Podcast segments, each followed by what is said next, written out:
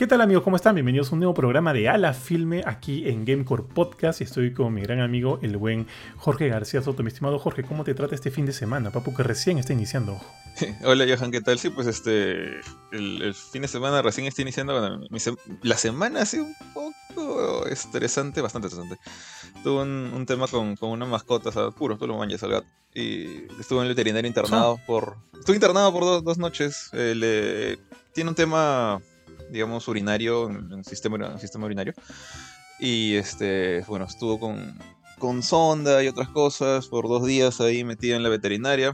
Pero ya está mejor, o sea, está medicado el gato, pero. O sea, se porta como siempre. Por lo menos por ese lado se le ve tranquilo. Pero ha sido, ha sido fuerte esos, esos, días. Y bueno, ya como para mejorar un poco la semana, este, ayer fue el cumpleaños de mi esposa, así que estuvimos eh, con su familia. También fuimos con sus amigos a un restaurante que a ella le encanta que se llama Maqueto. Y bien rica la comida, por cierto. Así que recomendado, recomendado su turito Maqueto en la mar. Asumo que es Miraflores, pero ese lugar es bien cerca de lo que antes era Wasabi. Así que, nada, si quieres algún día por ir jamear, es bien, bien chévere. Ah, chuma. Oye, antes lo de Kuro, no, no tenía idea, ojalá se mejore pronto. Sí, sí lo manjo, o sea, lo he visto en fotos y sé que bien apegado a ti. ¿Qué era? ¿Un tema este, infeccioso? Ah, no, no llegó a tener ninguna infección. Eh, es básicamente el gato no ha procesado bien el, alimento a través de mucho tiempo, hasta donde tengo entendido, y o de repente simplemente él es propenso a esto, pero formó como arenilla en la vejiga básicamente lo que sería el inicio de unos cálculos, pero él no llegó a tener cálculos por, por suerte, porque literalmente el gato vino y me dio un poquito de pena, porque vino a la oficina donde está trabajando, me rascó la pierna, se tiró al piso y empezó a llorar. Es como que me vino a pedir auxilio. Chuma. Y el Qué feo, weón. Ese mismo día lo llevamos con llave al veterinario y, descubrieron esto. Se tenía como, como piedritas súper pequeñas, o sea, arena, arena en la vejiga. Y su vejiga estaba llena y no podía botar la harina, entonces estaba como que le, le dolía, pues, ¿no? Eh, entonces tuvieron que drenarlo. Le pusieron su sonda, estuvo con sonda por dos días, se quedó internado para observaciones por dos noches. Y comiendo. está comiendo comida medicada, ya, ya está condenado a comer un tipo de comida este, medicada por vida, pero. Pero lo bueno es que nos dijeron que la reacción fue a tiempo, entonces no, no hubo cálculos, no hubo daño en los riñones, no hubo infección, no hubo heridas más allá de los raspones usuales de estas piedritas. Entonces, eh, igual, o sea, está el, está el historial, ¿no? O sea, eventualmente podría repetirse esto, ojalá que no. Pero ahorita está tranquilo el gato, está yendo al baño como siempre, jodiendo como siempre, y, pero sí tiene un hambre más. Creo que se queda con el hambre de la clip. Mm. Quiere tragar a cada rato, Melito. sí entiendo. Oye, tío, pucha, eso, mira, yo también, tú sabes, tengo dos perritos. Aquí en la casa amamos a los perros, a nuestras mascotas son nuestros perrijos. Y solo el hecho de que uno poder, pueda estar mal, de hecho es una preocupación para la jato. Y, y bueno, o sea, ninguna de ellas felizmente ha tenido que quedarse este, internada alguna vez en alguna clínica, pero tener que quedarse sí, me parecería pucha, súper preocupante. A lo mucho a la mayorcita, a Morita, que es una poodle chiquita de... Ya, bueno, ya cumplió 11 años, pero todavía está pucha recontra lozana, ¿eh? corre, salta, todo. Este, me acuerdo que el año pasado, un día la saqué a hacer su, su pila, su pichi, y vi que comenzaba a orinar sangre. Y me pasé de vuelta. Dije, ¿qué? Entonces la llevamos de inmediato al veterinario y nos dijeron algo muy similar a lo que me acabas de decir, que en la vejiga había formado una, una especie de arenilla, pero que si bien no llegaron a ser piedras, sí le estaban este, raspando fuerte y eso le hicieron una herida. No hubo infección, no hubo nada, pero le tomaron todos los exámenes, las placas, vieron que estaba bien y este, le mandaron medicación. Y con eso se mejoró, se mejoró en Guan, ahorita está, está perfecta. Pero ponte, e, ese, por, su tipo de raza, ella no puede usualmente comer muchas cosas que no sea su comida. O sea, ella siempre come su comida. Creo que no sé qué habrá comido en ese momento. O, también es cosa de la edad, ¿no? Ya cuando eres mayor, tus, tus órganos no funcionan como, como siempre lo han, lo han hecho mm. Cuando eres más joven, pues. Pero le pasó eso. Así que, pucha, no, tío. Ah, y sí sabías que a mi, perri a mi otra perrita, a, a Mota, en su patita le salió un, un tumorcito. Que no era cancerígeno. Esa es la que le, la que le quitaron, imagino. No, no, no, no, no, no, no. Morita, bueno, Morita la pudel, la que te estaba hablando al inicio, nació con tres patitas. Ah, Así es de las tres patitas, ok, ya. Así es. La otra es la Schnauzer que de, la noche a la mañana le salió ese bultito, la llevamos, nos dijeron que era eso, se lo removieron, y pero no, no llegaron a hacerle quimio ni nada de eso porque no fue necesario, menos mal, pero como que siempre estamos propensos a estar viéndola, ¿no? A ver viéndola que, que siga perfecta. Y eso ahorita sigue siendo una perrita perfecta que corre, resalta, ya tiene 5 años, este año cumple 6. Ah, chévere todavía. Y está perfecta. Sí, sí, es, es, chévere, bien chévere la, la mota, la mota y mora. Ese tema de sí la, te entiendo, tío. De la arenilla, o sea, por lo que me dijeron, o sea, básicamente es una cosa que los gatos, eh, es muy común en los gatos, porque me dice que, o sea, eh, el gato es, es carnívoro, pues no, no, es, no es omnívoro como el perro. Entonces, este, bueno, el, perro es más carnívoro pero en fin. Eh, el gato sí, digamos, suele comer carne, suele comer en, su entorno, entre comillas, salvaje, ¿no? En la calle. Entonces dice, cuando a un gato le das galletas toda la vida, este, está bien porque está balanceado todo lo que quieras, pero necesita tomar un montón de agua para compensar la falta de, jugos de la carne. Y parece que es parte de eso el roche. El gato no ha tomado lo suficiente agua como, como debía, a pesar de que tiene su agua ahí, maldito. Eh, pero pero nada, ahora sí está comiendo comida húmeda eh, y se le va a cambiar comida. Pero básicamente lo que una doctora me dijo es como que acá el, 80% de la semana tenemos visitas de gatos por eso. No, no, no es la que atendió Kuro, otro, otro que conozco aparte. Me dijo eso, que es súper común, que es una cosa que, como que la mitad de los gatos sufre y, y lo controla normal. Pero bueno, o sea, le tocó a Kuro, así que ahora... O sea, está normal, como dices, este, el, el gato está como siempre es medio flojo, si nos dijeron que tenía que hacer más ejercicio. Pero aparte de eso, está bien, por suerte. Así que ojalá se mantenga así por, el resto de sus días. Qué bueno, tío. Me alegro, me alegro. Entonces ya, dejando esas noticias preocupantes, pero a la vez este, tranquilizadoras de parte, tío. Ahora sí, iniciamos full con el programa de hoy día. Y de hecho, nos, no, abrimos el programa con una noticia bien, bien paja, ya que tanto tú como yo, y también muchos, muchos del, de los miembros aquí de Gamecore, somos recontra fans de Marvel. Siento que los Bauer no tanto. Sí, ¿ah? me odia por eso. Y Ari también. Siento que ellos no tanto por eso, pero o sea, nosotros sí. Panchito también creo. Somos bastante, bastante, bastante fans de, de Marvel y de las cosas que hacen. Y esta semana nos dieron, bueno, después de muchos rumores, porque ya se venía diciendo de que de que, bueno, eh, falta realmente poco para el estreno de, Thor Love and Thunder, que es el 8 de julio, y hasta hace poco no habíamos tenido trailers, no habíamos, no habíamos tenido nada, y eso de hecho llamaba la atención, porque faltando tan poco para el estreno de la película, no supiéramos nada de ella, era, este, era, era preocupante. Bueno, pero hay que tener en cuenta que también algo similar pasó con Spider-Man, ¿no? Así que de repente por ahí hay una tendencia. Pero yo acá más que todo lo, lo relaciono a que antes de Thor, el estreno de, de, Strange, de, de Doctor Strange and the Multiverse of, Madness está antes, así que como que todo el foco se está yendo a eso, ¿no? Pero bueno, en fin, eh, esta semana salió el primer avance de Thor Love and Thunder y a mí me ha dejado bastante, eh, bastante eh, feliz. Me ha gustado mucho el tráiler, me ha gustado lo que he visto. No se ha visto tanto todavía, pero sí han brindado varios detalles de lo que podría pasar en esta nueva película, tío. ¿A ti qué te pareció? La verdad es que me ha gustado bastante. O sea, eh, yo no soy tan conocedor de Thor. Quizás este no es mi, estilo superior. Yo soy más de los tipo Spider-Man, más, terrenales. Eh, Thor es mucho más cósmico, ¿no? En cierta forma. Y, y bueno, pero el Thor que inició Waititi y su, su equipo en, Thor Ragnarok, que, por cierto, recién me enteré hace poco que, Ragnarok no le escribió Waititi, sino que le escribió un, trío de escritores de Marvel. Es como que parece que la idea de ah, cambiar a Thor a una cosa más este, jovial, por así decirlo, eh, nació del mismo Marvel. Pero este nuevo, el, Thor Love and Thunder, sí es escrito por Waititi.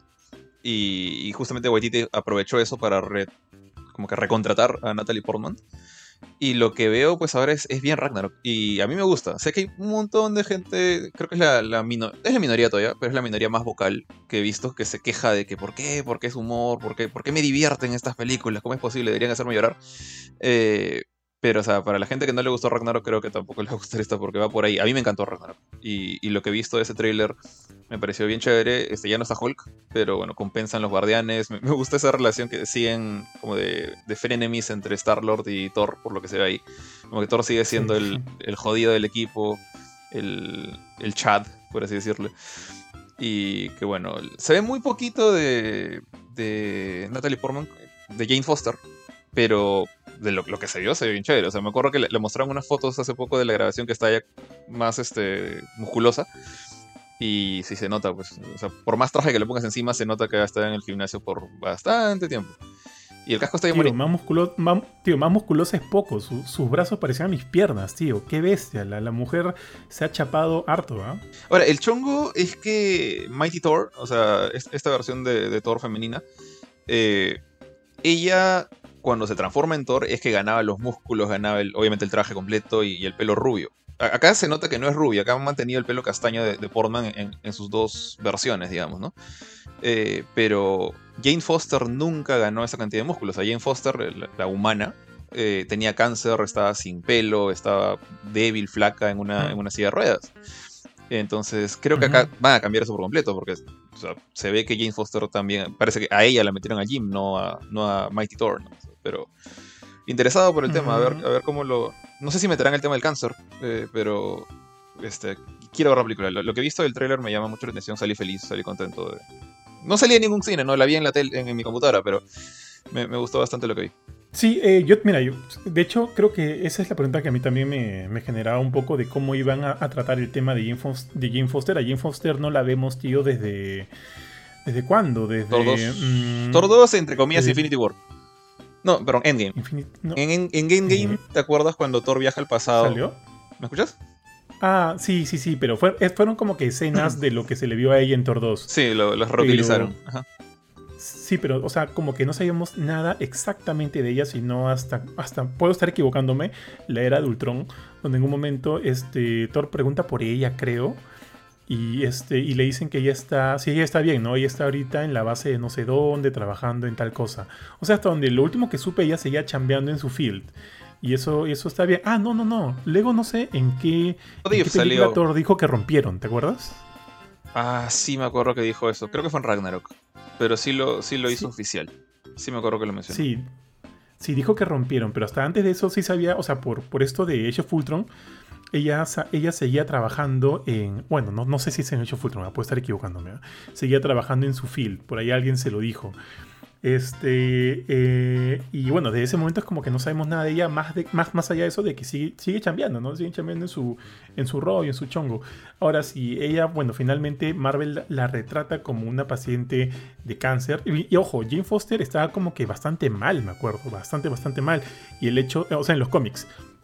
Y el hecho de, de tener este poder de Thor hacía que su cuerpo humano se debilitara aún más. O sea, no sé si al nivel de que el cáncer la seguía consumiendo de una manera un poco más este, agresiva, pero sí recuerdo haber leído por ahí de que el tener que llevar el- los poderes de Thor hacían que su cuerpo humano se, se perjudicara. Entonces yo no sé si van a ir por ese lado, pero si te acuerdas, en la película de Guardians of the Galaxy, eh, James Gunn... Ah, perdón, ese fue James Gunn, pues no, no fue Waititi. ¿Qué hizo? Ay, me estoy confundiendo. No, ¿te acuerdas que James Gunn a la, a la madre de, de la retrató como una paciente de cáncer, ya este, obviamente en su lecho de muerte y demás? Y pensé que por ahí podría seguir tratando el tema, pero son directores distintos. Pues. Es que a veces me confundo entre Waititi y, y James Gunn, tío, porque tienen un estilo algo similar. Sí, pero son este. de humores medio locos, ¿no? Pero creo que, creo que el de Gan es un poquito más oscuro. Sí, el, de Gunn- sí, el de Gunn tiene un poco más de comedia negra, creo. Y eso, y eso me parece paja. Y, en cambio, este, a, a Waititi lo veo más este.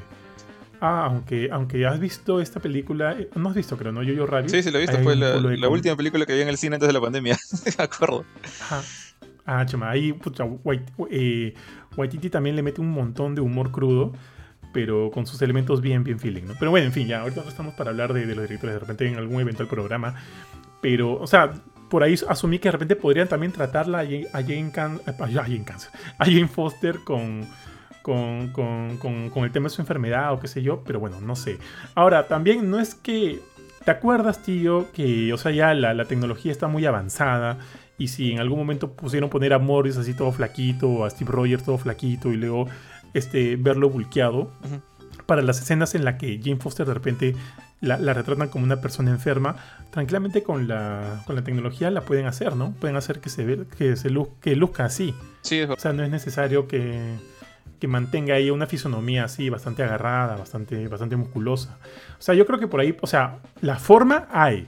O sea, la forma de retratarla de las dos maneras hay. Pero bueno, pues ya veremos eventualmente con cuál, con cuál se van, pues, ¿no? Pero sí, al igual que, al igual que a ti, me gustó mucho verla. eh, me gustó mucho el, el- detalle del, del martillo ah, este, habiéndose reconstruido luego de que Hela lo destruyó en, Rock, en Thor Ragnarok. Ahora, esto sucede, tío, en el. En los cómics, el martillo, el, el Mjolnir alguna vez ha sido destruido y otra vez regresado a la vida o no? Mjolnir quebrado, por así decirlo, eh, creo que es de otra historia. No, no es de la historia de, de, Jane Foster y Mighty Thor. O sea, sí se ha hecho pedazos y lo, lo reconstruyeron y, y, parecía esas, esas tacitas japonesas que le ponen oro en, los, en las grietas. Así se veía. Uh -huh. eh, el Mjolnir uh -huh. del MCU es un poco. No, no tiene oro, o sea, solamente está quebrado. Pero. Sé que ha pasado, pero creo que no tiene nada que ver con Mighty Thor, hasta donde recuerdo. Pero eso, de hecho, okay. a mí me da gusto, ¿ya? Porque significa que no están abusando del multiverso cuando no es necesario. O sea, este es el Mjolnir que fue destruido, como tú dices, es el Mjolnir del MCU normal. Y esa es la Jane Foster, espero, que vimos o de la que nos despedimos en, en Thor The Dark World, ¿no? Entonces, no, uh -huh. no, quiero que hagan la jugada de, uy, sí, había otra Jane Foster en el universo 358 y la traemos. Eh, siento que esa es la salida fácil. Entonces, que, traten de integrarla, que expliquen por qué, qué pasó, qué le está pasando ahora, por, por qué Thor, me llama mucho más la atención.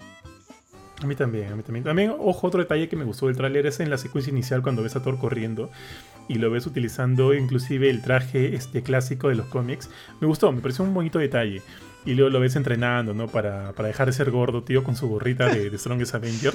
Me pareció recontra, recontra feeling. Y con esa música, tío, de fondo es... O sea, es imposible que no te evoque cierto, este, cierto cariño, ¿no? Cierto cariño por el personaje, por la película. Muy bien. Tío, algo que no hemos visto todavía es el personaje de Christian Bale, a Gore, el... ¿De God Butcher? De... Sí, God Butcher. Ya, yo no conozco mucho de él, salvo por las cosas que ahorita he estado leyendo un poco. Este, parece que sí es un bravo y acá lo quieren retratar incluso como alguien más fuerte que Thanos, no sé, en fin, no sé. Pero evidentemente va a ser este, un punto impo importante en la película. Y Christian Bale es un actorazo, así que lo, lo que sea que haga, yo, este, yo lo apoyo. Ahora, tío, el tráiler comienza con una idea en que Thor dice, o sea, yo, solí, yo solía ser un, un, un, héroe, ya no lo quiero ser más. Antes como que defendía a todos con mis puños y ya no lo quiero, ¿no? Como que da la impresión de que quiere tener una filosofía de vida más pacifista. Es... Y este... Dime. No, que e, eso va un poco de la mano con lo que pasa con él durante, justamente durante la etapa de Mighty Thor. O sea, cuando Jane uh -huh. es Thor, él, bueno, él se, se, hace llamar solamente por su apellido, ¿no? Odinson. Y, este, uh -huh. y él está pues súper deprimido y está como que viajando por el espacio, eh, a veces con Beta Bill, a veces solo, está manco, o sea, bueno, tiene un brazo artificial. Y es como que es mucho más de tratar de encontrar su lugar en el mundo, de por qué ella no es digno, qué, qué es lo que qué es lo que tiene que, que, hacer para poner, poner en orden de nuevo su vida. Es, es un poquito más, más, más, no sé si decir triste, pero es más realista el, el, tema, mientras que, mientras que Jane es más la superheroína, ¿no? Que, que levanta edificios y cosas así. Sí, pero que también va muy a la par, ¿no? De cómo ahorita está el MCU, ¿no? Y de cuál es el rol o el lugar de Thor ahorita dentro de este nuevo MCU que se está creando, que está trayendo nuevos personajes, que se ha despedido de personajes antiguos, ya no está Iron Man, ya no está el Capitán América. No sabemos si de alguna manera va, va a seguir este Spider-Man, pero muchos de ellos ya han tenido su inicio, su final, o sea, ya, ya nos hemos despedido de ellos. En ese sentido, no sabemos en qué punto está Thor, ¿no? En qué, en qué situación está Thor. Este, así que también siento que la pela eh, juega un poquito con esa idea, ¿no? De bueno, mostrarnos. En... Dime, dime. Te iba a decir que Thor ahorita es el único, hasta el momento, que ha quebrado la, la trilogía. O sea, es el primer superhéroe con cuatro películas uh -huh. con su nombre grandote en el título. Entonces, no, no, no, pensaría que, que, sería Thor el primero en lograr eso, honestamente. Pero, o sea, después de verlo en la 1 y la 2. Pero creo que es el único actor que no ha tenido ningún reparo, o sea, Chris Hemsworth en decir, yo quiero seguir siendo Thor, o sea, sí, sí lo he dicho antes, que, que, quiero seguir actuando y no sé si esta es la última, pero sí da esa impresión que dices, ¿no? Como que lo van a sacar y de repente va a ser algo así como lo que hacía Tony Stark en sus últimas películas, que no eran de Iron Man, sino que él salía prácticamente en todas partes, ¿no? Salía en Infinity War, salía en Endgame, salía en No Way Home, eh, perdón, No Way Home en la primera, en Homecoming. Y tú lo veías hasta en la sopa, ¿no? A pesar de no tener una película propia. Entonces yo creo que podrían utilizarlo todo de esa manera. Puede ser, puede ser. También puede ser su, su despedida, quién sabe, tío. Hay, hay, muchas opciones. Porque también ya vemos que en la Tierra no es que lo necesiten mucho a nivel de, a nivel de su pueblo. Porque Nueva Asgard ahorita inclusive está ha crecido bastante, está este, bajo la tutela de, de, Valkyrie, de, Valkyrie, de Valkyria, que parece que no le gusta este rol, ¿no? De estar sentada y todo este tema burocrático sí. y demás, por una de las escenas que salieron ahí. También durante una parte sale un barco y me parece ver, haber visto ahí dentro a Valkyrie. Es como si en algún momento Thor regresa, regresa a la Tierra. Obviamente saben que el Stormbreaker funciona como una especie de, de puente entre, entre mundos Thor regresa a la Tierra de repente para reclutarla, ¿no? Y, y que lo ayude con esta nueva amenaza que es Christian Bale. No sé, no sé, tío. Así que ahí hay cosas por ver. Ah, también hay una escena, tío, de Zeus. Sale ahí Russell Crowe como Zeus. Lo cual también me llama la atención, me gusta. Y tú crees que. O sea, yo no, no sé si va a tener como que mucha relevancia dentro de la película. Yo he pensado que de repente va a ser. Va a salir una de las secuencias en que Christian Bale va a ir a, matarlo, ¿no? Y, ya como que todas las deidades del mundo del MCU comiencen a asustarse de, este nueva, de esta nueva amenaza. yo, yo, lo que pensaría, o sea, ver a Zeus ahí ya es, es un, un, indicador así medio caleta de que quieren meter a Hércules. O sea, porque así como Thor es como que el... Thor es el dios más importante en Marvel. Pero de ahí, si vamos a mitología eh, eh, eh, griega, Hércules es casi tan importante. No tan, bueno, no, definitivamente no tan importante como Thor. Pero a nivel más moderno, Hércules ha estado mucho más metido en, varias instancias de los Avengers y cosas así. Entonces, como que yo creo que tranquilamente podría entrarlo. Sería chévere ver los interactores esos dos. Son prácticamente la misma persona, son como que súper bromistas, antiguos, viejos. Thor es un poco más maduro por todo lo que ha pasado en su vida. Los dos tragan, o sea, toman trago como si fueran, pues, no sé, camello en el desierto. Pero eh, no sé, sí, me parece interesante por ese lado. No tanto Zeus, sino quisiera ver si es que piensan meter a Hércules en este asunto. Alucina que yo pensaba en Hércules como la versión de What If de Thor. O sea, tal cual, sin haber pasado más o eh, menos. Eh, esta situación. Exactamente, eso. Todas estas situaciones que lo han hecho crecer, ¿no? Así que lo imaginaba así. Pero sí, sería paja, sería paja verlos a los dos. Y bueno, ya lo dijiste, ¿no? El, este vistazo que tenemos de los guardianes y como si de alguna manera el mismo Quill eh, estuviera funcionando como una, como una especie de guía moral para lo que para lo que eventualmente Thor va a querer conseguir, ¿no? Cuando le dice esta, esta línea, ¿no? De si te sientes perdido en algún momento, mira a los ojos, a, mira a los ojos eh, de las personas que más amas. Y vemos ahí un paneo de los guardianes y, bueno, y, ojo, todavía no está Gamora. Están todos, prácticamente está Nebula también ahí. Nebula está... Todavía no está Gamora. ¿Rocket? ¿Rocket estaba? No me acuerdo de Rocket, creo que sí. Sí, sí estaba, sí estaba, yo me acuerdo. Yo me acuerdo. Rocket, estaba... y Mantis. Y Nebula. Y Nebula. También estaba Nebula. Nebula también está, Así es, todavía no está Gamora, no sabemos en qué onda está. Y, ya, pues yo asumo que en ese momento eh, Thor se va a separar de los, de los guardianes que siguen en su chongo, siguen haciendo lo que siempre hacen. Y de repente Thor quiere otro, otro tipo de vida, ¿no? Como él dice, más pacifista. De repente ahí se encuentra con. ¿Cómo se llama el personaje de, de Waititi? ¿Grok? Ah, este. Sí, creo que es Grok. Ah, me he olvidado. ¿Track? Sí, yo también, pero bueno. El de piedra. Que de hecho lo, lo acompaña, ¿no? Con él. Sí, hay una escena donde ven a esta otra deidad muerta, que asumimos que es ahí donde... No, no conozco el nombre de la, deidad, para serte sincero, tal vez es como un gigante ahí tirado. Y yo asumo que es ahí donde se dan cuenta de que el Godpatcher está haciendo de las suyas. Este, Pero no, no, no conozco. igual que tú, yo tampoco conozco tanto de la mitología de Thor, más allá de algunos detalles que he visto. Pero, pero bueno. Entonces, la película, tío, se estrena, como te dije. A ver, un segundo. Déjame ver porque ya lo, perdí. Se estrena el 8 de julio, falta muy poco. Esto es más que un tráiler completo, ha sido una especie de, teaser larguito.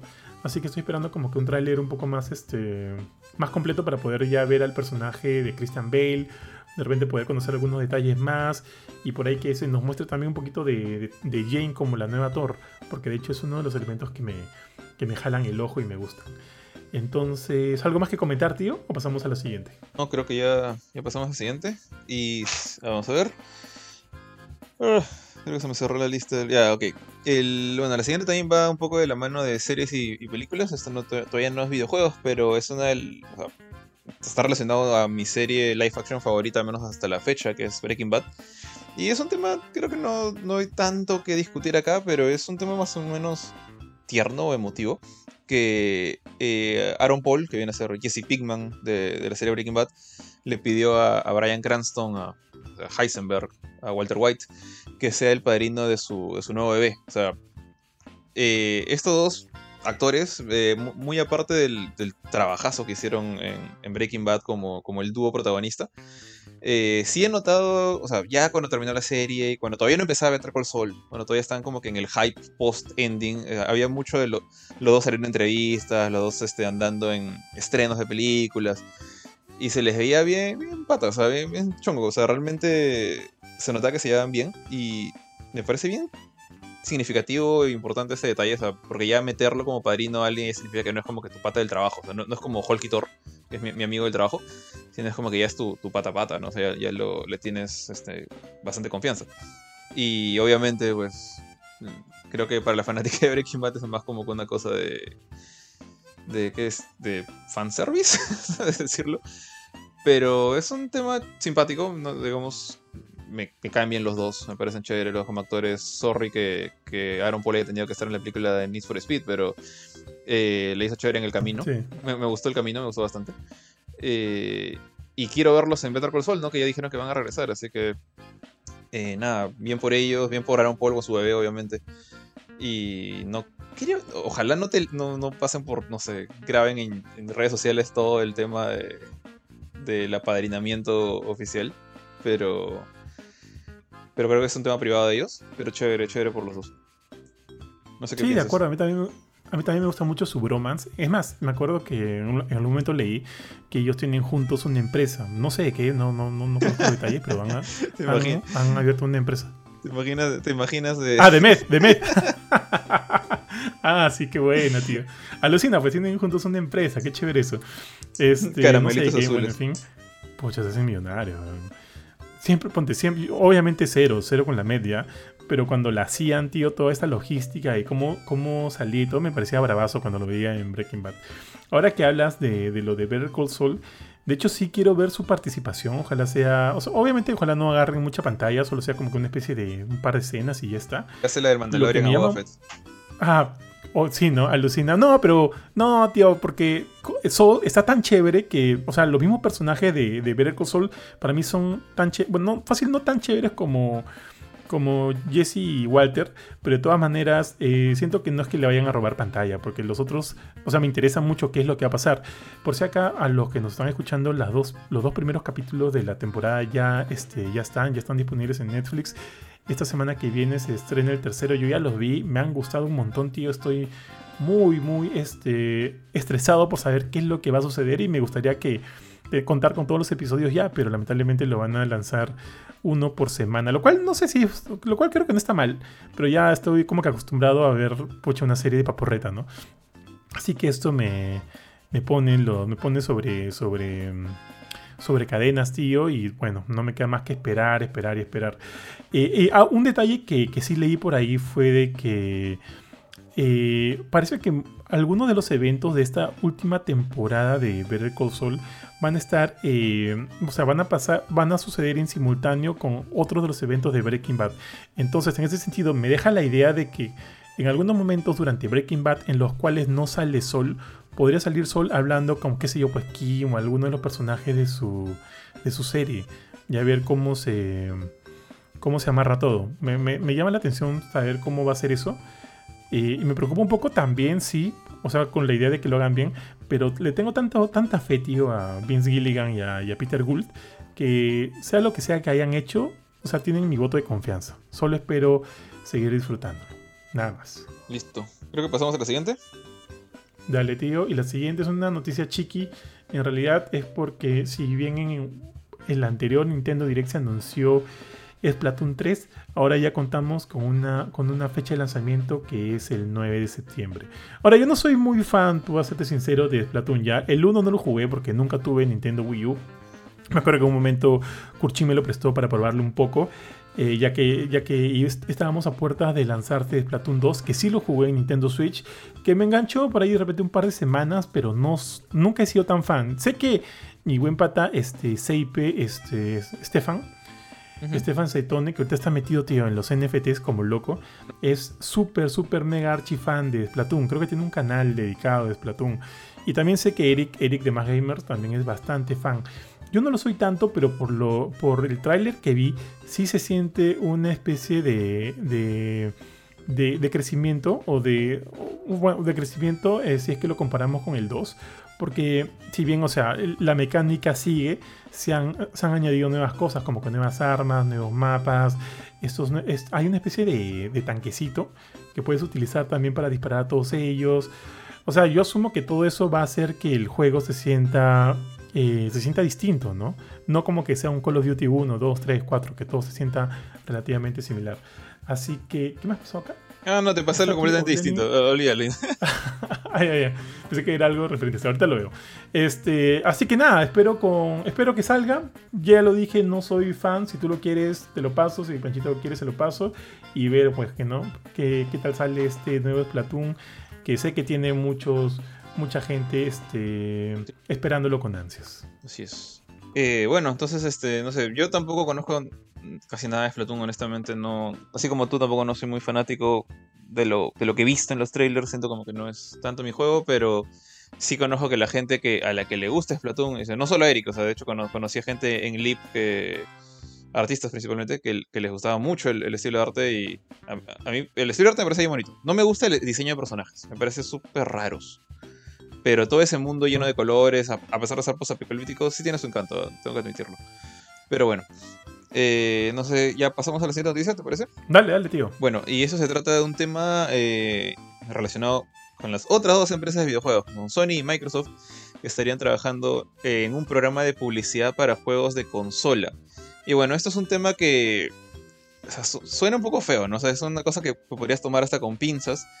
Pero en base a lo que he leído, me parece que no es tan desastroso como alguien podría pensar en, así sin, sin, sin leer más allá del titular es que ambos básicamente están haciendo pruebas o van a hacer pruebas con diferentes empresas que, quieran poner sus anuncios dentro de sus juegos como una especie de valla publicitaria. ¿sabes? todo esto solamente suena muy similar a lo que ves en juegos móviles, ¿no? Juegos móviles free to play que a veces te ofrecen como que no se pierdes y dices, quieres una vida más, ya mira este anuncio, ¿no? Ese tipo de cosas. Eh, entonces, cada empresa ha puesto de manera bien general sus planes. Entonces, en, el caso de, Sony, por ejemplo, dicen que quieren empezar con esto. Eh, primero que nada, y esto es muy importante, menos para, para mí, es que los anuncios se van a insertar en juegos free to play. O sea, si te compras tu God of War eh, Ragnarok, no esperes que va a haber un anuncio de Doritos a la mitad de matar a Thor. No, no va a pasar eso. O sea, eso es, esto es para juegos free to play. O sea, no sé, tipo qué sé yo, Call of Duty Warzone creo que es free to play, eh, Fortnite, eh, juegos así de ese estilo, en los cuales tú te los bajas para jugar de vez en cuando. En esos pueden aparecer. Entonces, muy similar al free to play de móviles, una vez más. Eh, planean poner esto en marcha a finales del año 2022. los juegos son juegos de PlayStation, no necesariamente hechos por Sony, pero juegos para PlayStation. Y la publicidad se pone como valla publicitaria, dice. Eh, también hacen hincapié en que los jugadores que vean estos anuncios podrían ser recompensados como objetos dentro del juego como skins. Eh, entonces, una vez más, es prácticamente móviles. Y yo creo que simplemente es. Es jugar un Es como si jugaras un juego free to play de móviles. no le has pagado a nadie por bajar ese juego. Así que que tengan publicidad, creo que honestamente es lo más justo del mundo. Eh, de ahí, eh, Microsoft tiene un plan bastante similar, porque también está hablando de que sus anuncios quieren ponerlos en juegos gratuitos. Eh, y bueno, la idea es también, aparte, eso creo que es un poquito diferente a Sony, quieren buscar eh, trabajar con agencias de publicidad. O sea, Sony creo que está hablando más directamente con empresas que quieren poner sus, anuncios, mientras que Microsoft quiere hablar con agencias de publicidad para que consigan dichos anuncios. Eh, Microsoft dice que los anuncios serán sutiles, una vez más similares a vallas publicitarias. Parece que los dos han quedado de acuerdo en eso y van a aparecer dinámicamente dentro del juego sin frenarlo, sin impedir su flujo. Acá sí creo que rompen mucho de la costumbre de los móviles, porque móviles suelen obligarte a ver el, el videíto, obligarte a ver la, publicidad por 20 segundos, o peor caso un minuto. Eh, y bueno, ya han dicho, Microsoft ha hecho hincapié en una cosita que no dijo Sony, que es que los datos de los clientes no serán utilizados por otras empresas. O sea, en todo caso, digamos, si tú optas por ver una publicidad y mandarle tus datos, bueno, bien por ti, pero no significa que las 10.500 empresas que van a tener publicidad también los van a tener, o sea, no van a ser compartidos. Eh, también quieren empezar con esto en el tercer trimestre, o sea, un poquito antes que Sony, en el tercer trimestre de 2022.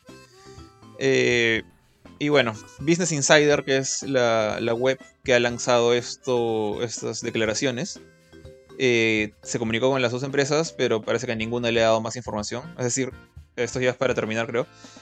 Ni, Sony ni Microsoft han dicho nada oficial de parte de sus portavoces oficiales. Eh, todo esto viene de Business Insider. Y no sé si tratarlo como un rumor del todo, porque Business Insider suele ser, digamos, eh, legítimo. pero nada está confirmado. Así que, no sé, por mi lado, creo que no les daño a nadie, o sea, son juegos free to play, o sea, mientras no se metan con, con ni con los indies ni con los AAA que tienes que pagar por ellos, yo creo que, o sea, si te regalan un juego, mírale su reclamecito, ¿no? No sé, ¿tú qué piensas, Johan? Mm, o sea, sí, pienso igual que tú, que eh, si estamos hablando de juegos free to play y por ahí pones algún tipo de, de marketing que no, no interrumpa el flujo del juego, yo creo que está bien, está bien, o sea, puedes, puedes seguir con eso, ¿no? Por ahí de repente estás corriendo y ves un, un, un, cartel, ¿no? De toma Coca-Cola, pues qué sé yo, qué sé yo. Entonces creo que eso no, no, no, afectaría para nada tu disfrute del juego. Pero lo que sí me preocupa, tío, es que tú sabes cómo es este tema de... Este tema, tema gritty de los negocios, tío. Y, y una cosa puede ser el primer paso a otras cosas, ¿no? De repente, este... Quién sabe, este es el primer paso a que juegos que sí compres, juegos que sí compres, lleguen a tener también alguna especie de, de vallas publicitarias, ¿no? Por ejemplo, compraste, pues tú estás, estás, estás recorriendo la, la, ciudad derrumbada en The Last of Us Parte 3 y unos, hay, algunos de los pósters así rotos que ves es de, pues no, toma mocachino. Toma mocachino porque mocachino es rico, qué sé yo, ¿no? Y simplemente lo ves, o sea, puedes, podrías verlo o no verlo, pero está ahí pegado en una de las paredes del juego. Eh, que creo que no, igual, no, va, no debería influir y creo que no influiría con tu ritmo de juego, con todo lo que estás haciendo en ese momento, pero, pero o sea, me genera, me genera un poco la, la suspicacia, para serte sincero. A menos que ya no haya, bueno, yo no me he fijado, a menos que ya lo hayan estado haciendo en algunos juegos, que creo que no. O sea, más allá utilizan sus propias vallas para publicitar su propio juego, ¿no? Cuando encuentras easter eggs, bueno, en ese caso se llaman easter eggs, ¿no? Easter eggs de, de otros juegos, por ejemplo, de Naughty Dog dentro de, de The Last of Us 1 o 2.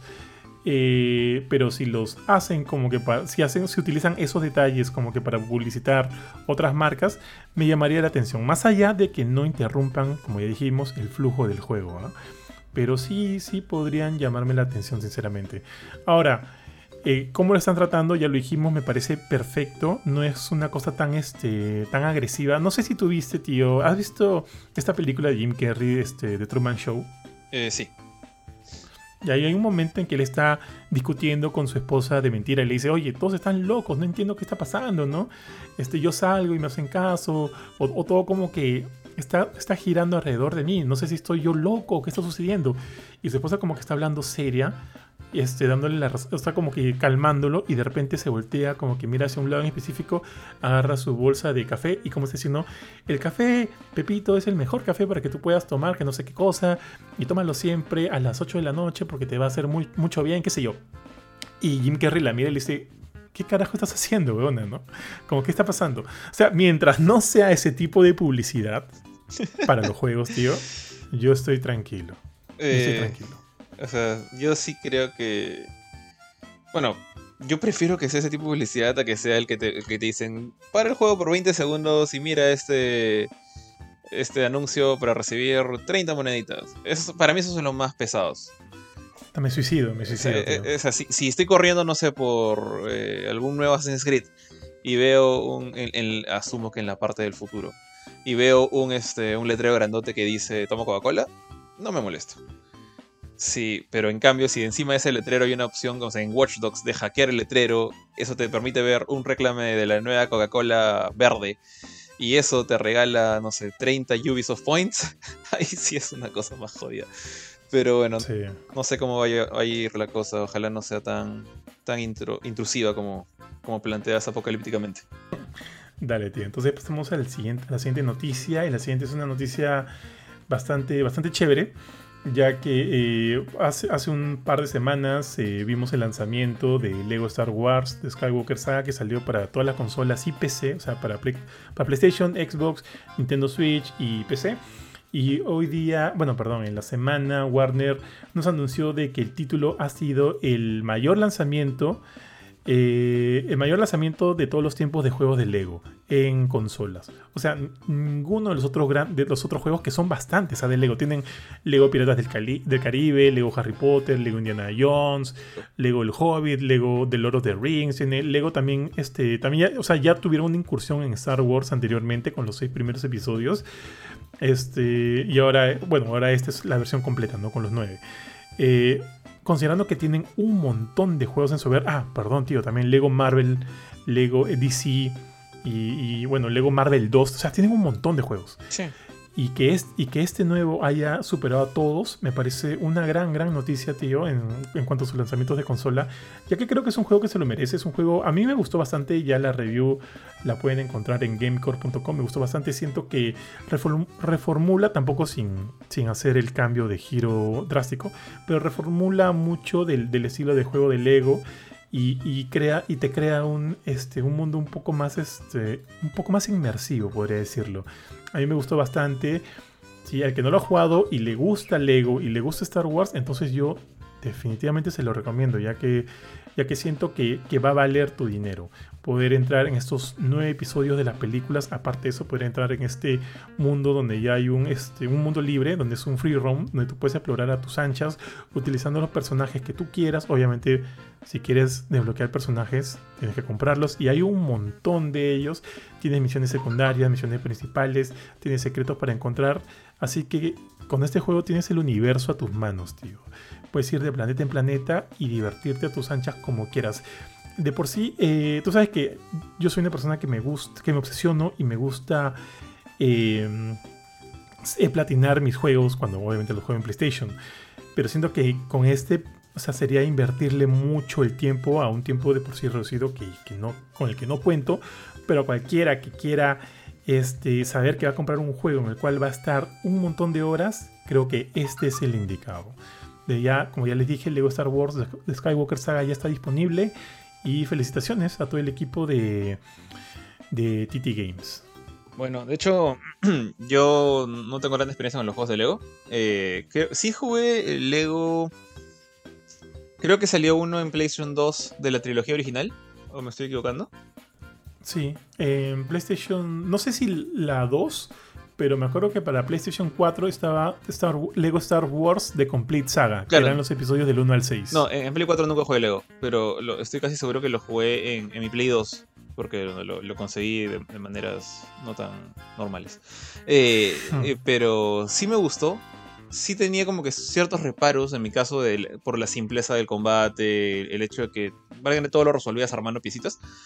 Pero el, lo que sí no les puedo reclamar es el, encanto que tiene la cantidad así ridícula de contenido que te presenta. O sea, y ese juego era solamente tres películas, la 4, la 5 y la 6. Ahora tienes 9 y 300 personajes. Creo que puedes manejar hasta el tipo que cuidaba el Rancor, pues en episodio 6. Eh, ya es una cosa que es full fanservice. Y pues y he visto que han mejorado un poco el combate, que han mejorado el combate aéreo y cosas así, más este, un poquito más hack and slash.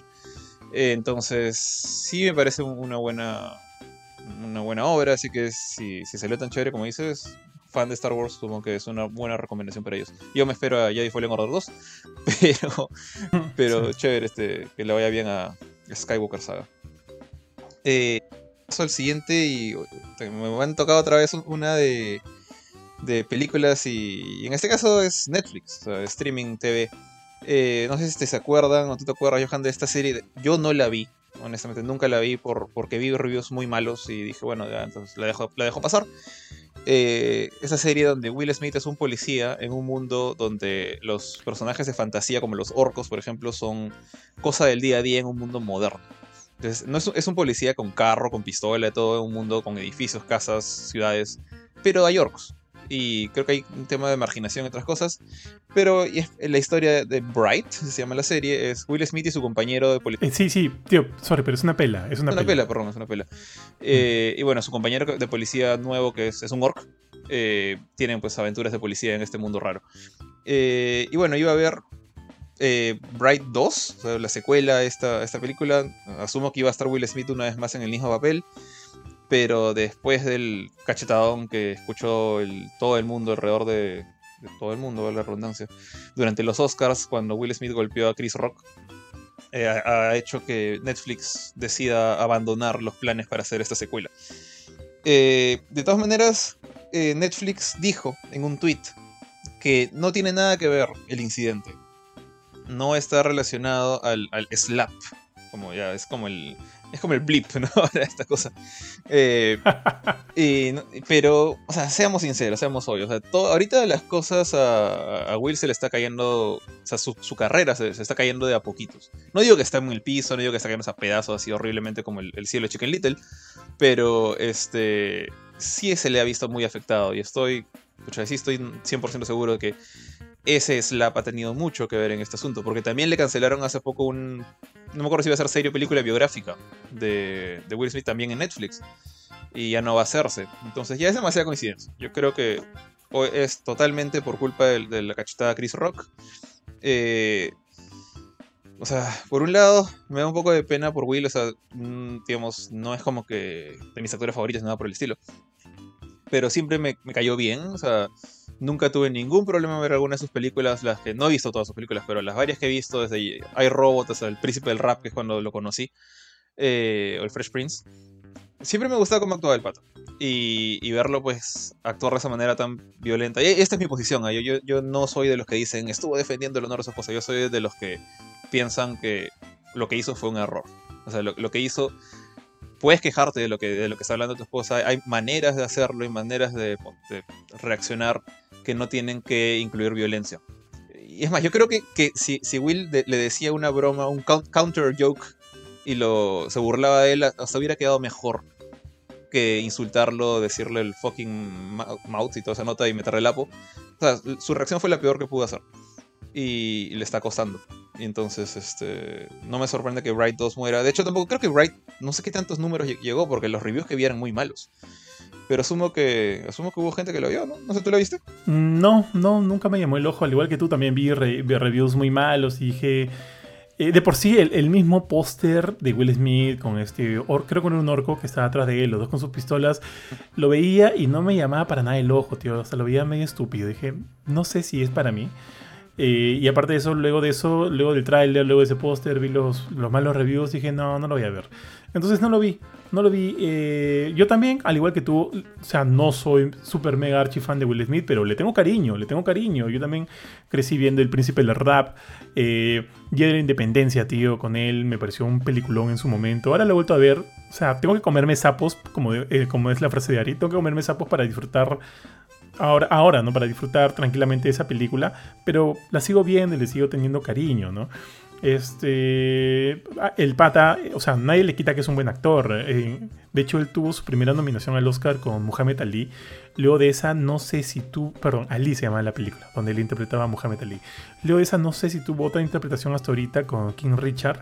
Y me parece como que la peor manera, o sea, lo que sucedió el, el lapo que le el slap que le metió a, a Chris Rock, con el cual yo no estoy de acuerdo, me pareció este, la peor manera de, de cagar su noche, tío. Era la noche de su, de su consagración como actor, ganándose el Oscar a mejor actor.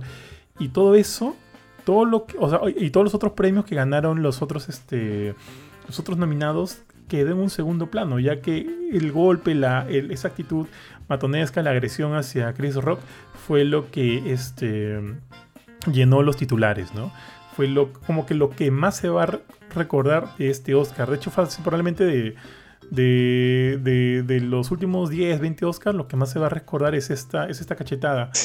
Entonces, yo siento que si bien no, no, no, sé, no sé si es muy pronto decir que su carrera ya se vino abajo, ya se malogró, ya hemos visto que sí está afectando, ¿no? Sí está afectando con la, cancelación, con la cancelación ahorita de Bright 2. También tenía, estaba en desarrollo, este... Bueno, perdón, estaba en proyecto eh, esta película, justo la otra vez la hablamos con Pancho, que tú no la viste. Esto en él es el último hombre, Soy Leyenda. Ah, la Soy Leyenda 2 o, la, o la serie TV Soy Leyenda, no sé con cuál va a ser, con Michael B. Jordan. No sé si se ha cancelado el proyecto o si lo han sacado a él y Michael B. Jordan va a estar ahora eh, al frente, está solo él, solo, no sé cómo va a ser, pero sabemos que él ya no va a ser parte del proyecto. También había otro proyecto con. Había otro proyecto con Netflix, aparte de, este de Bright 2. Y había uno más, bueno, el autobiográfico que dices. Y, no sé si su, la serie está, el, el, regreso, el remake del Príncipe de Rap, que está pasando por Hulu, que creo que aquí está en HBO Max, puedo estar equivocado. No sé si está teniendo éxito o no, pero supongo que también se va a ver. Eh, va a haber, no sé, pues el, problema esto le va, le va a generar ciertos ciertos problemas también a esta serie, no, no estoy seguro. Pero es como que todos los proyectos alrededor de Will Smith ahorita están en. eh, están como que en un punto así, en piso un poquito re- resquebradijo, ¿no? Resquebradizo. Entonces, no sabemos qué va a pasar. Ojalá. Sé que ahorita el pata se ha metido en. ¿Cómo se llama estos? No es Anger Management. Se ha metido a un centro de. De rehabilitación, de donde lo, pero Centro de rehabilitación, tal cual, tal cual. No sé si eso va a ayudar. O sea, desde ya su imagen pública creo que ha sido golpeada. Ujú. Cabe la. Cabe la. no, no pon in- in- intende, tío. Pero ha sido golpeada su imagen pública. Y no sabemos. O sea. Creo que la gente olvida. La gente olvida rápido. Así que si va a tener un regreso, yo creo que sí. Le va a tomar tiempo probablemente. Pero bueno, pues no. Este, esperemos que las cosas pasen y, y podamos volver a verlo a Will ya este, rehabilitado y todo y, y nada, disfrutar de, de sus películas, de sus próximas películas. Sé que por, ponte, por lo pronto, ahorita el que mejor se la está llevando es Chris Rock, que creo que ha sabido cómo responder al golpe. Creo que le están lloviendo varios, varias ofertas de trabajo y plata y demás. Y bueno, pues creo que el men estuvo a la altura, otra vez me parece mal decirlo, estuvo a la altura del golpe. Así que nada, pues a ver qué pasa, ¿no? A ver qué va a pasar. No sé, yo, siento que si, si Will simplemente le hubiera dicho, o sea, no, compadre, amigo, lo que sea, no está bien que, te, que bromees de la enfermedad de una persona, de, una, persona que está así afectada como mi esposa, lo dejas sin palabras. Y lo dices eso públicamente, oye, me ha dolido. Eso lo dejas, lo dejas inestable. ¿Qué va a decir Chris Rock? Va a decir, sorry, es lo único que le va a quedar decir. Y él va a quedar mal. Mientras que si vas y le pegas, lo conviertes en el mártir, lo conviertes en el héroe. Y eso es la metidaza de pata que tenía este pata. pues. Eh, y bueno, nada, o sea, no, no, no quiero como que ex- extender más el- la noticia, pero sí, yo también, o- ojalá espero que, que se arreglen las cosas. Al menos creo que, si bien hay algunas cosas medio sospechosas, como por ejemplo este de renunciar a la academia después de recibir el Oscar y quedárselo, no, no haberlo entregado, sino simplemente decir, ya tengo el Oscar, chau, academia, se, se siente como una disculpa a medias, pero también sí siento que hay cierto arrepentimiento del pato. Entonces, ojalá este, este tema de la, el centro de rehabilitación lo ayude. Sabemos que no va a poder pisar los Oscars por 10 años, creo. Eh, pero sí, sí me gustaría. Mira, es- esto de los 10 años, te, te aseguro, sí, estoy 100% seguro que Will Smith va a estar de regreso ahí en, esa, en esa celebración en menos de esos 10 años. Le van a perdonar. en la la- cárcel, por, buen- por buena conducta, dice. algo así, sí, algo va a pasar. Eh, yo creo que el pata está haciendo, está poniendo de su parte para arreglar las cosas. No sé si su esposa lo está haciendo también, pero eh, yo creo que la academia le va a quitar ese, ese veto antes de tiempo. O sea, el próximo año no lo vamos a ver, de repente tampoco en el 2024, pero yo creo que va a estar ahí en unos 5 o 6 años. De repente no recibiendo un premio, definitivamente no, pero sentadito ahí sí va a estar. Oye, ¿y su, su esposa sí puede ir? Tengo entendido que ella no está vetada, así que sí podría ir. ¿Te parecería? O sea, Mm, Ojo, no me parece que esté mal que vaya, o sea, si es, ella también es actriz y, y- y actúa en una película, y, o sea, tiene todo el derecho a ir. Eh, no sé si la gente lo va a tomar a bien, pero yo creo que creo que está bien, es su derecho. Si desea ir, puede ir. Claro, claro. Yo lo digo como que. O sea, si, si sé que ponte, mi esposa le hubiera metido el lapo, pues no sé, pues a Melcochita y a nosotros nos, no- nos impiden ir al- a los Oscar. Este, yo, no sé, pues por, por, por apoyo a mi a Milan, no, no iría fácil, ¿no? Pero bueno, sí, tienes la razón. Eso ya está en ella, ¿no? Está en ella y sí, pues ella, Es decisión ella, no tiene. Sí, no tiene. O sea, ella no, no le ha pegado a nadie. Así que. Así que bueno. Bueno. Tal cual. Entonces, pasemos, pasemos. Y la siguiente noticia, mira, y justo viene la mano de la otra del Lego, también tiene que ver con Star Wars, ya que Amy Henning, si la conoces, la ex directora de la franquicia Claro. Uncharted. Sí, yo tengo su autógrafo en, en un Uncharted, creo que en el 2, por ahí. Ah, qué ch- Ah, y justo Ari lo está pidiendo que, que está pidiendo que se lo prestes. tío. Viendo el 3, ese todavía no, no sé si lo tengo, porque creo que sí, ese creo que fue mi primer Ah. Uncharted digital. Pero el 2 sí lo tengo, el 2 lo tengo firmado por ella y por... No me acuerdo, alguien más de Naughty Dog. No fue Neil Druckmann, definitivamente. Alguien más de Naughty Dog, no me acuerdo. Oye, y, y si te pide ese, ¿se lo prestas con todo y la firma? Se lo ofrece en una cajita de VHS. claro, claro, está bien, está bien. Sí, sí, sí. Bueno, ya, Amy Hanning, tío, sabes que tiene ahorita su, su propio estudio que se llama Skydance New Media y ahorita ha sido reclutada para trabajar en el nuevo juego de Star Wars. Eh, de hecho, esta noticia salió esta semana, ella lo publicó a través de su Twitter personal, diciendo que está bastante entusiasmada por unirse nuevamente a Lucasfilm Games para trabajar en este, en este nuevo juego. Ahora, eso de unirse nuevamente, ¿ella ya tenía un trabajo anterior con Lucasfilm? ¿Algún trabajo anterior de Lucas, perdón, de Star Wars? No me acuerdo si era con Lucasfilms o con alguna otra empresa, pero sí estuvo ella trabajando en... eh, era, en era en un juego... No, no me acuerdo si era en 1313. Creo que fue en ese. El de Boba Fett, el de Boba Fett, ¿no? No, el, el de Boba Fett creo que fue con, con la chica esta de Ubisoft, Jade, no me acuerdo su apellido nunca. Eh, creo que Amy estuvo en el de el del Bou- Bounty Hunter, que no ya no era Boba Fett, que querían que, era, un- que, tu- que fuera un pata que pelea con látigo porque nunca habían visto un látigo en todo Star Wars. Me acuerdo que, que hicieron ese, ese hincapié. Iba a ser un third person action game y que bueno, desapareció en el proceso. No Tío, tío, acá estoy viendo, mira, eh, eh, el de 1313 es el de Boba Fett. Entonces hay otro más. Era un pata Star con látigo. Wars Un pata es- con látigo, es todo lo que me acuerdo ahorita. Era, era el Belmont de Star Wars. sí me acuerdo que se, que se compartieron justo imágenes que se veían, se veían chéveres. Yo también me acuerdo de ella en algo de Star Wars, pero no, no la. No, no, no, ahorita no la tengo tan, este, tan, tan fresca en la memoria. Bueno, sé que ella ahorita está trabajando también ponte, como escritora en Forspoken. Este, trabajó en, bueno, ya dijimos, ¿no? Los tres Uncharted, el 1, el 2, el 3. Traba- trabajó también como directora de Jack 3. O sea, estuvo bastante, estuvo bastante tiempo en Naughty Dog. Trabajó en, esta, este, en este juego que para mí me encantó en su momento, Soul River. Ya, ya- ya encontré el, el juego que estaba haciendo ella. Eh, ¿Cómo se llama? De hecho, lo estaba trabajando con, con Visceral, con la gente de Dead Space. Ah, sí, es verdad. el juego tenía como, como nombre clave Project Ragtag. O sea, era un grupo de. Básicamente un equipo de, de inadaptados de Star Wars. De esos hay un montón, ¿no? Pero. Era, era un grupito de Han Solos. Y uno de ellos tenía un látigo loco. Estoy encabezando, digo. Tienes razón, tío. Acá está Proyecto Ragtag. Ese era el que estaba trabajando con Visceral. Antes de que Visceral fuera, fuera chopeado por completo, tío. Ah, ahí está. Ah, entonces ya, bueno, tiene sentido que comente de que le guste estar de vuelta, ¿no? Con Lucasfilm Games eh, para un nuevo proyecto. Y ojalá que este sí se dé, tío. Este sí se dé. No sabemos ahorita eh, qué va a ser. No sabemos si va a ser un juego de aventura, de, va a ser un shooter, va a ser un juego de acción, o qué sé yo, un juego tipo Telltale. No sé por qué también imaginé en un momento que podría ser un juego tipo Telltale. Pero va a trabajar con ellos para este nuevo proyecto de Star Wars. Y ojo que ellos el año pasado, también a través de ella, dijo que su estudio está trabajando en un juego para Marvel. O sea, ahorita está trabajando tanto para un juego, para Mar, para un juego de Marvel como para un juego de Star Wars. Así que, así que habrá que ver. O sea, yo le tengo mucha, mucha fe a ella. Creo que es, es bastante capa, sabe, sabe. Entonces, quiero, quiero poder probar un poquito de su experiencia en estos nuevos juegos que ya se han anunciado, ¿no? Ahora, Star Wars tiene cuerda para rato, tío. Aparte de, lo, de los juegos que van a salir, el remake este de Knights of the Old Republic. También está este juego con. Este juego de Star Wars Eclipse, que no sé por qué me da la sensación de que nunca va a salir, tío. Ese es el Está de. Este juego ahorita de ella. Ese es el de Dime. Quantic Dream, ¿no? Eclipse. Sí, el de Quantic. El de Quantic. Dicen que todo el, el staff, todo el equipo de Quantic está, tío, hasta el, hasta el tacho, tío, hasta el 100. ¿Por Que hay miles de problemas.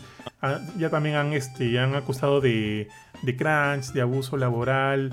Han- o sea, es como que ahorita les está costando eh, conseguir talento. Talento a nivel de diseño, a nivel de... Bueno, en todos sus rubros, ¿no? Les está costando bastante. Claro. Y desde ya creo que el juego está retrasado hasta el 2025, 2026. Pero por cómo va la cosa, tío, no se ve bien. Pero bueno, tenemos ese. Tenemos ahorita el Amy Henning que se ha anunciado. Tenemos este Jedi Stars. eh, perdón. Star Wars Jedi 2. eh, Fallen Order 2. No sé si se va a llamar Fallen Order. Y, y no Creo, sé cuál otro más está por ahí. Yo creo que le van a cambiar el nombre. Pero, pucha, el, el personaje. Me, me- me da mucho gusto que el personaje de Cal Kestis se está agarrando tanta fuerza en, en el fandom. O sea, lo, lo tres le, le- le tomaron foto al, al actor en Galaxy's Edge, este parque de diversiones de Disney. Está con su Ajá. sable roto, o sea, le, le- le hicieron el, el sable este de, de su maestro que está cortadito por la mitad. an- antes de que lo repare. Ah, Y por ahí, no creo que fue Junior que me dijo a alguien que, que ese sable estaba costando bastante plata ahora. O sea, el, el modelo del mango de ese sable es- ya, se, ya se ha vuelto coleccionable. Ah, ok, ok, ok. Ah, bueno, está bien, paja, paja por ellos entonces, tío. Ah, y me olvidaba, también Ubisoft tiene un proyecto con Star Wars, ¿recuerdas? Pero Yo- que no han dicho nada. Eh, sí me acuerdo que lo anunciaron, pero no, como tú dices, no se sabe nada. Sí. Pero justo lo que voy es que como que hay varios proyectos ahorita en desarrollo. Así que hay que ver, pues, ¿no? Cuál de todos ellos llega a buen puerto y cuál, bueno, pues muere en el, muere en el intento, tío. Ojalá, ojalá salgan cosas buenas. Eh, por lo pronto vamos de, de buen pie, ya que el Lego Star Wars Skywalker Saga le fue bastante bien, tío. Y antes de eso tuvimos Squadrons, que también creo que fue, creo que, o sea, yo lo jugué, Benito le hizo la review, me acuerdo. Lo que jugué, no lo terminé, me pareció interesante, me pareció chévere. No lo probé en VR, me hubiera gustado probarlo en VR, ya que no me lo prestaste, maldito. Y antes de eso estuvo. Este, Bueno, probé en VR. Ye- sí. Y antes de eso justo estuvo, pues, este, Star Wars Jedi. Así que como que estamos en buen pie. Luego de los tropezones que, tuvimos con, Battle, con Battlefront 2. Y por ahí no me acuerdo si alguno más que también le fue mal. El primer Battlefront también creo que no le fue bastante bien. Y así que nada, pues estamos en camino, estamos en camino. Ojalá, ojalá le vaya bien también a Star Wars. Listo. Entonces, eh, bueno. Sí, hay bastante cosas de películas, ¿no? Pero bueno, por lo menos lo anterior era juego, ¿Sí? juegos ¿Sí, de Star Wars. Ahora, esta, esta sí es pela pela. Eh, este, pero es una, una pela de una saga que le tengo un montón de cariño. Que es este Jurassic World Dominion. El, bueno, el nuevo. La nueva entrada de la franquicia de Jurassic Park. Eh, bueno, básicamente es este, se ha mostrado una imagen de lo que ya todos sabíamos que iba a pasar. Que era el retorno de varios de los. Del, del trío original, digamos. Están haciendo la de episodio 7 más 8. O sea, se han traído a- al trío de, de actores originales a, a Laura Dern como Ellie Sattler, Sattler, a Jeff Goldblum, que ya había regresado antes como Ian Malcolm. Y de hecho, ahora que lo pienso, todos han regresado antes. O sea, eh, Laura Dern regresó junto con Sam Neill, pero solamente que en el, en el intro de la última. De la última película, creo. De, de- De la 3. De Jurassic Park 3. de la 3, de Jurassic Park, eh, la del espinosaurio. Sí, o sea, al inicio y al final, cuando manda Claro. el ejército. Y el que, el que viaja a la isla es este Grant, o sea, Sam Neill. Y. Jeff Goldblum salió después, ya cuando era Jurassic World. Ahora que me acuerdo, así como que dando una, una charla, una especie de presentación ante el Congreso, un jurado, no me acuerdo bien. Eh, pero Claro, claro. ahora reaparecen los tres, eh, junto con, bueno, digamos, el, el nuevo team, ¿no? Que es este Star-Lord y... ¿Cómo se llama la, la chica esta, la que es directora ahora? Gwen Stacy. Gwen Stacy. Ah, la buena Stacy de Tobey Maguire. Eh, y bueno, han mostrado una imagen de. No, sorry, sorry, sorry. Este, Bryce Dallas Howard. Claro, ese ese es el verdadero nombre. Eh, no me acordaba de su, de- de su nombre completo. Y han mostrado pues, solamente una imagen de, de, de Sam Neill portando pues el, el sombrerito clásico de Grant eh, en una escena que se le ve entrando en una especie de cueva o una mina porque hay un, hay un carrito de trenes abajo. Y pues con toda la luz dándole en la espalda como para que vea solamente la silueta de Indiana Jones que tiene su personaje que siempre ha tenido. Eh, Sí. me parece una, una- o sea, es una foto simpática. Ya hemos visto más fotos de él. O sea, hemos visto fotos de él, no en silueta, o sea, tal cual. Eh, me parece, no sé si has visto estas, estas fotos que se le ve al, al actor con un eh, animatronic de un Triceratops chiquito. O sea, me parece que va a haber como un Triceratops bebé por ahí chongueando en- en- en- durante la película. Y me parece un to- bonito, tío. me parece un toque bien, bien paja. Porque aparte que o sea, el Triceratops es todo lo más. O sea, es, es el Baby Yoda de la historia. es súper tierno, todo lo que quieras. Eh, yo me acuerdo bastante cuando el personaje de Sam Neill o sea, se encuentra con el Triceratops en la primera Jurassic Park. Está enfermo, o sea, el Triceratops, la Triceratops ya está hecho. Ujú. Estaba, hasta, estaba para el gato, ahí en el piso, tirada, enferma del estómago. Y él dice, ¿no? Que este era mi, este era mi dinosaurio favorito, y la acaricia, le escucha, Ujú. le huele la caca y todo eso. Entonces, que se encuentre con un Triceratops bebé que sí está en buenas condiciones me parece bien chévere. No sé, es un, es un toque súper caleta para mí, para gente que no ha visto las primeras, pero me, me gusta bastante. Eh, sí, sí. no, no sé, no hay mucho más que comentar acá. hay bastantes cosas que. O sea, se dice que la secuela va a ser muy ambiciosa. Una enorme historia con muchos dinosaurios y muchos personajes. Va a ser más grande que lo que se ha hecho antes. Bueno, están juntando dos generaciones, digamos, de aventureros. Eh, y van a aprovechar que el cine está abierto ahora para tratar de jalar la mayor cantidad de gente posible en la pantalla grande. Eh, ¿Tiene fecha de salida esta película? Pero todavía no tiene una fecha, ¿no? Mm. Pero eso es ahorita, si no me equivoco. ¿Dónde Creo está? que sí, tío. Déjame decírtelo. Jurassic World Dominion sale el... Bueno, y por último se, se destaca el hecho de que la primera vez que vimos el personaje de Alan Grant fue hace 30 Jun- años. junio, junio, junio, junio. Ahorita, ya junto. Ahorita. Es entre Doctor Strange y Thor. Y ya está. Eh, no, te decía que la primera película de Jurassic Park salió en el 93. O sea, ya tengo 30 años encima de cuando fui a ver Jurassic Park. A la miércoles, tío. Y, y nada, voy a seguir viéndola mientras pueda, en- pueda caminar, llegar al cine o, o verla en la tele si es que es necesario, ¿no? Pero sí, esta, esta película sí, todo el hype del mundo, me parece. Y me da gusto que ya no estén utilizando dinosaurios genéticamente alterados. Esa es una cosita que, que como que les aceptaba a las anteriores. Con el, el Indominus es chévere. Pero el Indoraptor me parecía bien monce. Es como que, que el malo sea un, Ujú. un raptorcito. Son, son chéveres los raptors, ¿eh? pero son chiquitos. Entonces como que le faltaba esa, esa imponencia. Y ahora han elegido un dinosaurio que ahorita no me acuerdo su nombre, pero que es un dinosaurio real y es del, del vuelo del, del T-Rex. Así que todo, todo apunta menos para, para que me guste a mí. Ojalá no. Ojalá no la fríen nomás. ¿A, a cuál? ¿A- ¿Al Giganotosaurus? No. Ese, giga- giga- giga- yo pensé que se llaman gigasaurios, pero es giganotosaurios. o gigantosaurio, no me acuerdo. Ah, ¿lo va a hacer? Ah, man, ya no, no. Creo que no me, había, no me había percatado. No sabía si él iba a ser el, dinosaurio. el main dinosaur villain, ¿no? Del, de esta. Pero bueno, espero que sigan saliendo también lo- los dinosaurios clásicos. El T-Rex, que hasta ahora ha aparecido en. eh, o sea, el, el T-Rex que conocemos de la 1 apareció obviamente en la 1, apareció en, en el primer Jurassic World. eh, World. En la 2. Luego en la 2 también, ap- la 2 también apareció. Y ojalá vuelva a aparecer en esta. Parecido el, no el- muera, tío. El T-Rex apareció, a ver, en la versión en la 1, en, en Jurassic Park, luego apareció en Jurassic. World, que era la... No, perdón, Jurassic... The Lost World, Jurassic Park The Lost World.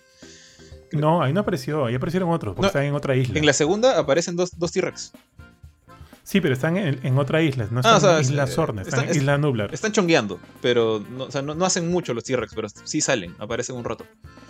Ah, ya, no, no, no. Te decía que el mismo tiranosaurio de la 1 Ah, no, es ese quien no. aparece luego en. Ah, ya, a, eso me refería. ese no, claro, refería, ese, sí, ese pata lo, lo vimos por última vez en...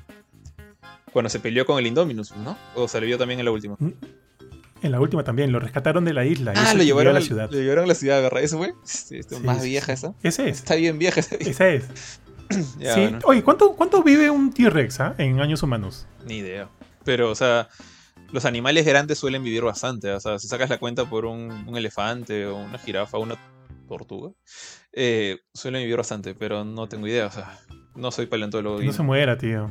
Que no se muera, tío. Porque mira, ponte, sí, en la, en la, en la- bueno, Jurassic World a mí me gustó bastante. La siguiente, ¿cómo se llama? La siguiente Jurassic, Jurassic World. Esta es Dominion. Pero la segunda de esta nueva tanda, ¿cómo se llama? No me acuerdo dónde sale el, el Indoraptor, ¿no? Sí, ajá. Bueno, en esa, esa pela no me gustó mucho, para serte sincero. Pero hubieron escenas por ahí que me, me tocaron el bobo, tío. Cuando, por ejemplo, están escapando de, la isla que la Fallen isla Kingdom. Fallen Kingdom es esa. Fallen Kingdom, Fallen Kingdom, ya. Cuando están en Fallen Kingdom y están escapando de la isla porque se activa el volcán y todo se está yendo a la Shea y los dinosaurios están corriendo para salvarse, tirándose al agua. Me acuerdo que cuando ya se los rescatan, rescatan a los, a los humanos y se están quitando en este, en este barco, se ve al, al, al brontosaurio de la 1 como que haciendo su saltito, ¿no? Como que levantando sus patitas ahí, quedándose a morir. Ese fue el mismo, el La mismo misma de la 1, tío. No sé si es el mismo. Bueno, me dio mucha pena. es muy probable Ah, que sea el mismo. dijeron, dijeron. ¿Sí? Dijeron, ¿ah? Dijeron que era el mismo. Ese es, el, sí. ese es el final de la primera Jurassic World. ¿No? No, no, no. Ese ¿Fallen es el- en, la mitad, en la mitad de Fallen Kingdom. sí. Ok, claro, cuando se quema la isla. Este, sí, yo he visto, eh, la otra estaba leyendo comentarios de gente que decía como que, que les encantan las películas, pero por alguna razón no pueden ver esa parte de, de Fallen Kingdom, porque como que se les parte el corazón, porque el, el- el- es un brachiosaurio. Duele. El brachiosaurio hace la misma payasada de voy a levantar las patitas para comer mi frutita, pero no hay frutita, es solamente como que, GG, chao, acá, acá me hundo, y se muere, pues, ¿no? Sí, es triste la Tío, tío, tío, pena. Obviamente, pero no voy, a, no voy a dejar de ver la película por eso. O sea, no es como que. Yo, no, no, no, no dejo de ver la película porque se muere Hachiko. O sea, no, no, así no funciona. pero. Ala, no, yo sí, tío. Yo no he visto. Ha- O sea, yo soy, o sea, soy muy sensible con los perros. Me amo los perros. Y mi esposa me ha contado de, Hachiko. ¿ya? Y, y es como que, ¿sabes qué? Prefiero no verla. como que prefiero no verla. Siento que es bien triste. final voy a la estar película, llorando. Es bien triste. Pero yo, yo la he visto y no, no, no lloré, pero. O sea. so- solo, con ese, solo con ese capítulo de Futurama de Fry, del perro, puta, también me voy a la mierda. ah, Es como que. es eso. Es básicamente lo mismo. Sí, o sea, no quiero, no quiero, no quiero pasar por eso. Es como que ya. Pero, pero sí, sí te entiendo. Pero, sí, pero te entiendo, te entiendo. De repente, este, soy- mi, mi sensibilidad con los perros es muy grande. Como que no, no, sí, sí me choca. Así que, Hachiko no he visto esto. O sea, puedo ver esto. No es que, no es que puedo volver a ver al Brachiosario morir. No es que no, no pueda, ¿no? Pero obviamente da penita. Da penita esa escena. Y ojalá, justo por eso, no maten al, al tiranosaurio en esa nueva. Ese tiranosaurio de la 1 es, es, también es bien feeling. Ojalá no, no se muera. De repente muere Blue, tío, y se queda su cachorro. Yo pensé que, te juro, yo, yo, yo, pensaba que ese tiranosaurio era el que había muerto con el espinosaurio hasta que dijeron que no, que la vieja, algo así le decían, la, la, la, la viejita, bueno, se mecha con el, con el Indominus Rex era la misma. Sí, sí me acuerdo que me enteré ahí que era la misma.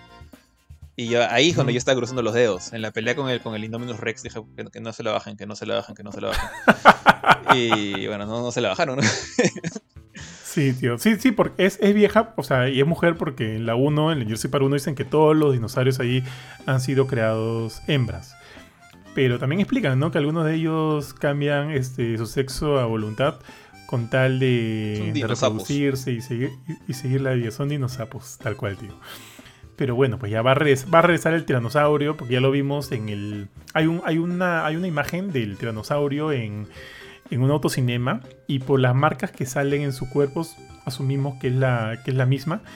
Y, y, bueno, pues ¿qué va a pasar, tío? Porque ahorita este es todo un mundo nuevo, es un mundo donde la gente está conviviendo con dinosaurios y obviamente eso no suena sencillo, no suena fácil. Con, conviviendo no es la palabra, creo, porque me acuerdo que hay como que esfuerzos del gobierno, están tratando de capturarlos, pero es como que es el equivalente a que estás en qué sé yo, en la mitad de un bosque en Estados Unidos, eh, en el norte, ya, en, en, Alaska, donde estuve hace poco. Estás en tu casa y de la nada viene un alce de estos de 3 metros y te toca la puerta con su patita o con sus cuernos. Es, es eso, y esto es peor todavía. No me ha pasado eso. O sea, ¿Te pasó eso? No, no me ha pasado eso, pero sé que pasa. O también en, en otros estados más, más de bosque eh, entran los osos eh, entre las casas a buscar comida así como si fueran mapaches. Entonces yo creo que es más o menos eso. O sea, si, si, tú sales de tu casa, abres la puerta para botar la basura y te ves un velociraptor al costado, es casi como ver un oso. Ver un tiranosaurio es otra experiencia que no tengo idea cómo va a ser. Oye, tío, me acabo, te acabo de imaginar ahorita a ti en tu viaje con Shadi Alaska, saliendo a botar la basura, poniéndote como que tu, tu, tu gorrito de chavo este acolchado, tu escopeta, hotel, ¿no? Y, sal, y, saliendo. El único momento donde dije, acá se nos cruza un alce, fue cuando salimos el último día. O sea, ya habíamos visto alces antes, pero en un carro, desde el carro. Eh, pero al final salimos al, afuera del hotel al estacionamiento porque Shadi vio la aurora, pues desde el hotel. Y salimos a tomar las ah. últimas fotos y, y, salimos del hotel, salimos hasta, hasta la pista pero para llegar a la pista tenías que pasar por una sección de más o menos tupida de árboles. Y yo estaba, o sea, ella estaba mirando el aurora y yo estaba mirando entre los árboles. Ahorita que no se aparezca uno de estos, porque a mí me encantan los alces, ¿ya? Me parecen uno de los animales más chéveres que he visto en mi vida. Pero tampoco no quisiera como que encontrarme con uno en la mitad de la noche. Entonces... Sí, pues no. Eso fue lo más cercano, pero no, no, no, nos pasó nada de ese. No hubo un encuentro del tercer tipo con un alce. Con Bullwinkle, tío. Ahí este. Escapando. Son chéveres. Los, los, o sea, si yo, estuviera, si yo estuviera manejando mi carro, ahí sí, yo, yo me pongo al costado del alce y empiezo a, a manejar a, a, velocidad baja. Porque sé que si se enoja, pum, yo solo corriendo más rápido que él. Pero a patita, ahí sí es como que con respeto. Tengo foto con un alce y se acaba que encontré en un aeropuerto de, de Fairbanks, creo que fue, o de Anchorage. Y son, son enormes. No, tío, esas, son grandes. Esas, orna esas, ornamentas, pucha, no, tío, respeto, ¿ah? ¿eh? Yo ni, ni cerquita. Dice que el, un pato, me acuerdo, uno de los guías eh, nos dijo que una de las cosas más peligrosas de los alces es que su cerebro es tan chiquito, o sea, en otras palabras, son tan idiotas que son, son puro instinto. Entonces, si, no sé, si pisas algo y suena una piedra que no les gusta, van y te, te, golpean, pues, porque se paltean. Súper fácil. Chama, tío. está bien, está bien. Bueno, tío, la película llega en junio, así que ya saben todo el mundo a ver. Porque esta, ya película, esta película ya es la final, final. O sea, no sé si van a seguir otra trilogía con otros personajes o demás, pero con esto están tratando de darle un cierre a estas seis películas que iniciaron, como dijiste, en el 93, si es que no me recuerdo. Y, y, bueno, pues no, ya y es el adiós, el adiós de estos personajes que hemos visto a lo largo de tantos años. Así que a verla, todo el que es fan de, de Jurassic Park, de Jurassic World tienen algo importante que ver en junio, así que vayan todos al cine a verla. Ahora sí, mi estimado. Oye, en verdad, ¿no? Te han tocado puras, puras noticias, noticias de películas. Este es de juegos, pero que no he jugado, pero dale tú primero. ya, tío. A ver, eh, la siguiente noticia es de que se asegura, bueno, han asegurado de que God of, God of War Ragnarok llegaría de todas maneras este año, tío. ¿Qué pasó? En la semana, el buen Cory Bar Barlock. ¿De él tienes autógrafo o no? De Cory sí, en God of War 4, en el de Play 4. Ah. Tengo foto con él también. ¿El 4? ¿El 4? ¿Ascension? No, uh, perdón, el 5. Eh, eh, God of War, el que solamente God of War con, con Atreus. Ese, ese lo tengo firmado. Ah, ya, ya, ya. Ah, qué chévere, ya, tío. Él, eh, Cory Barlock, eh, comentó esto. Salió en un video esta semana diciendo de que ok, no, no hay muchas noticias por lo pronto de Ragnarok, pero todo lo que van a ver les va a sorprender, va a ser increíble, va a ser impresionante y demás, ¿ya? Y, y justo en ese video que también se compartió en Twitter, un, un, un, bueno, un fan preguntó, ¿no? Si es que están 100% seguros de que Ragnarok saldría sí o sí este año, a lo que el director de animación del juego, bueno, déjame buscar su nombre, Bruno Velázquez, respondió, Ragnarok is coming this year. O sea, de todas maneras, 100% seguro, Ragnarok va a salir este 2022. ¿Qué pasa? Este, obviamente todavía el tema de la pandemia ha llevado está haciendo como que algunos ajustes, algunos estudios, hay muchos retrasos, de por sí ya se han retrasado, el Ponte Sony ha retrasado todo su sistema de, su cronograma de películas, inclusive llegó a, atrasarse eh, a Cross Spider-Verse para creo que junio del próximo año, no tengo acá la data. O sea, como que todas las empresas, todas las compañías están retrasando sus cosas y, creo que podría tener sentido pensar de que Ragnarok también llegaría a retrasarse, ya que en realidad no vemos nada del juego desde hace tiempo. ¿Cuándo se lanzó ese último gameplay, tío? El año pasado, ¿no? Como que antes del Game Awards, creo. No sé si me estoy equivocando. Y ya, pues son varios meses sin saber nada del juego, sin tener noticias. También cabe resaltar que PlayStation no, no se va no se va a tropezar, o sea, no se van a tropezar ellos mismos, ya que también durante estos meses salió Horizon Forbidden West, salió este Gran Turismo 7, entonces también tiene sentido de que no haya habido mucho marketing para este juego cuando habían otros juegos eh, este, programados eh, anteriormente, ¿no? Eh, pero bueno, entiendo la preocupación. Yo también de por sí estaba un poco preocupado que de repente se retrase un poco más. O sea, si hay que retrasarse, que se retrase, pues, ¿qué se va a hacer, no? En lugar de tener que aguantar el crunch o de repente un juego que no salga de la manera en la cual muchos fans esperan que, salga. Pero bueno, ya todos los miedos a un costado, ya que como ya lo dije, el director de animación del juego, Bruno Velázquez, ha confirmado que el God of War Ragnarok sale de todas maneras, tío, este año. ¿Qué te parece, Jorge? O sea, eh, yo me acuerdo que rajamos bastante esto en el 2021 eh, de Furchin diciendo, sí, sale este año, o Ari, uno de los dos. Eh, y, yo les decía, o sea, solo tenemos un logo, o sea, no, no, seas loco, pues no hay forma que salga este año. Y el que sí, que sí sale, que sí sale. Y yo decía, hay más chance que salga Horizon este año, el año pasado, que salga God of War. Y en efecto, ni, Horizon sale en el 2021. pero después de esas discusiones y de burlarme mucho del Bauer de turno, no me acuerdo cuál de los dos fue, eh, Curchín, Curchín. Eh, ya en eh, finales de año mostraron este trailer de gameplay con, las voces ya grabadas de los actores de voz. Eh, Atreus ya mayorcito, ¿no? O con unos, sus, qué sé yo, pues unos tres años encima por lo menos. Eh, y ya era, yo creo que ahí era mucho más factible decir salen en el 2022. No me hubiera sorprendido si decían salen en el 2023 como que plan así como Horizon, plan de febrero. pero me da gusto que salga este año. O si ya está listo, si ya están preparados para hacerlo y no hay razón para, para seguir testeando cosas o cambiando cosas, ya denle para adelante y, y mucha suerte, porque de hecho eh, el, el, God of War, yo siempre digo God of War 4 porque me olvido de Ascension, pero God of War 5 realmente es, ¿no? Eh, fue creo que uno de los, una de las mejores experiencias que tuve a finales de la... O sea, sigue el Play 4 en actividad, pero digamos, antes del de, la llegada de Play 5 fue uno de los como que de los grandes momentos que tuvo el, el PlayStation 4 y y de hecho fue una de las. Fue el juego que, como que revivió mi interés en, God of War después de Ascension. Lo jugué casi por obligación. Eh, pero hasta el, 3 me encantó. Ascension lo ignoré. El de, el de su hermano, Ghost of Sparta. En, lo tengo en el Vita ahí tirado y nunca lo jugué en mi Vita ahorita que está sin batería.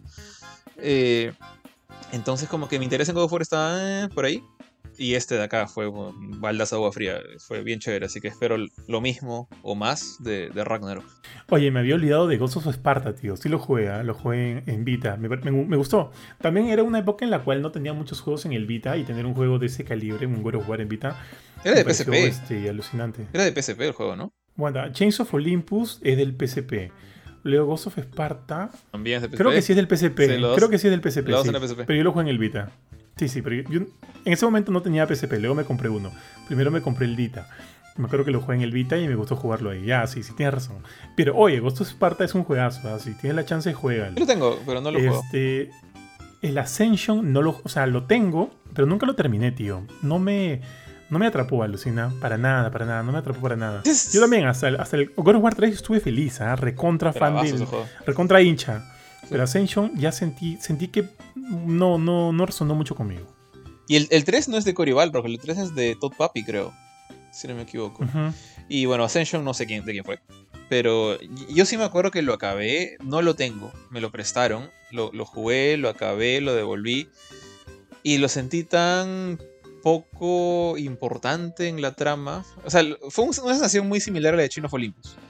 Como que he jugado un spin-off de esos que te... El equivalente a un cómic de Free Comic Book Day. O sea, no pasó, aquí no pasó nada. Y me acuerdo que lo, que lo mucho que trataron de vender en Ascension fue el multiplayer, que sí me entretuvo un rato, fue, fue chonguero. O sea, no, no es normalmente un hack and slash multijugador, o es súper raro eso. Eh, pero más allá de eso es... No voy a decir que es un mal juego, pero está muy por debajo del resto de God of Wars. De acuerdo, de acuerdo. tío. Igual que tú, no fue hasta el regreso de God War en el 2018 que me, me re- enamoré de la franquicia. Ese juego me encantó, tío. A mí también. Me acuerdo que lo comentábamos, creo que en simultáneo mientras jugábamos contigo, con JP, con el chino. Y luego de eso, este, obviamente me quedé con ganas de más. Me quedé con ganas de más de God War. Y ahorita que ya estamos a, puertas, o bueno, por lo que se cree, ¿no? Si es que de todas maneras sale este año. Estamos a algunos meses de la salida de la secuela, entonces no puedo estar más que feliz. A 2018 a 2022 han pasado 5 años, pues han pasado 5, no, perdóname, 4 años. Han pasado 4 años. Este, ya bueno, han sido 4 años de espera. Ojalá, ojalá que, o sea, yo creo que sí, que va a valer la pena. Y ya, pues conocer finalmente, ¿no? Cuál es el fin de esta historia. Y si ver de alguna manera va a si es que de alguna manera continúa con otro personaje o, o hacen un remake de todo. Alucina que yo estaría tranquilo con un remake. ¿O a ti no te vacilaría mucho esa idea? ¿Cuál? ¿Del 1? De las primeras. Sí, de las primeras. Yo siento que no tanto. Porque, este. La verdad es que. Y, y no sé si voy a encontrar otra vez más de la minoría vocal. Por el sistema de juego, dices. Eso. O sea, siento que el sistema de juego de, de- del último God of War y de Ragnarok es. bueno, lo que he visto de Ragnarok. Es muy superior al sistema pseudo Devil May Cry que tenían antes. O sea, God of War para mí. Eh, los primeros tres. Se levantaban mucho. O sea, la acción era chévere. ¿ya? O sea, la acción, los combos eran bacanes. Pero yo siendo fan de Devil Cry, siempre fueron segundo puesto. Lo que los levantaba, lo que los mantenía en la competencia era la historia de, de Kratos, un mundo griego, todo eso era, era superior en cierta forma a, la de Dante, con la excepción de Devil Cry 3.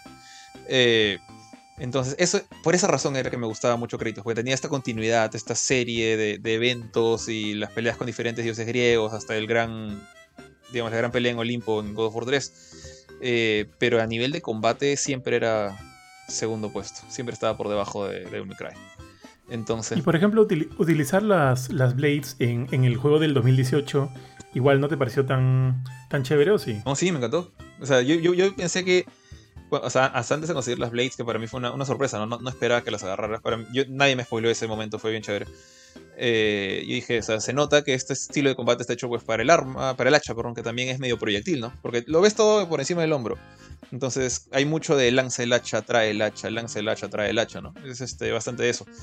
Y dije, acá no funcionarían las Blades of Chaos. Y me soltaron las maletas Blades of Chaos y te das cuenta que ahí la cámara se aleja un poquito cuando hace las- los combos. Entonces, sí, funcionó excelente. o sea, me gustó un montón. Lo hicieron funcionar. Entonces, o sea, en base a eso yo creo que podría funcionar, o sea, los primeros juegos utilizando este, este tipo de cámara que, que conocemos del 2018 eh, con, las, con las Blades. Podría funcionar bien, tío. Eso sí podría Creo ser chévere. Eso sí me llamaría la atención. Básicamente como lo que hizo Resident Ujú. Evil 2 y 3. O sea, traer el estilo más moderno a los juegos viejos. Sí. Así es, por eso yo quiero, o sea, yo quiero un remake en base al nuevo sistema de pelea que me parece, pucha, una delicia, tío, es una delicia. Entonces, traer esto, el, remake de los primeros juegos en base a eso eh, y, y recontándonos algunas de las cosas que sucedieron, creo que podría ser una buena opción. Y, bueno, pues a ver, ¿no? A ver, a ver hacia dónde se dirige la, la franquicia, que de hecho es una de las franquicias más que, que más le genera dinero a Sony, así que creo, o sea, creo que no la van a dejar morir, sino una vez ya terminado esto, ver cuál va a ser el siguiente paso. Si es que quieren continuar la historia de alguna otra manera, con algún otro personaje, de repente con Atreus, o este, irse por el siempre confiable remake, ¿no? Que a mí sí me gustaría. Bueno, listo. Entonces, eh, creo que me toca a mí. Ahora sí. Esta noticia no sé qué tanto voy a poder hablar ya, porque nunca he jugado estos juegos. Sé que tienen cierto legado. Pero bueno, sé que también tiene sus fanáticos. Cuatro juegos clásicos de Siphon Filter han sido clasificados para PlayStation 4 y PlayStation 5. Eh, esto ha sido revelado por Gematsu, que es un, es un medio que se especializa bastante en temas de noticias de juegos asiáticos, incluso si es que no llegan a América, lo suelen cubrir. Eh, y el filtrado ha aparecido en Corea, supongo que es la, tienda de PlayStation de Corea. Los juegos filtrados son Siphon Filter, Siphon Filter 2, Siphon Filter Dark Mirror y Siphon Filter Logan's Shadow. Eh, bueno, los juegos fueron desarrollados por Bend, el, estudio de. Ahora es Sony Bend, ¿no? O sea, el estudio de, uno de los estudios de Sony. Eh, la primera. De Days Gone, tío. Los son los de Days Gone, ajá.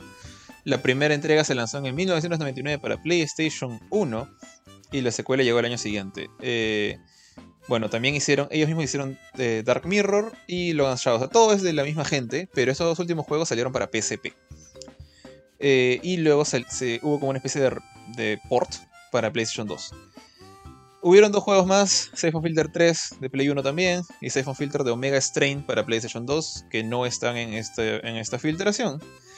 Pero bueno, esto y la conclusión que se saca del rumor, y es la misma que creo que cualquiera sacaría, es que esto está ligado al nuevo sistema de PlayStation Plus. O sea, PlayStation Plus, eh, sus tiers más avanzados, digamos, no, el básico, sino el premium y otro más que no me acuerdo cómo se llama, eh, te prometían acceso a juegos de, generaciones antiguas de PlayStation 1 y PlayStation 2. Creo que PlayStation 3 era solamente en el más caro de todos, pero estos juegos entran en el primer paquete, entonces ahorita Sony está como que, asumo, está buscando obras importantes para meter en ese grupito, en este nuevo PlayStation Plus y sé que Siphon Filter tiene cierto encanto y aparte es desarrollado por ellos indirectamente.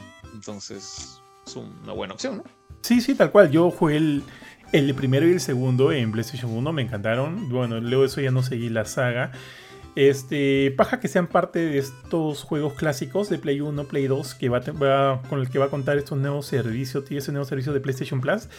Esperemos que sigan llegando más. Eh, como ya lo dijimos en el programa de PlayStation Plus, dudo que los vuelva a jugar, ya los jugué. Y de repente si, si regreso otra vez a, a iPhone Filter 2, siento que me voy a desenamorar un poquito de los recuerdos que tenía en mi mente. Porque bueno, el tiempo ha pasado, ¿no? Los cambios han pasado y te acostumbras a otras cosas. Entonces siento que de repente, ahorita para mí no, no daría la talla.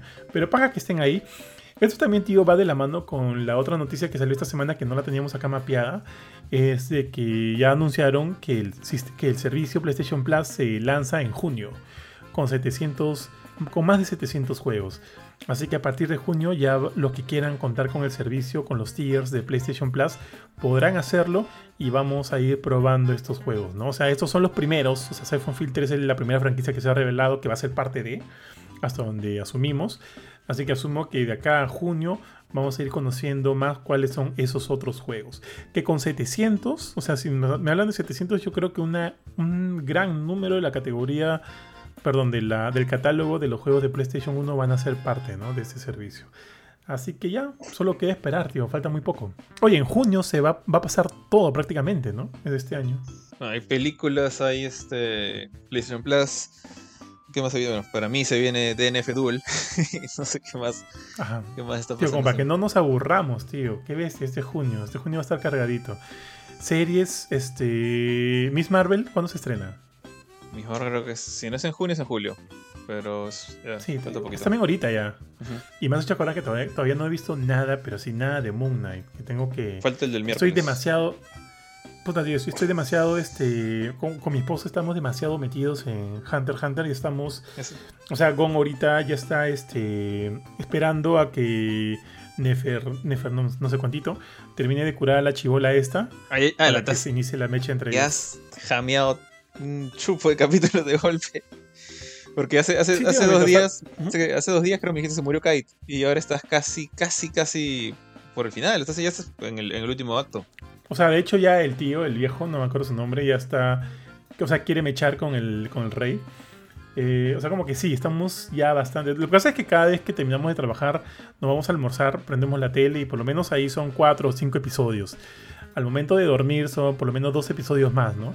Y estamos como que, como, como- que consumiendo cinco o seis episodios al día, así que estamos full, tío. Y una vez que termine Hunter x Hunter ya me pueda liberar de, de, de- de esta obsesión que me ha dado con, la, con el anime. Y creo que podremos hacer un a la filme, alucina, de Hunter x Hunter, porque Gary también lo ha visto y le gusta mucho, Kurchin también.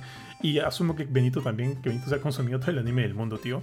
Una vez que salga eso, ya voy a poder ponerme al día en todas las otras series que no he estado viendo. No he estado viendo Halo, no he estado viendo este Halo Moon Knight. Halo le han llovido los reviews malos hasta por las furas, ¿ah?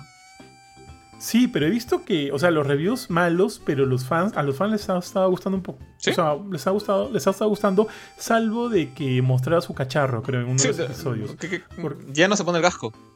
Y yo he visto los videos como que clips de los episodios más recientes y el pata anda con el casco bajo el brazo siempre. E incluso ni- Ah, chuma, ya le digo. o sea, eh, cu- cuando está peleando no, cuando está peleando sí se lo pone. Pero no sé, está, hablando con alguien, casco en el brazo. Está recogiendo algo del piso, casco en el brazo. Y a veces se le ha visto incluso como que completamente calato. Y le, han puesto el, apodo de Master Chicks a este Master Chick. Qué buena, tío. Sí, sí, me acuerdo que Ari se emocionó cuando, cuando salió la. Cuando salió la imagen del, pata calato en el yoga, tío. Pero qué buena, no sabía que ya. O sea, ya no se lo ponían para nada, weón. Está como jugador de. De fútbol americano. como héroe de Marvel, básicamente. O sea, tú ves que los héroes de Marvel le sacan el casco o la máscara cada que pueden. Es básicamente la misma historia. Como los caballeros, como los caballeros dorados. Como los caballeros dorados. Pero acá este, yo tengo entendido que para Master Chief es una cosa muy distinta, porque esto es toda una mística el hecho de que no vea su cara. Y entonces, que se surre en eso, supongo que joda un poquito más. Sí, podría entender, podría entender a los, a los hiperfans. Pero no he visto la serie, no sé si eso, este. No sé de qué trata. O sea, bueno, en fin. En fin, sí, habrá que ver, habrá que ver. Yo sí la quiero ver, yo sí la quiero ver. Así que ya. Bueno, tío, pasamos a la siguiente noticia. La siguiente noticia, en realidad, yo, este, no, nunca, bueno, para serles sincero, nunca jugué estos juegos. Pero sé que Sega va a revivir Crazy Taxi y Jet Set Radio. O sea, de hecho, ya lo anunciaron. Perdón. El juego de The Offspring. ¿Es, es de The Offspring? No, o sea, hay una. O sea, yo siempre que. Yo tampoco juego Crazy Taxi, ¿ya? Tampoco juego Crazy Taxi. Pero siempre que escucho a alguien hablar de Crazy Taxi, hablan de que tiene una. Este. Creo que es The Kids Aren't Alright. O una, una canción de The Offspring que está en el soundtrack. Y es como que siempre lo recuerdan por eso. Por una razón. Pero. Che. Ah, Qué buena canción, tío. Qué buena canción, tío. Esa canción me parece buenísima. Este, oye, entonces, man, ya, y, y bueno, no sé, acá por lo menos en la noticia que, que he estado revisando, no están diciendo si el juego va a regresar con la licencia de toda la música que tenía en su época. Pero esperemos que sí, ¿no? O a menos que hagan la de la, de la Grand Theft Auto 5, que pongan versiones así de... O, o- dejen de lado algunas de las canciones por las cuales no pudieron conseguir licencias o demás. Eh, tío, eso me llama también la atención con cómo hicieron en su época con Guitar Hero, ¿ah? con tantas canciones tan buenas. ¿Cuánto habrán pagado por tener ahí música de los Strokes, Through, Through Fire and Flame, tío? ¿Te acuerdas en Guitar Hero? No sé si tú jugabas, No, no, pero en Guitar Hero 3 estaba, O sea- estaba Through Fire and Flame. Habían, o sea, habían canciones épicas, weón, épicas. Yo imagino Dime, ¿qué ibas a que, decir? o sea, no, no sé cuánta plata movía en ese momento. Guitar Hero creo que es de Activision, ¿no? O- eh, Sí, o sea, deben haber tenido un montón de plata y esa serie les ha generado un montón de plata, ya sea en, en juegos o en guitarritas o en DLC, lo que sea, pero sí sé que fue un boom. O sea, estamos hablando de la época también de, o sea, de Harmonix, con, después con Rock Band, ¿no? Y ahorita esas, esas dos sagas están en nada, pero en su momento fueron la gran cosa, así, no, no, no, en, no en plan raje, o sea, realmente fueron grandes. Sí, sí, sí. Justo acá estaba buscando en internet, tío, cuánto desembolsó eh, Guitar Hero para tener la licencia de alguna de las canciones. De repente Junior, que es creo que Es el, mayor hincha Sí. de Guitar Hero y Rock Band aquí en Lima, Perú, probablemente él lo sepa ya. Eventualmente se lo voy a preguntar, tío. Mi, mi- sí me esposa, llama la atención. mi esposa ya tiene Dime. tirado en el depósito un DJ Hero, que creo que Ah, sí, que con ese murió, creo, la franquicia, ¿no? No sé si con eso murió, pero yo, yo, yo recuerdo que salió y con la misma murió. O sea, el juego, DJ Hero. No sé si con eso murió la, la franquicia, pero este sí me acuerdo que no tuvo nada de pegada y lo, lo tiene ahí tirado, casi, casi tan tirado como yo tengo mi Wonderbook. Oye, pero qué chévere, tío, qué chévere tener un DJ Hero, alucina. O sea, baja. E- Ese era para Play cuánto 3. cuesta, eh, no sé para qué máquina lo tiene. Lo, lo he visto, lo he visto en el depósito, no, no me ha dado el trabajo de, de chequear para qué máquina es. ¿Y eso con qué se conectaba? ¿Con cable o Bluetooth? Creo que es cable. Mm. Estoy buscando. Ya, será, tío. O sea, y, y es. ¿Estás, ¿Estás yendo al depósito? No, no voy a ir al depósito ahorita. Estoy, estoy viendo en, en eBay cuánto cuesta. Pero no estoy yendo al depósito. Ah, alucina. A ver, a ver. DJ. Creo que esté Hero. tan caro. O sea, sé que no, no. No, mira, está bajísimo. El de Wii U está a 170 soles.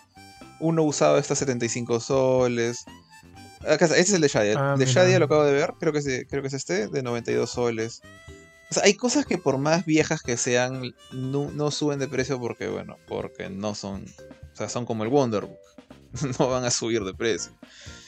Entonces, nada. Mira, acá, acá, acá veo un bundle de DJ Hero 2. O sea, tienes el juego DJ Hero 1, DJ Hero 2, el adaptador y la, la mesita esta, la mezcladora, por 145 lucas. Este- Todo en su caja original. El de Shadia, 3. el de Shadia es, es, es- es uno que se llama. Creo que es el de Wii, porque la caja que acabo de ver es igualita a la que tiene ella. ¿Qué- ¿Un ratito? ¿Qué cosa? Ya, me acaba de confirmar que es el de Wii. Entonces sí, es el que estoy viendo ahorita. Es este. Ah, es una cajita bien bonita que está llena de. O sea, no son stickers reales, pero el- la, la portada es como si fueran un montón de stickers de cosas de música, como si fueran grafitis o cosas que, verías en los 90 por todas partes, ¿no? Dice hip hop, rock, pop, calaveritas, este, dibujos de. como caricaturas de DJs. Y es, el, es la, la- la mesa, la tornamesa. eh, que creo que viene con una especie de disco, ¿no? Para hacer los scratchings. Y bueno, las canciones están listadas ahí también al costado. Y sí, me dice que es de Wii. Y es este que estoy viendo. Ujú. Y me acuerdo que Shadia tenía, tío, un Xbox 360 de Artudito y de, de Citripio, que me parecía bellísimo, weón. Me parecía bellísimo. No sé si se lo vendió o qué sé yo, o lo tiene ahí guardado, sí, porque yo se lo compro, ¿ah? solo por tenerlo, me parecía Yo- bellísimo. Me acuerdo que cuando abría... Dime, dime. Voy a preguntarle porque nunca, nunca me ha contado nada de ese Xbox 360. Sé que, sé que tuvo, pero no. Era de su prima. Fácil era de su prima. O sea, sé que tuvo, pero no sé si era como un modelo especial. Tendría que preguntarle. A ver, Tenía uno. te voy a preguntar ahorita. Ah, ah, ah, pregúntale. Mientras tanto, les canto, chicos. Así es lo panchito. No, no, no, no me contesta. Debe, debe estar en. Ah, espera, no, ya me contesta, ya me. A ver, chicos, un segundo. A ver qué nos dice. Eh, ya, ok, malas noticias. eh, ¿Me escuchas? ¿Qué fue? Ya, Sí, sí. y era de su prima, como pensabas. No, era- no, no era de Ah, Shadia. y peores noticias, lo vendió. Ah, la tío, ¿ya cuánto? No, bueno, ya en fin. No, mucha, no, ya mucha mucha, información. no, No, sé cuánto, cuánto Sí, lo sí, vendido. No, ya le preguntaré después, pero ya no, ya no está en, en sus manos. Porque ese Xbox era bien bonito, tío. Cuando abrías el case, sonaba como, como Artudito. Era bien, bien bonito. Es que- Oye, tío, otra cosa, ¿eh? Sí, dale, dale. Dime, dime, dime. No, iba a decir, sí, sí me acuerdo que su, su primo, o sea, el hermano de Karen es este, es, eh, o era, no sé, ya hace tiempo que no, que lo veo jugando más en PC, pero antes era bien fan de Xbox. Me acuerdo que cuando íbamos a, a- a la casa de ellos dos, eh, él tenía su Xbox One. Y ahí, ahí jugábamos Mortal Kombat, por ejemplo, ¿no? Pero este, él era más de Xbox, si me acuerdo de eso. Ya, entonces de repente ha sido de él. Oye, tío, ya, ahora, ahora sí quiero decirte algo en cuanto a lo de tu Wonderbook. Dime, por favor, que cuando lo jugabas te ponías tu capita o hacías un tipo de... Algún tipo de, de cosplay, weón. Porque ahí sería como Nunca que lo jugué. toda la ilusión. Nunca lo jugué, o sea, eh, mi, mi historia con mi Wonder Book es bien chistosa. Hola gato, caga el discurso. Este. Tú, tú- tú sabes que yo tengo 6 PlayStation Moves. Ajá, sí, sí, y, sé es, que tienes un y- culo, tío. y es porque solamente el primero lo compré a precio normal, porque de hecho no me lo compré aparte, lo vino con la cámara. Todos los demás los compré en una venta así, un remate alucinante que hubo en Arenales, que cada, play- cada move estaba a 20 soles. Me compré 6. Los 6 que quedaban. No miento, 5. Me compré 5 y el otro ya lo tenía. Eh, en- pero en esa época también, eh, Ripley lanzó el Wonderbook a 29 soles. Y dije, bueno, La miércoles, ya- regalado. Sí, ya tengo la cámara. Ya- o sea, la cámara que viene con, con el Move y todo. La, la gracia del, del Move venía con cámara, ¿no? Entonces ya tengo la cámara Sí. y esta cosa está súper barata. eh, ¿Qué lo voy a comprar? La compré, lo- me lo trajeron con delivery y todo a mi casa de Ripley, o sea, me acuerdo uno de los dos. Y llegó ahí y lo guardé. Como yo no soy fan de Harry Potter, se lo guardé. Nunca lo jugué. Y este, o si lo abrí, no me acuerdo bien si lo llegué a sacar de su bolsa. Pero de ahí, cuando ya conocí a Shaya, se lo regalé. Y no, sí me acuerdo, creo que alguna vez lo prendimos. Y podría prenderlo ahora. pero no. O sea, porque ahorita la cámara del, del Play 4 está conectada al Play 5, porque yo tengo el adaptador. Y lo uso. ¿Pero es de Play 3? Eh, ah, ¿verdad? Tienes ¿O también razón. funciona en Play 4? No, era de Play 3, ya fue. El Play 3 lo tengo ahorita de adorno. O sea, está, está vivo. Podría, podría enchufarlo, Ujú. pero ya es mucha chamba. Ya fue. Sí, pues sí, Sí, la cámara de Play 2 también sí. la tengo por ahí tirada. Es una, una cámara redondita. Eh, pero no, no, no. eh, eh, creo que ya sí le llevo a jugar en algún momento. Porque es de ella. El Wonderbook es de ella realmente ahora. Ah, ok, ok, ok. Ya, bueno, porque sí, me era, me era- o sea, la idea me parecía chistosa. Tío, pero regresando a la noticia, sí, Crazy Taxi y Jet Set Radio van a regresar. Van, van a regresar. Sí, que tío, ¿qué tal, qué tal fumada? Van a regresar y, y, o sea, no, todavía no hay fechas, no hay nada concreto. Puede ser 2024, 2025. O sea, originalmente se está pensando lanzarlo potencialmente en esas fechas. Eh, eh, eh, estos dos remakes pertenecen a un proyecto mucho más grande de Sega donde habían comentado que están queriendo hacer remakes de muchos de sus juegos clásicos. Entonces ya sabemos que estos dos van a iniciar esta, esta tanda de juegos y ver, ¿no? Ver qué tal resulte. Eh, ya te dije, yo nunca jugué ninguno de los 12 más. De Jet Set Radio no sé absolutamente nada, tío, nada, nada. Pero de Crazy Taxi sí, sí sabía, no lo jugué, pero sí sabía cosas. Es más, acá en, en Perú le hicieron, hicieron Crazy Combi, en algún momento creo que también sí lo jugué. Y, y por eso más que todo lo conocí. Así que nada, bien por los fans de, de este juego. Ah, mira, tío, acá dice exactamente que Crazy Taxi original salió a la venta en el 99 y contaba con la banda sonora de The Offspring y Bad Religion. Ya ves. Dos, dos grupos bien chéveres de su época que, de hecho yo los seguía bastante. Yo, yo era fan de. Entonces ya, O pues, sea, dime. eh, de- en mi época de colegio, sí, uno de los grupos que escuchaba bastante era The Offspring. Entonces sí, sí me acuerdo que estaba en ese juego raro del taxi. Pero nunca lo. Nunca lo compré. Creo que lo jugué alguna vez en un arcade.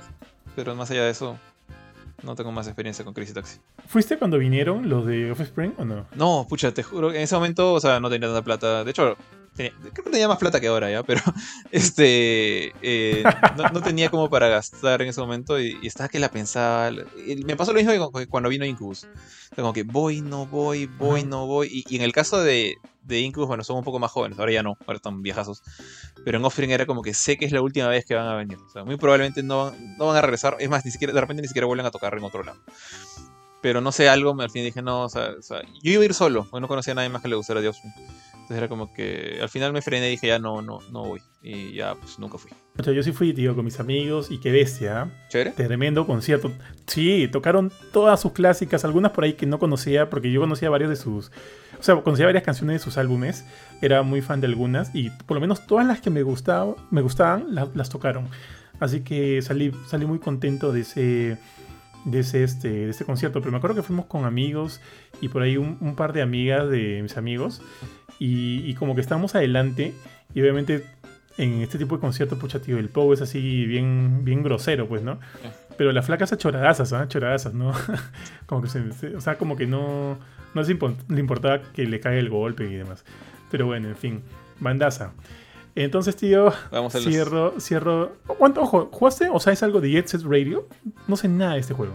Ah, o sea, no quiero hablar mal del juego porque sé que es una leyenda, pero me acuerdo que Junior lo recomendaba y lo recomendaba y lo recontra recomendaba, que era una de las mejores cosas que había jugado en su vida. Y yo lo jugué una vez, creo que salió para Play 3 o fue, un port de- del juego de, de- creo que de Dreamcast. Lo jugué y dije, esto no es para mí. O sea, ¿qué es esto? ¿Por qué no me está gustando? O sea, Junior me lo ha vendido como la última chupada del mango en el desierto más seco del mundo y no me está gustando. Bueno, ya fue.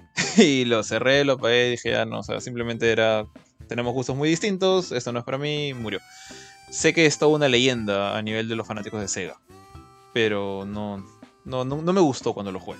No, ok, ok, tío. Dale, dale. Listo, entonces este, bueno, este juego sí es una cosa que me gusta un montón.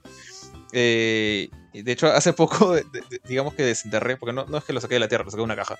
Mis juguetes de las tortugas ninja de la casa de mis papás.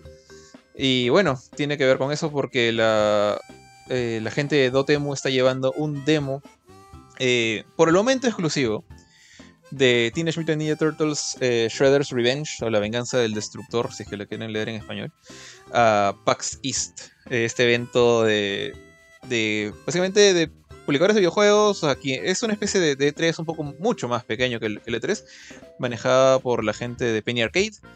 Eh, tiene dos versiones en South y en East, y bueno, el que viene ahorita es el, de- el del este de los Estados Unidos. Y Dotemu con el, junto con la gente de Tribute Games, que son los desarrolladores del juego, eh, y Nickelodeon, que son los dueños de las tortugas ninja ahorita. eh, han, han dicho que van a llevar pues el primer demo jugable de Shredder's Revenge a PAX.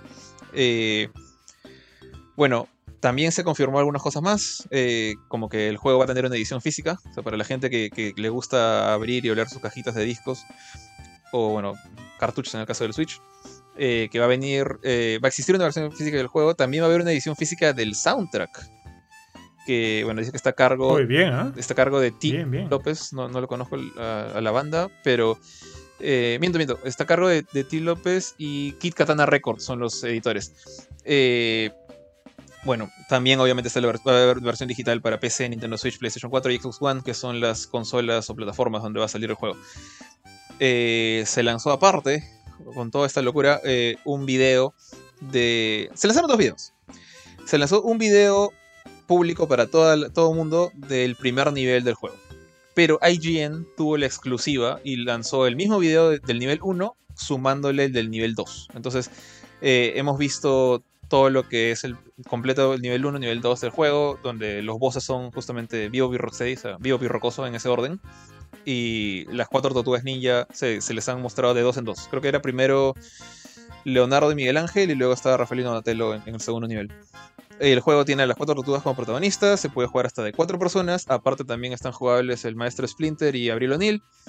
Y y ya como última parte de toda esta especie de compilado de novedades del, de- del juego, se ha confirmado la participación de los actores de voz Cam Clark, eh, Townsend Coleman, Barry Gordon y Rob Paulsen, que para, en mi opinión es un señor maestro de la, de la, de la actuación de voz, eh, en los roles de Leonardo, Miguel Ángel, Donatello y Rafael respectivamente, y son los mismos que le dieron la voz a la serie de los 80s.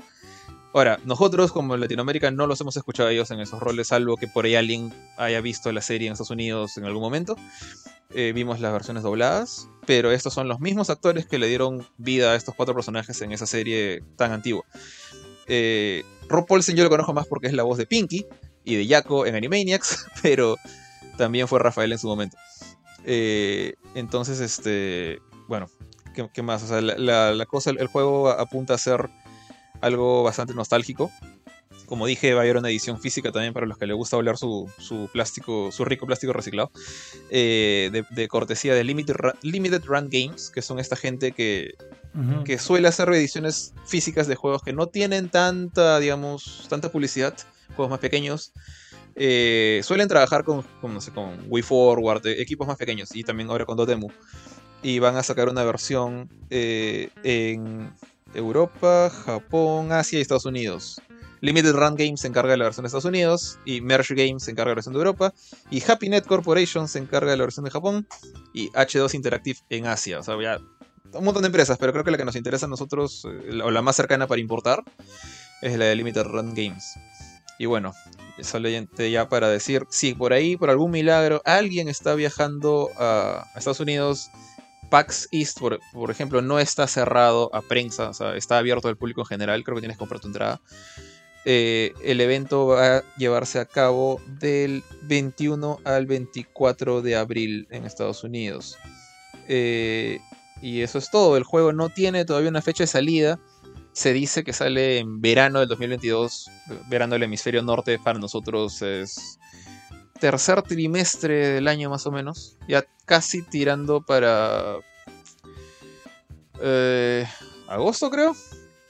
Por ahí. O sea, no es tan... fi- Acá le puse finales, pero creo que metí la pata. Es más tercer trimestre del, del, de- del año. Entonces ya falta poquito. No tan poquito como otros juegos, pero este juego llega justo después de esta, de esta avalancha que decías de junio, ¿no? Va a llegar más o menos en agosto, septiembre. Pero igual, estoy, yo estoy súper hypeado por esto. Eh, mi única duda es si es que tiene online o no. Todavía estoy curioso. No sé si algún trailer han confirmado eso. Porque me gustaría como que hacerle su, su streaming en, en mancha y no yo solito. Tío, este juego se ve hermoso, weón. Se ve hermoso por todos lados. Qué bestia. Eh, en cuanto a si tiene online o no, yo por... Obviamente no son los mismos estudios y demás, pero por la historia de Dotemu con Streets of Rage, yo asumiría de que sí. Espero que sí. Creo o sea, tiene todo para que sea un cooperativo online. Tiene todo. Y en estos tiempos de ahora creo que... Más necesario. Ponte, e- este juego. Mm, ¿Por qué? Por, por este Battletoads. Me acuerdo que Battletoads no tuvo online, pero fuera ese, ¿cuál otro juego de este tipo no ha tenido?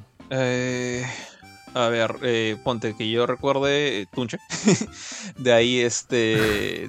Dawn Don- Dawn of the Monsters tampoco tuvo online.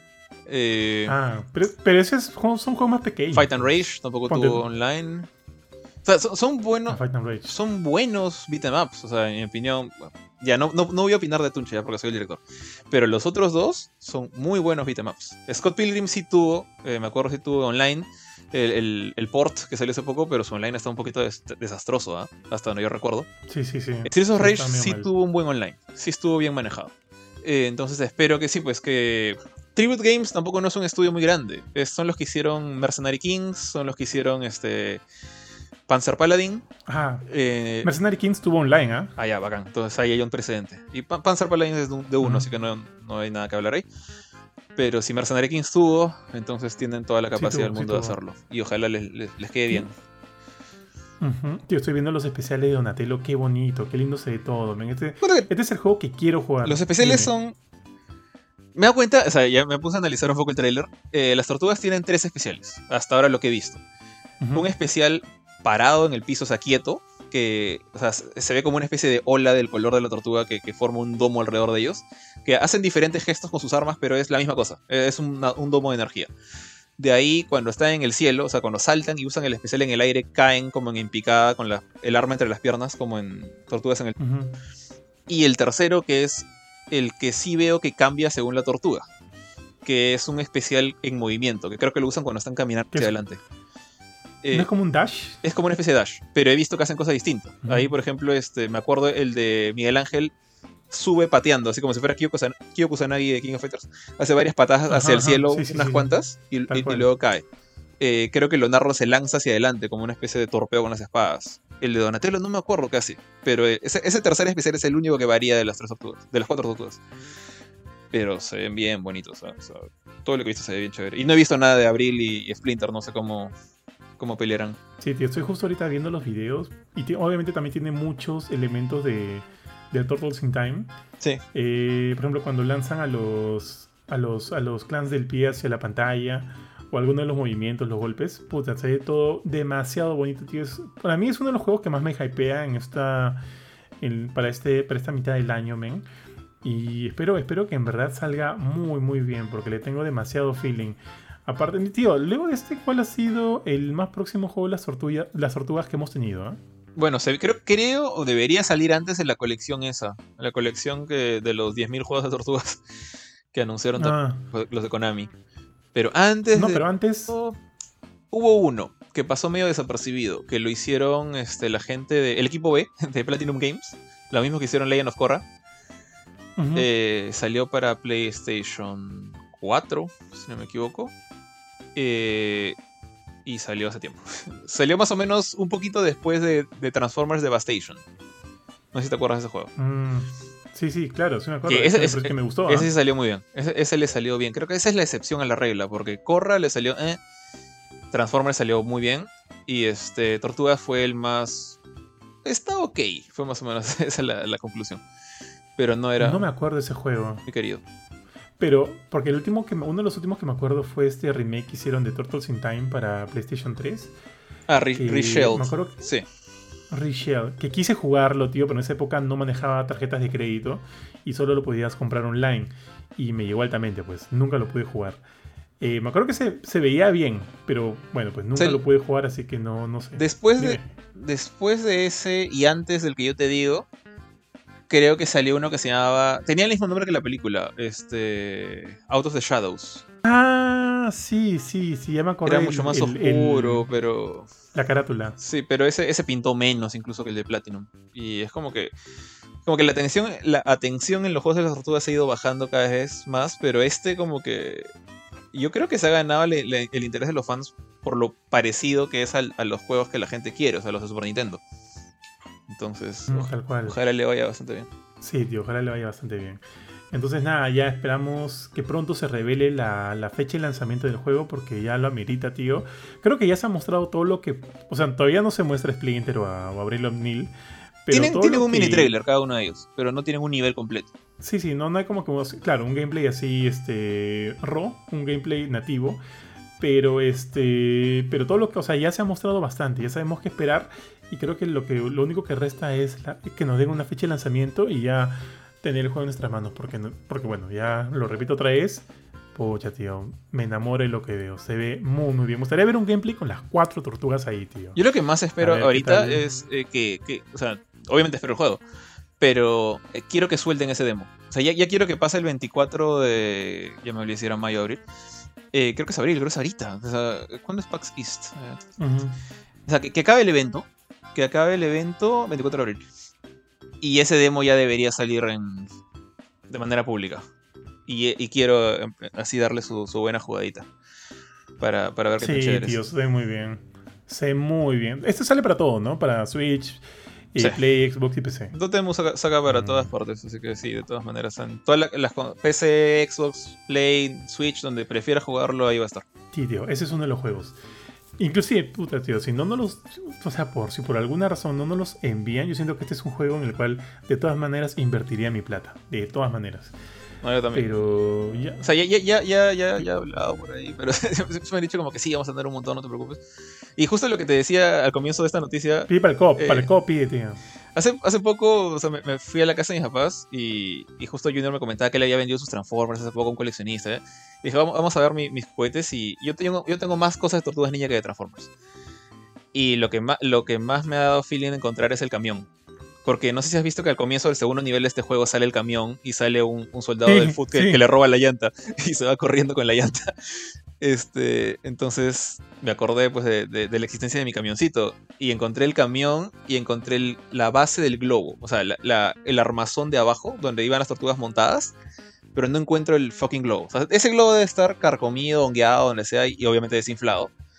Pero yo me acuerdo que en, mi niñez ese globo estaba encima de mi escritorio todo el tiempo. O era una bestia grandota del tamaño de... Ahorita mi gato se me costado de tres curos. Y me acuerdo todos los días lo veía ahí. Y, ahora encontrarlo como que estoy bien feeling. Entonces, pero está hecho... No está hecho pedazos, pero le faltan piezas. Entonces tengo que volver un día a la casa de mis papás a hacer otra investigación de reliquias ancestrales. Tienes que hacer antropología ahí, tío. Tío, este, pero puedes mandar a restaurar todas esas cosas. He visto que he visto estos canales de restauración y justo hace poco vi uno acá en Perú que, que ponte, le dieron un Game Boy amarillo a un pata y lo dejó pareciendo nuevo. Obviamente, a menos que lo quieras hacer tú, porque también hay un cierto eh, placer en, restaurar las, las, propias cosas de uno. Mira, para serte sincero, de, todo lo que encontré, o sea, si, si, me dan un buen precio, lo vendería todo, menos el camión. Eh, la, la, van de las tortugas, yo sí quisiera tenerlo acá en, mi escritorio con mis juguetes nuevos, o sea, juguetes, mis estatuas, mis figmas de, de persona y esas cosas, en algún lado. Y este, creo que es como que tiene, su lugar. O sea, no, por, sí, muy probablemente esa también sea la pieza que, que más cara saldría, porque es el, camión es icónico a las tortugas. Eh, pero sí le tengo bastante cariño. Pero le falta la puerta, le falta una puerta y tengo que encontrar esa bendita puerta en algún lado. no sé dónde está. Pero tiene que estar ahí en la casa de mis papás. Dale, tío. Qué feeling, qué feeling hablar de las tortugas. Yo también le tengo mucho cariño a la, franquicia, así que nada, esperar, esperar con, con buena cara el, nuevo juego y con paciencia. Dale, te toca. Entonces, tío, pasemos a la siguiente. Y la siguiente es también es una, una noticia chiqui nomás. No tenemos que expandirnos tanto. Es la, o sea, se encontró una, se filtró al parecer un emulador de Game Boy en la Nintendo Switch, lo cual eh, daría paso a estos rumores que han venido hablando. Sorry, un ratito. Ya, sorry. Que han venido hablando acerca de que es muy probable que pronto el, servicio Nintendo Switch Online también albergue juegos de Game Boy. Que de hecho hay un montón de juegos de Game Boy que, a mí sí me gustaría volver a jugar. Y si la Switch puede incluirlo en el servicio, para mí sería bien pajas. Ya sabemos que por lo pronto la Switch incluye juegos de NES, de Super NES, de Genesis y de Nintendo 64. Así que traer juegos de Game Boy sería este sería el siguiente paso me parecería el siguiente paso indicado a seguir no sé si eventualmente traerían juegos ponte de, de GameCube no sé si, si aguantaría ese nivel este, la Switch pero por lo menos creo que con el Game Boy se pueden dar abasto. Yo le tengo mucho cariño, ponte al Pokémon Trading Card Game. No sé si tú lo jugaste, pero yo lo jugué en Game Boy y me encantó. Me acuerdo que me pareció bien bajar armar mi deck en base a los, a los tipos de Pokémon que, me, de Pokémon que me gustaban. Y bueno, yo he sido fan de Pokémon desde hace años. Yo he jugado el Red, el, el Blue, el Green, no, no, no lo jugué el Green. Pero tengo ahí varios recuerdos de, varios juegos de Game Boy, así que me gustaría, sí me gustaría que se oficialice los juegos de Game Boy para la Nintendo Switch Online. No hay más datos, Nintendo no ha dicho nada, todo esto proviene, como te digo, de una filtración, así que a la espera de que eventualmente se anuncie. Nada más, tío. Listo. Eh, bueno, este, esta de acá también creo que sería rapidita porque ya hemos hablado bastante de Dotemu. Pero eh, esto más tiene que ver con SEGA, con Dotemu. Eh, se ha anunciado una adaptación cinematográfica de Streets of Rage. justamente decía Dotemu porque ellos fueron los encargados de revivir esta franquicia con Streets of Rage 4. Pero esta nació en el Sega Genesis de Sega. Y hablando justamente como para conectar los cables por ahí, el equipo de, la película de Sonic está trabajando en este proyecto. Eh, ahora, me parece un poco raro, porque eh, el feeling de Sonic que le han dado a las películas de Sonic, y me parece bastante acertado, es más el de una película de niños. O sea, eh, Sonic tiene sus momentos oscuros de vez en cuando, pero no son. No hay sangre, no hay muerte. muerte hay por ahí a veces. Pero no es este. No es la cosa más oscura del mundo. Y está perfecto, porque va con el personaje. Y no digo que Streets of Rage sea la cosa más este, nitty gritty del mundo, pero es, es una historia de vigilantes callejeros agarrando a patadas a criminales eh, y eh, un mafioso corrupto. Entonces, no sé qué tanto encaje el equipo de Sonic acá. Pero por lo menos, si a un punto les puedo dar muy a favor a ese team, es que saben manejar videojuegos, o sea, franquicia de videojuegos. O sea, le han dado un montón de respeto a Sonic. Creo yo que Sonic se ha salvado así olímpicamente de la maldición de películas malas de videojuegos donde, donde los cineastas no respetan la, esencia del personaje o de la franquicia. Y, y acaba un poco de la mano con lo que dije hace rato de la violencia. El guion del proyecto está siendo, o ha sido escrito, por Derek Kolstad, que es la persona o el hombre detrás de la franquicia John Wick. Que personalmente no he visto John Wick he escuchado flores y cosas muy chéveres de John Wick. No me ha dado el tiempo de verla. y ya sé creo que va por la tercera película, no me acuerdo. Pero viendo un poco la idea de John Wick, del tema de, las, de las peleas, de la violencia, de la callejera, más o menos, eso sí encaja con Streets of Rage. Entonces sí espero buenas cosas aquí. De repente la gente de Sonic está más como supervisor nada más. No lo sé. Y tampoco es que Street of Rage 1 tenga la historia más compleja del mundo. Tiene una historia, pero es básicamente la ciudad ha sido tomada por Mr. X, este mafioso. Eh, tienes a, un policía, una ex policía en Blaze, eh, otro ex policía en, Axel, y los tres salen a agarrar patadas a la gente. Entonces, si tienen, creo que acá lo más importante va a ser la coreografía de combate, y si tienen a la persona encargada de John Wick, por ahí también, no solo el guionista, sino el coreógrafo, más chévere todavía. Eh, no lo tienen, no, está confirmado, pero yo, es un wishful thinking de mi parte. Eh, entonces, nada, o sea, esto es una de muchas adaptaciones de videojuegos que se vienen. También está Ghost of Tsushima de parte de Sony, la serie Last of Us también de Sony, pero con HBO, que va a ser una serie, no una película. Eh, y bueno, ya, ya hablé de Sonic 2, que ahorita, está en cartelera. Entonces, nada, ojalá, ojalá este sea una especie de no sé, de renacer de la, o de quitarse la mala fama de las películas de videojuegos y de las series de videojuegos también, que por ahí Resident Evil sigue queriendo joder la pita, pero con Sonic estamos bien. Así que quizás, quizás, quizás también esa, esa buena, buena fe, buena, buen trabajo se contagia a Streets of Rage. Sí, tío, y de hecho, mira, yo también siento que por ahí Streets, of Rage quiere este, volver a calzar hondo en, el, en, la cultura popular. Streets, Streets, of Rage 4 fue un éxito, un éxito en muchos sentidos. Entonces ahorita eh, apostar por una película en la franquicia me parecería, me parece bien, me parece chévere. O sea, es una manera de seguir alimentando el, el, fandom por la, por la serie, por la franquicia esta haciendo eh, llegando a inclusive a más público, ¿no? Dando a conocer a muchos de que existe un de que, existe, de que a partir de esa película existe toda una, una franquicia de videojuegos en base a ella. Y, el último de ellos, Streets of Rage 4, fue un, un, éxito masivo. Así que eso me parece bien, me parece muy interesante. El cómo lo traten, cómo lo toquen, me llama la atención justo por lo mismo que tú dijiste, ¿no? Son dos eh, estilos muy distintos. Pero que esté ahí el pata de John Wick, de, a mí sí me da como que mucha, mucha garantía de que el producto va, podría ser chévere, ya que ya que mucho de lo que hemos visto, o sea, yo, yo he visto Wick, yo soy fanático de John Wick, mucho de lo que he- hemos visto en Jo- John Wick podría retratarse bastante bien en una saga como la de Streets of Rage. ¿ah? Por lo menos eso se vería bien paja. En cuanto a Mr. Wick, tío, pucha, ¿quién podría ser? Así con su pelo negrito. X. su pelo largo. Mr. X. Ah, perdón, perdón, perdón, Mr. X. ¿Quién podría ser así, tío, con su pelito negro, con su terno? Pero es un pata grande, o sea, Este- te- tú- tú- ahorita, ahorita estás describiendo Keanu Reeves. Pero, pero Mm, Mr. X es un, es un pata grandote. Sí, yo alucinaría tipo, pucha, ponte un, un Peacemaker, un Peacemaker, que, que digo, un este, John Cena, pero con pelo así largo, negro, hasta abajo. John Cena tendría el porte, tendría la, Sí, pero Cena es ¿cómo se muy? La, es muy, la quijada. es muy joven todavía. O sea, no es, no es un chivolo, Mm. pero o sea, Mr. X es un, es un mafioso viejo. No sé, yo, yo, estaría, yo apuntaría a otra persona. No, ahorita no se me ocurre alguien, pero. ¿Sabes quién? O sea, McMahon, John McMahon. ¿Sabes quién podría ser? ¿Quién? O sea, el, el pata que, se de que, que hizo de- del primer Hellboy. El papá de Bryce Dallas Howard. ¿Cómo se llama? Se apellida Howard, no me acuerdo cómo se llama. Ron Howard. Ron, Howard podría verlo, ¿ah? Por- por- ti- tiene Ron, Ron, How- Ron Howard. Sí. Ron Howard, tío, es, es un, es un este. Es un director, el de Happy Days. Entonces me estoy confundiendo. No. ¿Cómo se llama entonces el. El, pri- el primer Hellboy. Este, el de Aliens Resurrection. Sí. Él.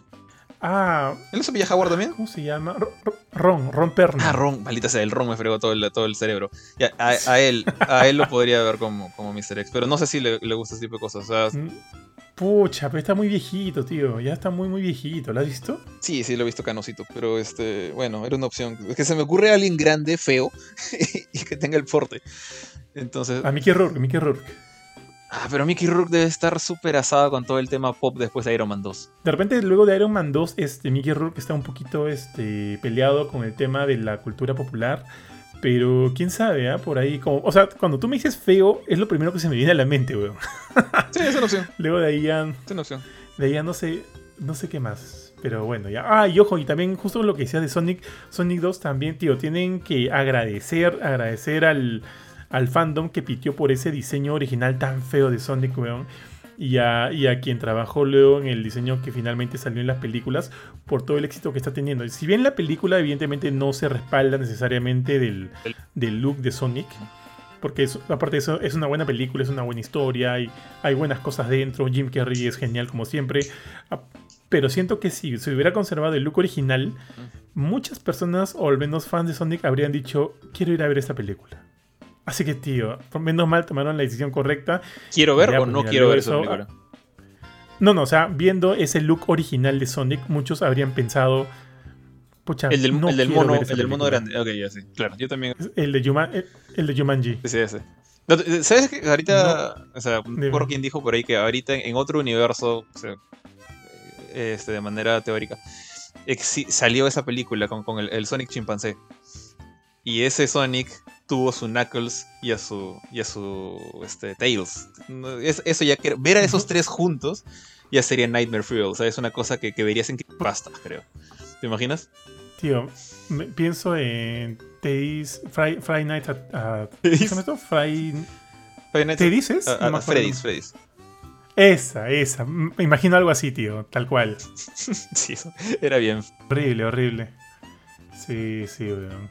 Pero, pero bueno, ya. Dale, dale. Entonces ahora sí, tío, pasemos a la siguiente noticia porque ya se nos está alargando este tema. La siguiente también es medio rápida porque hemos hablado ya mucho, bastante acerca de los NFTs aquí en, en Gamecore Podcast, en Noticias y Review. De hecho, este, justo el programa pasado, Panchito nos dio un, este, nos dio todo, tío, nos dio todo un, una, una cátedra de, de, por- de- de cómo podrían funcionar bien los NFTs. Así que si quieren escucharlo, vayan al, al programa de la semana antepasada. La semana pasada no grabamos. De la semana antepasada. Y ahí van a encontrar muchos los detalles. ¿Qué ha pasado ahora? Que, como sabes, hacia fin de año, el presidente de Square Enix, Yosuke Matsuda, eh, escribió una carta, a, una carta de fin de año agradeciendo muchas cosas y demás. Y aparte de eso, dio como que su voto de confianza al sistema de los NFTs, ¿no? Y prometiendo que, que es muy probable que adapte este sistema a sus próximos juegos. La carta salió y muchos la criticaron porque muchos no están de acuerdo con, con, esta, con estas jugadas, no les gusta ya, y de por sí hemos visto que la, que digamos que el medio eh, ha sido bastante crítico con, también con Ubisoft, con Konami, por más que Konami haya hecho bastante plata. Este, y muchos han, deci- han decidido como que, ok, dejar de lado los NFTs, ¿no? También los desarrolladores de Stalker 2.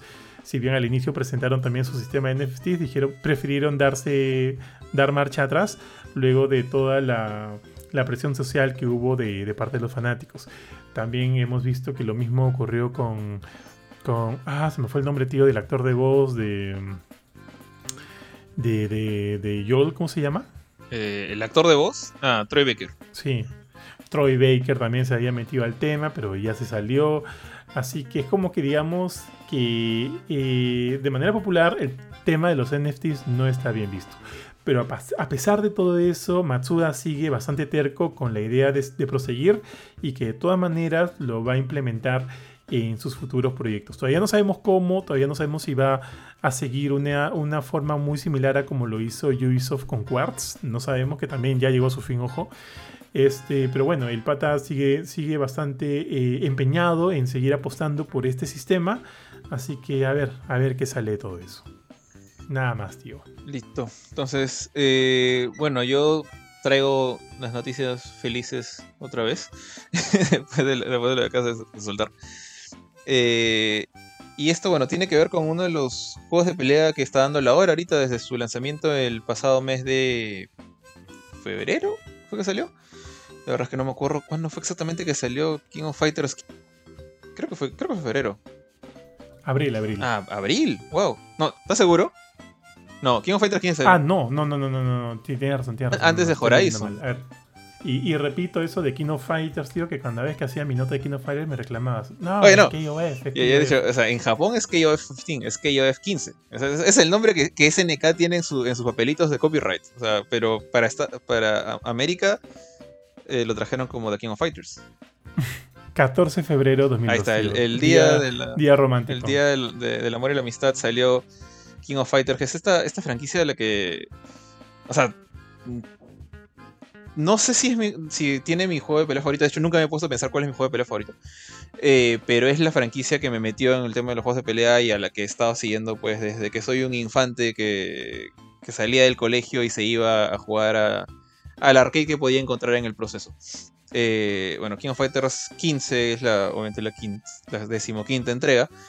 Pero después de, bueno, de ganarse el... Creo que la mayor parte de los fans lo han recibido bastante bien. He visto... La mayoría de reviews han sido bastante buenos. Por ahí uno que otro ha dicho que, que no, que no tiene suficiente contenido y cosas así. En mi opinión, le, falta, le faltan modos de juego. Pero la cantidad de personajes que tiene, el online estable que tiene, se, presta mucho más para la competencia online este juego que para jugarlo tú solito sentado en tu casa. Porque el modo historia es medio monce y no tiene muchos modos de juego para una sola persona. Pero el día 14 de abril se agregó un DLC completamente gratuito. O sea que no importa si has comprado el Season Pass o no lo tienes, ha llegado de manera gratis dos cosas. Eh, un modo nuevo para un jugador y un personaje bastante especial o bastante recordado por la fanaticada, que es eh, Omega Rugal. Eh, Rugal es el, el, boss original de King of Fighters, eh, fue el, o sea, Rugal común fue el boss de King of Fighters 94, Omega Rugal fue el boss de King of Fighters 95 y repitió plato en King of Fighters 98. Eh, es un personaje que se hizo súper famoso, particularmente aquí en Latinoamérica, por lo roto que estaba en esa época y lo baneado que fue en... Incluso la gente de SNK hace bromas que, que Rugal fue baneado en, baneado en México, que es cierto, fue súper baneado en México. Eh, para los que no saben, o sea, King of Fighters tiene, aparte de Japón, su mayor fanaticada está en este lado de- del mundo, en Latinoamérica, en México, Brasil, etc. Y Perú también. Y Rugal es muy recordado por ser el personaje que si tu amigo escogía era por una de tres razones. Sa- sabía que tú no sabías lo roto que estaba Rugal, no sabía cómo jugar el juego, o era más manco que Kurchin. Entonces, ahora Rugal regresa como este como personaje jugable, puedes utilizarlo para pegarle a tus, a tus amigos y que obviamente se quejen de que estás usando tu personaje roto. Acá no está tan roto, al menos en mi opinión, en, en mi humilde opinión de fanático de juegos de pelea más no experto. Me parece que Rugal no está roto del todo, pero sí tiene ciertas ventajitas. tiene, tiene unos supers que. Este rayo que lanza de los ojos es bien payaso porque puede golpearte incluso si estás en el piso. Tiene un alcance de, casi tanto como el de Hydern. Tiene piernas y brazos súper largos. Eh, y tiene su hermoso Genocide Cutter, que es el, equivalente a la cortadora de Guile, pero en drogas.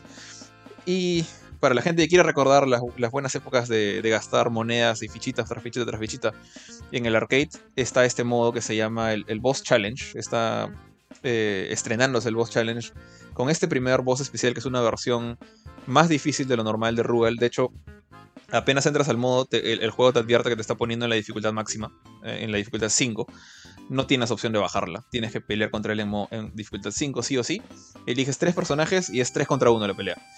Yo le, gané al pata como que al quinto intento, pero siempre me mataba a dos. He visto gente que está como que tratando de ganarle con uno solo, es parte del chongo. O sea, el, boss no es tan ridículamente difícil como en el año 95 o 94, pero sí tiene, tiene buena dificultad. El pata utiliza poderes que no tienes con el Rugal normal. Tiene un traje con armadura bien, bien bacán. Y si le ganas, si le ganas a este Rugal, recibes como premio ese traje, la armadura una canción especial y un nuevo nivel. O sea, cosas ahí desbloqueables, cosas que hace tiempo que no veíamos en juegos de peleas. Entonces, si la gente que le llega a ganar puede estrenar su, armadura brillante en el modo online para sacar el ancho a, la gente que se le cruce. Y también, bueno, este modo, en mi opinión, abre las puertas a, a la avalancha, porque si es que SNK, digamos, le pone ganas y recibe plata, eh, digamos, de, de las ventas del DLC y demás, Acá podríamos ver regresar voces como, no sé, Orochi, o de repente las versiones Orochi del equipo de Chris, Shermie y Yashiro. De repente, este, no sé, Goenitz de King of Fighters 96, qué sé yo. depende mucho de qué, también le vaya el juego.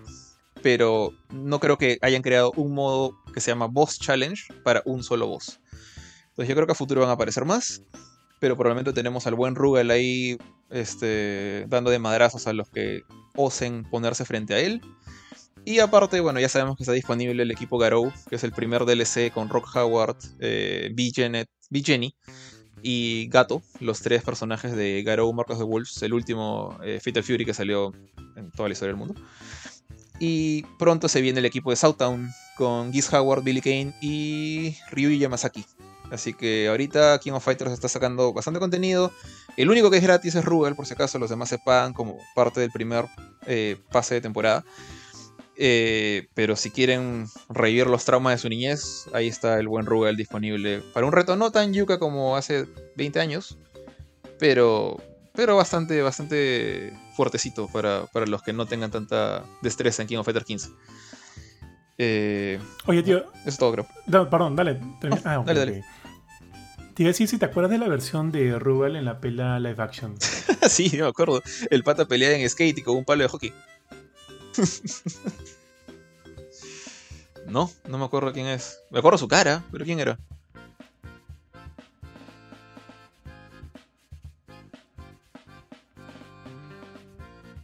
Ah, sí. Sí, sí es.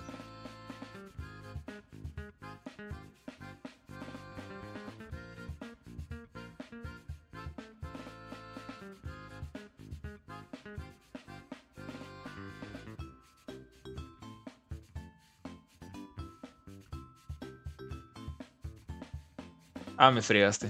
No sabía que era este. ¿Cómo se llama el pata? Este nombre, pero si era. Ray Park. Ray Park. Ray Park. Ala. Es que pasa que Ray, Park es un especialista en, en combate o en escenas de acción. Usualmente él es el doble de muchas películas, ¿no?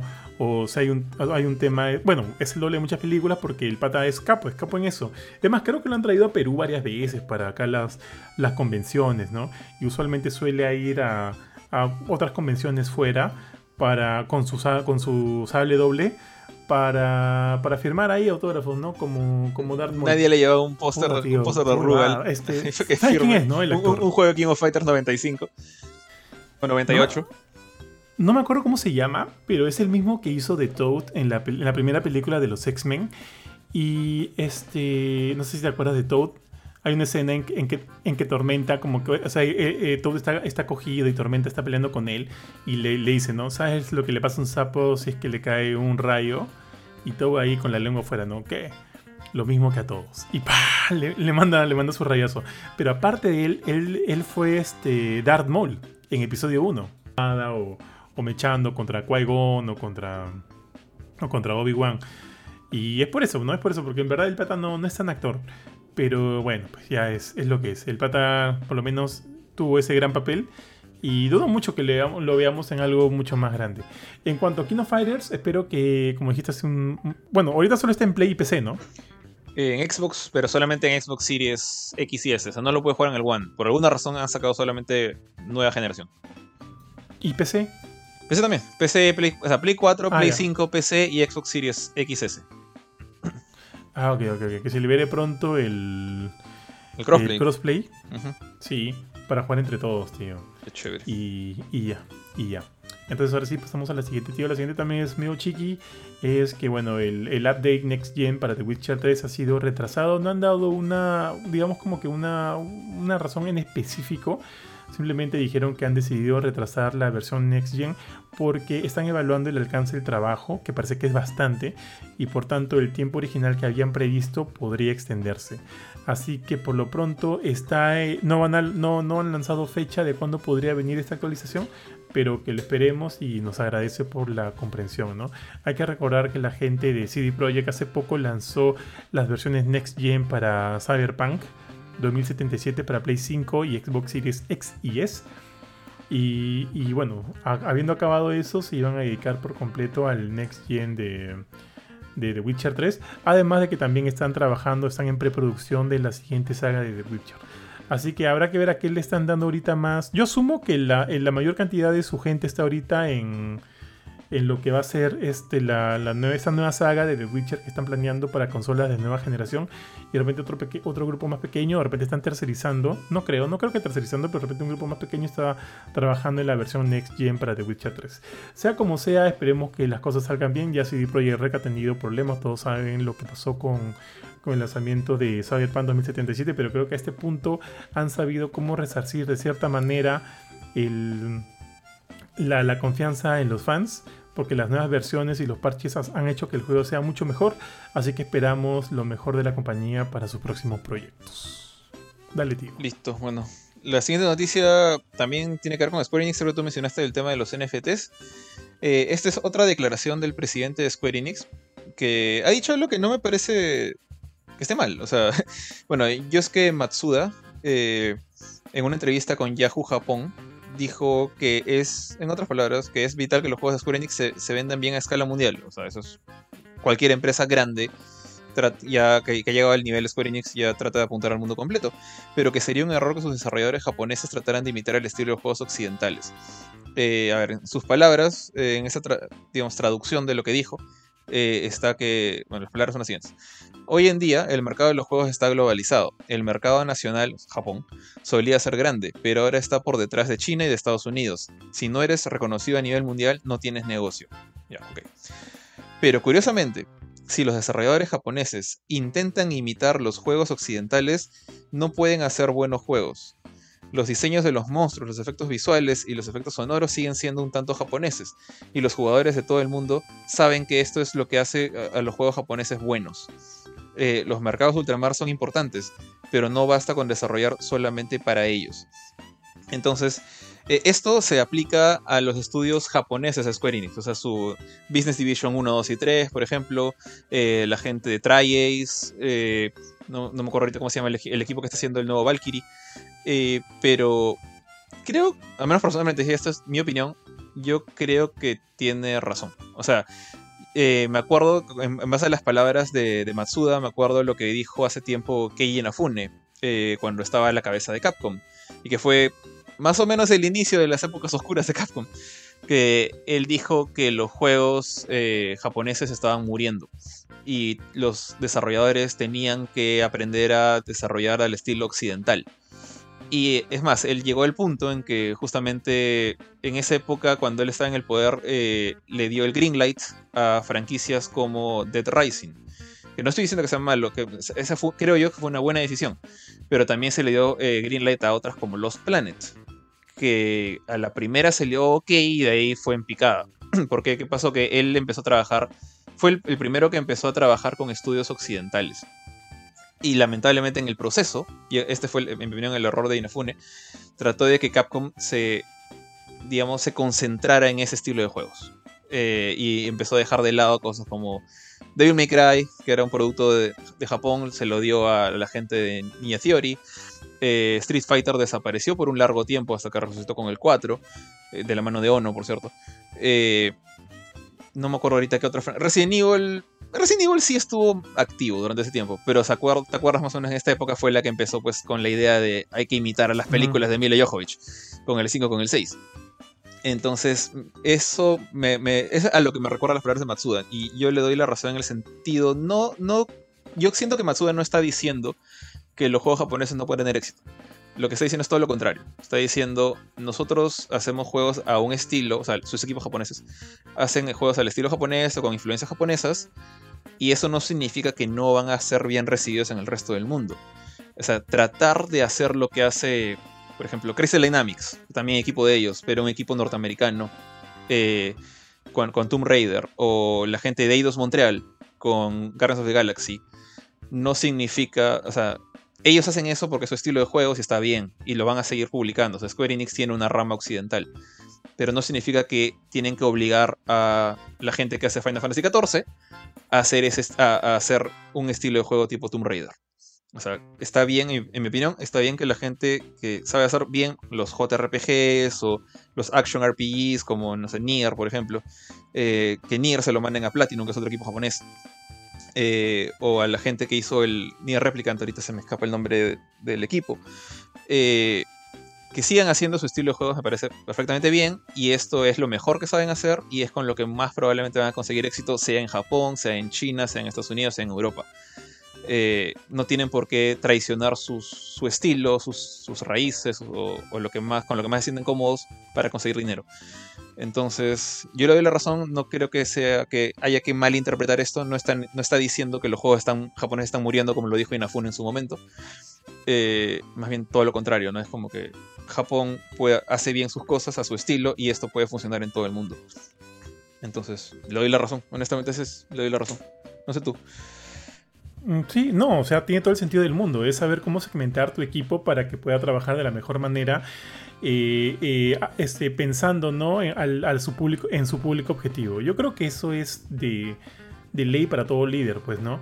Por ejemplo, acá, pues, este, ya, pues, si, si ponemos como ejemplo en Gamecore, saben que Kurchin es un gran diseñador, gran, gran diseñador. Entonces, todo el tema de diseño se lo dejamos a él y de repente este, yo que no sé tanto diseño no voy a tocar esos temas porque digamos que no, no es tanto, no es tanto eh, mi, tema de expertise. Entonces yo creo que por ahí va el tema, ¿no? Saber cómo sacar los mejores recursos de tus equipos para ponerlos en acción en base al, en base al público objetivo al cual quieren llegar. Entonces a mí me parece que está perfecto, tío. No, no tengo ningún problema con eso. No sé si más adelante eso vaya a llevar a otras cosas o qué sé yo. Pero a mí me parece bien. Es una manera de, darle un orden, ¿no? O un sentido a cómo trabajas en equipo. Sí, tal cual. Bueno, no sé, ¿qué te toca a ti? Entonces ya, tío, mira, yo voy a hablar de la siguiente. Este, me se me acabaron, así que te voy a ayudar con algunas. Dale, dale. Esta Batman, como sabemos, de Batman ya se estrenó en HBO Max y se ha estrenado con bastante, bastante éxito según eh, comenta Samba TV a través de su, de su, red, de su red en Twitter, la película ha sido vista en más de 720 mil casas, casas estadounidenses durante su primer día de streaming. Así que estoy asumiendo que si a eso le sumamos el fin de semana, del cual todavía no, tenemos números, va a ser grandes, grandes, o sea, va a, tener, va, va a haber tenido una gran audiencia. Antes de, antes de Batman, eh, Wonder Woman 84 también tuvo un... A ver, ¿cuánto? Acá tengo los números. 2.2 millones de hogares en HBO Max sintonizaron Wonder Woman 84, mientras que 1.8 millones, un poco menos, ¿ah? eh, sintonizó eh, la Justice League de Zack Snyder y 2.8 millones vieron The Suicide Squad. Entonces, en base a esos números, estamos esperando que Batman haga entre 2.5 y 3 millones de espectadores durante su fin de semana. La película se estrenó en cines, de hecho ha sido una de las primeras películas en estrenarse en cine eh, de parte de, de, eh, las películas de DC. luego de que, de que hubiera todo, esta, todo este tema, ¿no? De que las películas llegaran de igual al, al servicio de streaming, lo cual llevó, eh, llevó a muchas críticas por parte de productores, de desarrolladores, de los mismos actores y demás, ya que, eh, ya que asumían que eso iba a llevar a una pérdida de dinero, lo cual puede ser, puede ser cierto. Así que finalmente las películas se están regresando a los cines. Y este, Batman se estrenó en marzo, si no me equivoco, tío. Entonces llegó básicamente a casi un mes. A casi un mes de su estreno en cines llegó a HBO Max. Sí. Ya. 4 de marzo. Se estrenó 4 de marzo. Le tomó 45 días. ¿A ti qué te parece 45 días para esperar por una película? Está. De hecho, para mí está bien. Eh, yo siento que. O sea, muy pocas películas sobreviven al mes en cartelera. Eh, tienen que ser bien, bien particulares, como no sé, No Way Home, por ejemplo, que creo que le ha ido bien hasta pasado el mes. Eh, entonces me parece que es un, es un- Hasta diría que un mes. Me parece que es una buena cantidad de tiempo. Creo que lo, lo que utilizaron con, con Wonder Woman. Eh, ah, no, entonces salió al mismo tiempo. No me acuerdo cuál. Ah, cu- Shang-Chi o una película de Marvel creo que estuvo solamente un mes. Black Widow. Eternals. Eternal, o sea, gracias. Eternals. No, no me acuerdo, no me acuerdo, pero hubo una que estuvo solamente un mes. Eh, entonces me parece que el mes es una jugada decente, está bien. Salvo que en verdad, o sea, tengas como que la fe completamente en que tu película va a ser tan increíble que la gente va a querer seguir pagando y seguir pagando y seguir pagando por ir al cine. Porque la mayoría de gente que quiere ver una película la ve en el mes de lanzamiento. Entonces, este, está bien. Sí, pero también hay un tema ahí, ¿no? Mira, por ejemplo, yo no soy. A mí me gusta Harry Potter, pero no soy muy fan de animales fantásticos. Y ahorita se acaba de estrenar la última. No, no fuimos a verla con Mila todavía, ¿no? Eh, En realidad yo no quiero verla porque no. Sé que ha tenido muy malas críticas. Tanto de, de la crítica profesional como de los fans. Y aparte de eso, este, el hecho de que yo no soy tan, tan seguidor de, de esta nueva saga. Mila sí la quiere ver. Pero yo le digo a Mila, ¿no? Si Batman ya llegó en 45 días a HBO Max, es muy probable que pase lo mismo con Animales Fantásticos.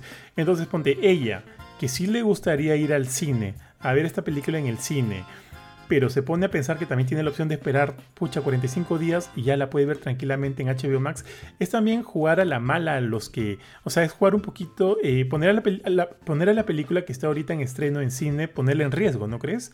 Porque muchas personas podrían decir, pero puedo verla luego, ¿no? En HBO Max cuando se estrene.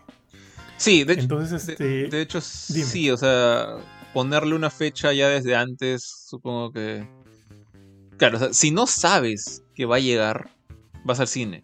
Y después, ah, qué chévere apareció, ¿no? Que de hecho creo que eh, Batman sí dijeron que iba a estar en, en, HBO tal fecha.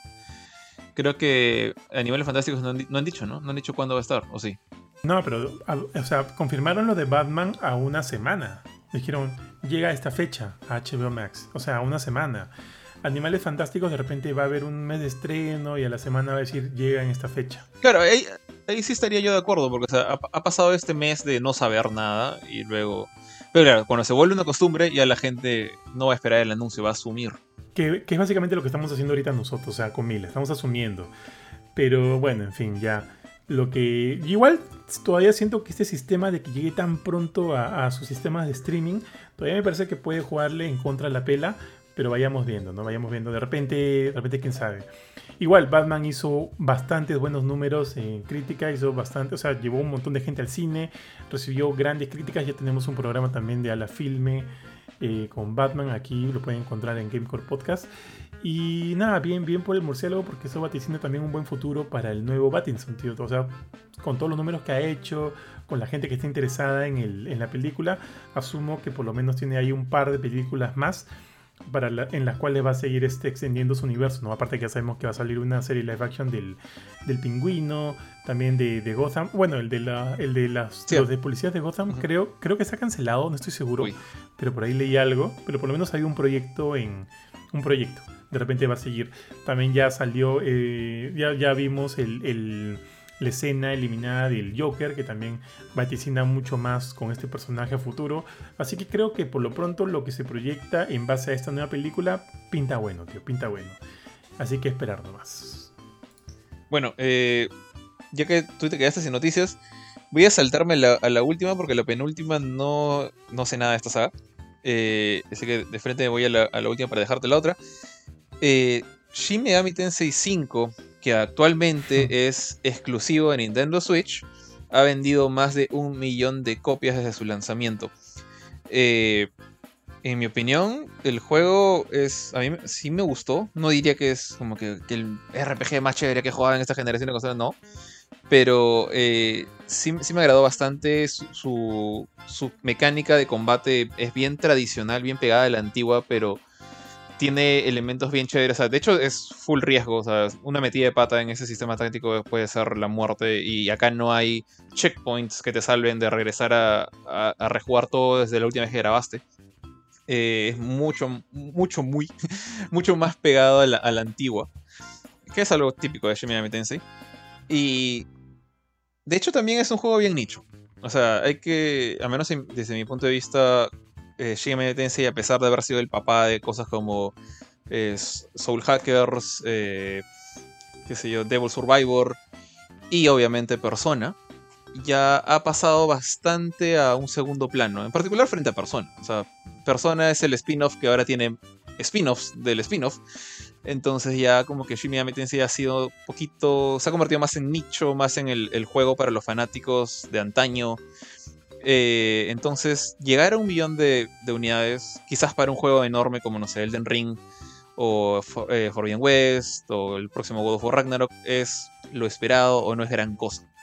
Pero para un juego como este, que ahorita es solamente exclusivo de una sola plataforma y que ya de por sí era un nicho, yo creo que es, es un gran logro. Y la gente de Sega, la gente de Atlus, puede estar tranquila, puede estar orgullosa de que su, su saga principal. O sea, creo que ahorita su saga bandera es más persona. Pero su, primer gran RPG eh, sigue con, vida, con fuerza. Y con gente pendiente de, que, de, jugarlo. Ahora, yo asumo que. O sea, va a salir este juego eventualmente en PC, quizás en PlayStation. Me encantaría que estuviera en PlayStation. Pero también al mismo tiempo, eh, Shin Tensei 4 se quedó en 3DS Forever and Ever. Eh, la 3 fue un juego que originalmente salió en PlayStation 2, ahora lo hemos visto en, un remaster para Play 4 y para Nintendo Switch y otras consolas. Eh, entonces, yo creo que es un poco ya un tema de, ver qué decide Atlus. pareciera que sus RPGs están siendo más eh, multiconsolas. Como, bueno, nunca sacaron este, Persona 5 en otro lado que no sea PlayStation, pero los spin-offs como Strikers o el reciente Persona 4 Arena, no tan reciente, el, reciente port de Persona 4 Arena Ultimax ha salido en diferentes consolas. Así que yo creo que es cuestión de tiempo para que salga en otros lados. Y si se cae en Switch solamente, bueno, ya sabrá este, Sega lo que está haciendo. Pero es un juego de alta calidad y me da, me da gusto que, también las ventas le estén siendo favorables. Vale, tío, ¿te imaginas cuántas horas te consumiría un Shin Megami Tensei Collection? O sea, si, si pienso jugar todos desde el, desde el 1 hasta el 5, completamente desde cero en ese. Ah, explotas, pues olvídate. Pues, eh, es como un Kingdom Hearts, eh, cuando salió de Story So Far, que también son un montón de horas ahí para invertir. Yo creo que cada Shin Megami o sea, cada Shin Megami Tensei es más largo, o sea, independientemente, un solo Shin Megami Tensei es más largo que un solo Kingdom Hearts. Pero sí, pues. es tremenda inversión de tiempo. ¿Sabes qué? Me acuerdo, este, y así una un trapito si voy a, voy a soltar. Cuando estábamos así a puertas de, recibir el código de Shin Megami Tensei 5, me acuerdo que tú quisiste hacerlo y dije, ya, dale, adelante. Y ya la estabas jugando y, tío, a la semana me escribí nuestro buen amigo, el buen Palomeque, pues. Hola, Johan, ¿qué tal? ¿Cómo estás, no? Hoy, este, quería saber, ¿no? Por Shin Megami Tensei 5, no sé si lo van a recibir para review o o qué sé yo, porque me gustaría jugarlo. Y le dije, pocha, tío, te, te ganaron, ya, ya, se, ya se fue el tren, ¿no? Chip Hassel. yo sentí que ese momento murió algo en Palomeque, tío. Es que, Pero está bien, está bien. Es que, para ser sincero, o sea, Palomeque es más fanático que yo de Megami de, de, la base. O sea, en, lo que se trata de persona, ahí sí yo e, es mío, dips, como lo que sea, ¿no? Cualquier cosa de persona me vuelve loco, pero en el caso de Shin Megami yo a veces soy un poquito más como que la pienso porque particularmente por lo que pasó con, con sus spin-offs, eh, como eh, el, no, el Devil Survivor. Legend of Heroes. No, Legend of Heroes no tiene nada que ver con, con Tensei. Ah, Pero este, me refiero, por ejemplo, el Shin Tensei 4 Apocalypse o Strange Journey, que son los juegos de DS y 3DS, o Shin Tensei 4, que también es de 3DS, eh, tienen este look, este estilo mucho más pegado a Shin Tensei 1, que son RPGs de primera, que cuando estás en, combate en el calabozo son en primera persona, tú te mueves como si estuvieras metido en un, calabozo de DOS, las peleas contra los monstruos son pues son contra tres stickers de los demonios parados enfrente tuyo. Entonces yo cuando veo eso es como que siento que e, ese tipo de juegos, o tipo lo que era antes Dragon Quest o lo que es este Earthbound, o incluso Undertale, ya, pero por un ejemplo más moderno, están muy pegados a la antigua que digo como que pucha, o sea, estoy mal acostumbrado quizás a lo que hace Square Enix o a lo que ha hecho Atlus con Persona, que es full estilo, hay mucho más animación, mucho más acabado, actuación de, de voz, efectos especiales. Y me gusta más ese estilo. Y cuando me pones algo tan, tan antiguo como Shin Megami Tensei 4, yo digo como que, oye, el 3 de Play 2 se ve más bonito que este. Y me, me, me jode un poco el ojo. O Strange Journey también, a pesar de que sé que son juegos muy buenos por el lado de gameplay y de historia. Eh, entonces ahí es como que a Palomé que, no duda en eso, o sea, a él le encanta eso, entonces como que se, se, se lanza de cabeza. Es más, hace poco me ha dicho justamente lo mismo con eh, The Legend of Heroes eh, ¿Cómo se llama? Algo como Journey from Zero, creo que se llama, que es un remake o remaster, más que remake, de un juego que salió originalmente en, creo que Play 1, y lo están. O, no, miento, creo que en Famicom, Super Famicom. Es pixel art. Y lo están trayendo ahora a consolas nuevas, porque es un juego que nunca salió en América. Y Palomeca a veces, cuando me hablaba de Legend of Heroes y de, este, de toda su tremenda historia, me decía, este juego yo lo he jugado en, no me acuerdo cómo lo jugué, creo que emulado, lo por el estilo, pero nunca salió en Estados Unidos, pero es importante porque la historia tiene como estos 14 capítulos y yo lo juego desde el 1. Por eso es que le dimos eh, Trail Call Steel para, para que lo analice, ¿no? O sea, como que es tuyo, es tu, tu, reino. Eh, ahora sale este, yo lo veo es como que este juego se nota que tiene 25 años encima. Entonces ya no me da ganas de jugarlo. Pero él sí, él me dice como que sí, se muere por jugarlo y ahí toma, tómalo, ¿no? Pero Shin Megami Tensei 5 yo sentí que Atlus estaba tratando de revivir la, franquicia con, con, valores mucho más modernos. Tú lo ves y se ve, para un juego de Switch, se ve muy bonito. Y se juega como un RPG por turnos, pero con cierta filosofía más actualizada. Entonces cuando me dijiste si lo quería, dije, sí, o sea, esta sí se ve chévere. Se ve, se ve como una versión mejorada del, del 3. Y de hecho he visto muchos comentarios de gente diciendo como que Atlus tenía dos opciones. Revivir la, idea del 3 o seguir con esta idea de retro del 4. Y optaron por, por mejorar el 3. Y eso es lo que se siente en el, en, el 5. entonces por eso te dije, ya, yo quiero. Pero si hubieran seguido la filosofía del 4, hubiera sido Palomeque el que, el que hubiera escrito ese review. Claro, claro, yo lo digo como chongo en realidad. Este. El buen Palomeque. De hecho, vamos a contar con Palomeque en un próximo eh, podcast, justo para que nos hable de, un, juego que está ahí metiéndole bastante diente, tío. Y yo también, yo, yo, o sea, yo este, recuerdo mucho Palomeque también, aparte por todas las veces que nos hemos juntado y demás, por Tres of Cold Steel, pues, ¿no? Justamente por este juego. Y el, el, pata contaba toda, toda la historia esta que tiene detrás de, de The Legend of Heroes y demás, y de cómo le gusta, cómo está cómo invierte bastante de su tiempo e interés en toda esta, toda esta saga, en toda esta franquicia. Así que bien por él, bien por él. Sé que él es uno de los grandes amantes de, este tipo de RPGs aquí en, en, Perú, así que paja tenerlo pronto en el programa también al buen palo, tío. Entonces ahora sí, pasemos, pasemos de Shin Megami Tensei y vamos rapidito porque ya estamos sí con la hora a Xenoblade Chronicles 3, tío. Yo he jugado los anteriores, me han gustado un montón. Eh, bueno, también es un tipo de RPG clásico, pero por el nuevo tráiler que ha salido, en el cual se ha revelado la, nueva fecha, la fecha de salida, que ojo, es, está fechado para el 29 de julio, solo en Nintendo Switch, déjenme decirles.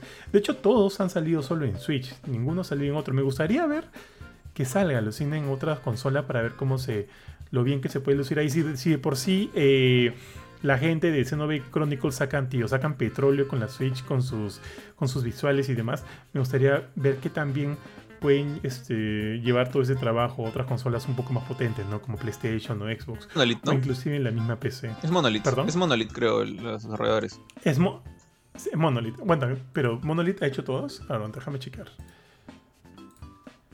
Xenoblade. Porque tiene por ahí un spin-off que no sé si lo ha hecho Monolith. Mmm, creo que sí, ¿ah? Creo que se ha hecho todos, tío. Sí. Sí, sí, Pero, el X, todo. sien- Todos los ha hecho este Monolith. Siento que hay otro Monolith, porque la gente que hizo Fear 2 también se llama Monolith y no creo que sean los mismos. No, no, no, no, no, no son los mismos. Porque más que todo, este, esto, este, Monolith ha, ha trabajado desde hace tiempo casi exclusivamente este, con Nintendo. Jugó, eh, pero me acuerdo que la Xenosaga sí salió para PlayStation. sí, yo tengo ahí mi, mi Figma de Cosmos ahí paradita en- entre todos los demás. sí, tío, tal cual. La Xenosaga salió por ahí. Y, y ya, pues nada. Entonces, sí te digo la fecha, salió el nuevo tráiler. Y nada, pues a la espera, a la espera, falta poco. Como te digo, esos meses van a estar bien cargaditos, tío. Entre juegos y estrenos de películas y series y demás. Solo Junio, para, julio va a estar bravo. para, fregarte, Dale, para dale. fregarte la vida, porque sé que tú también eres fan de esto. eh, Di- Digimon Survive sale el mismo día que sale Xenoblade Chronicles 3. Ay, fuck, tío, verdad. Pero, este, ponte, el, los antiguos, los antiguos Digimon como Cyber Slot y no me acuerdo cuál, eh, eh, cuál, creo que es Cyber Slot 1 y 2 o tiene otro Cyber Slot. Bueno, en Son dos, fin, son dos. esos dos últimos no me gustaron tanto, ¿ah? no me gustaron tanto, pero los visuales de, de este nuevo que va a salir se ve bien bonito, se ve bien bonito, parece un manga y eso me, eso me, me atrapa, ¿ah? me hace querer jugarlo. Entonces, o sea, sí le voy a querer meter diente, pero ya, ya veremos cómo nos arreglamos. Si no te doy a ti, pues Digimon, o si tú quieres jugar Xenoblade, o de repente con el buen Palomo, que también me... Creo o sea, que- el Palomo creo- creo, que no tiene, no tiene Switch, pero yo le he dicho que se compre la Switch porque es una buena casa para este Sí. tipo de juegos. Tiene buenos RPGs el Switch, honestamente. Y, o sea, Triangle Ujú. Strategy, eh, ¿qué más tenemos? Este, Octopath Traveler, Bravely Default 2. Tiene bastantes RPGs buenos el Switch. Y mencioné, Sí, sí, tío. sí, ¿no? Perdón. Ya mencioné Shin Megami Tensei, que para mí, o sea, de esos cuatro, o sea, contando Tensei, es... No, no he jugado a los otros, pero he visto a Shadia jugar los otros. Y Megami Tensei es, de todas maneras, sería mi favorito. Es el que Creo que también va un poco con la personalidad de la persona, ¿no? O sea, un juego de demonios y Japón destruido frente a un juego mucho más este, fantástico, como que, que iba de la mano con, la- con el tipo de persona que lo juega, ¿no? Pero sí, del Switch, Válido. o sea, creo que Palomé que le sacaría el juego por ese lado. Sí, tío. Ahora sí, tío.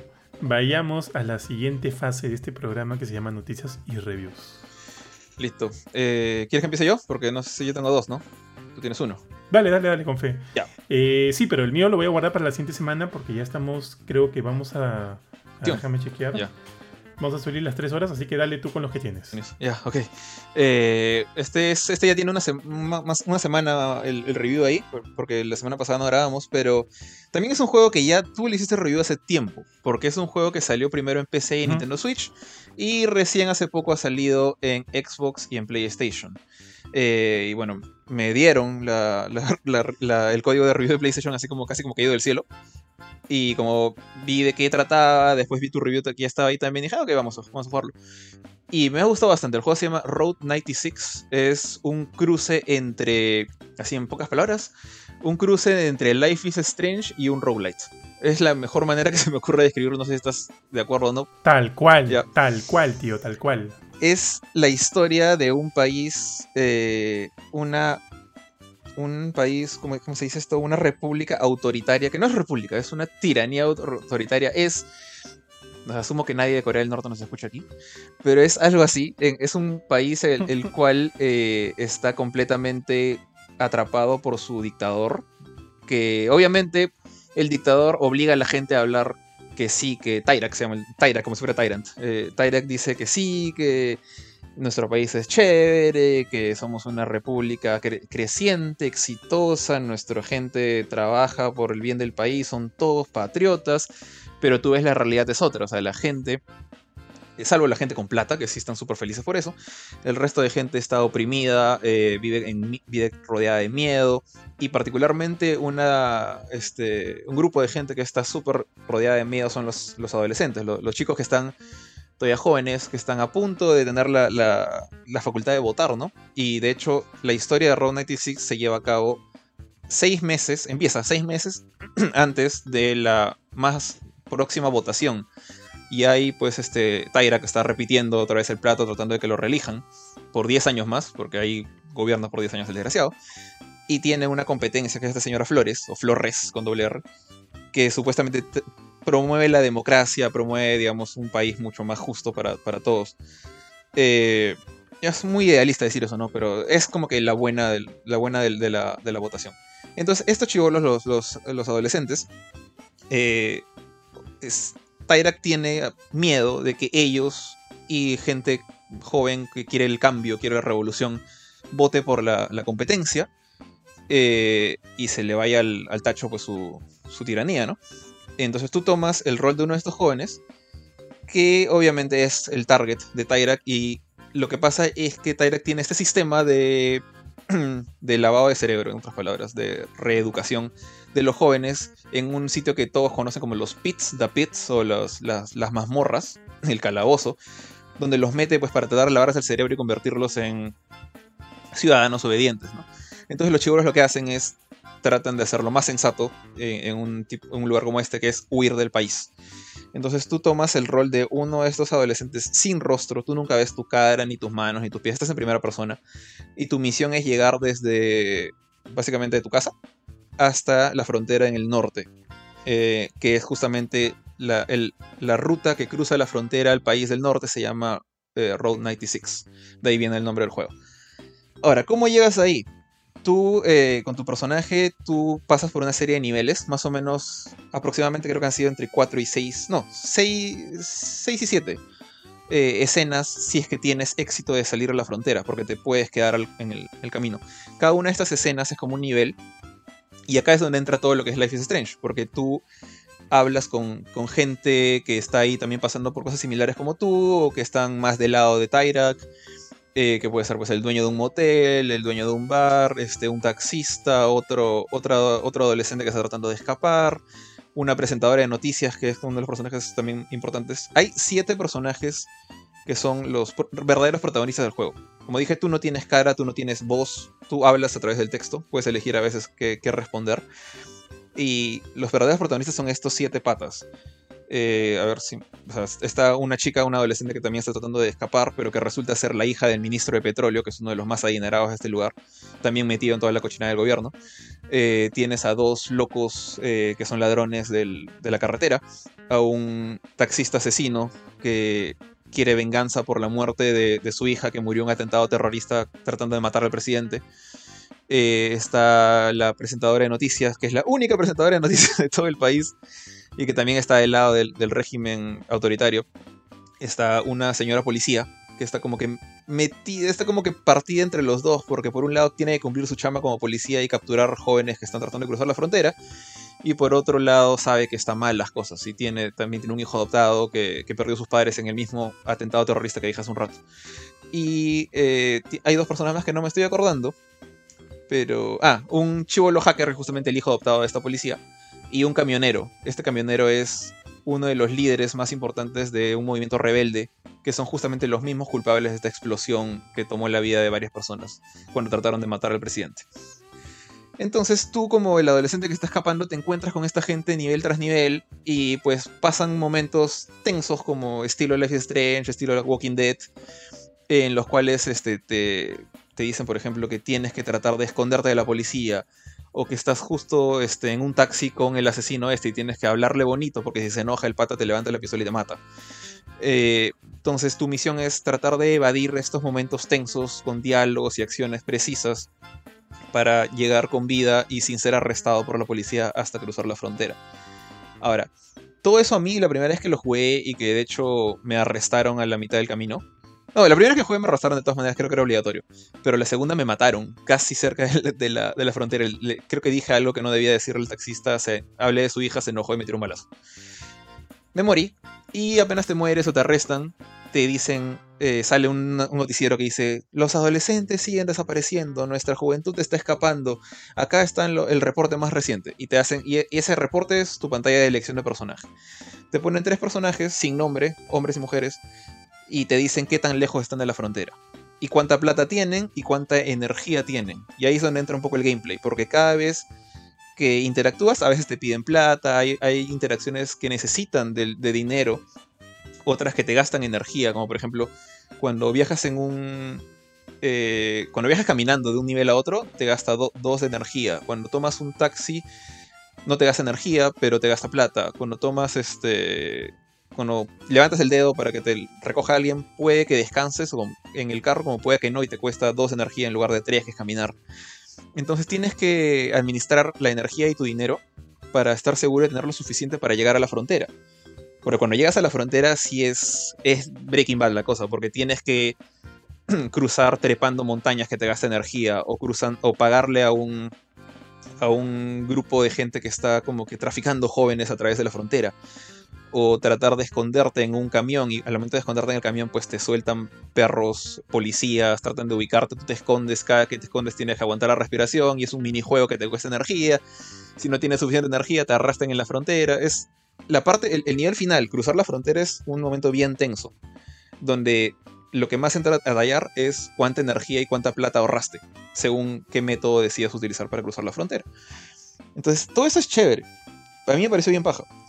Y cada vez que juegas, la, si bien tú, sea que escapes o te mueras, tú eliges otro personaje, sigues jugando, pero la, la historia que se desarrolla es la de estos siete protagonistas que dije hace un rato. Y ellos son los verdaderos protagonistas, porque ellos sí tienen nombre, tienen historia, tienen pasado. Y al final, el verdadero final es cuando llega el, el día de las elecciones. Tú puedes jugar con yo creo que a mí se me acabó más o menos como que después de jugar con 8 personas. No estoy seguro qué cosa dicta el pase del tiempo, pero cuando terminé de jugar con mi octavo personaje, automáticamente el, el reloj hizo un time jump y saltó de frente hasta el día de las elecciones.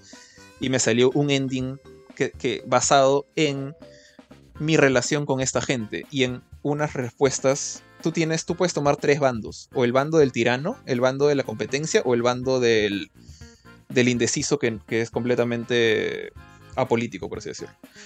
Entonces, según qué respuestas des en diferentes preguntas a través del juego, el bando de, tu, de ti como jugador, no de tus adolescentes, de, de ti como jugador, se define. Y haces que gane pues el tirano o que haya una rebelión así con sangre y balazos o que gane la, la, otra, este, la competencia. Normalmente siempre hay una rebelión con sangre y balazos, pero al final el, el epílogo depende de esas decisiones.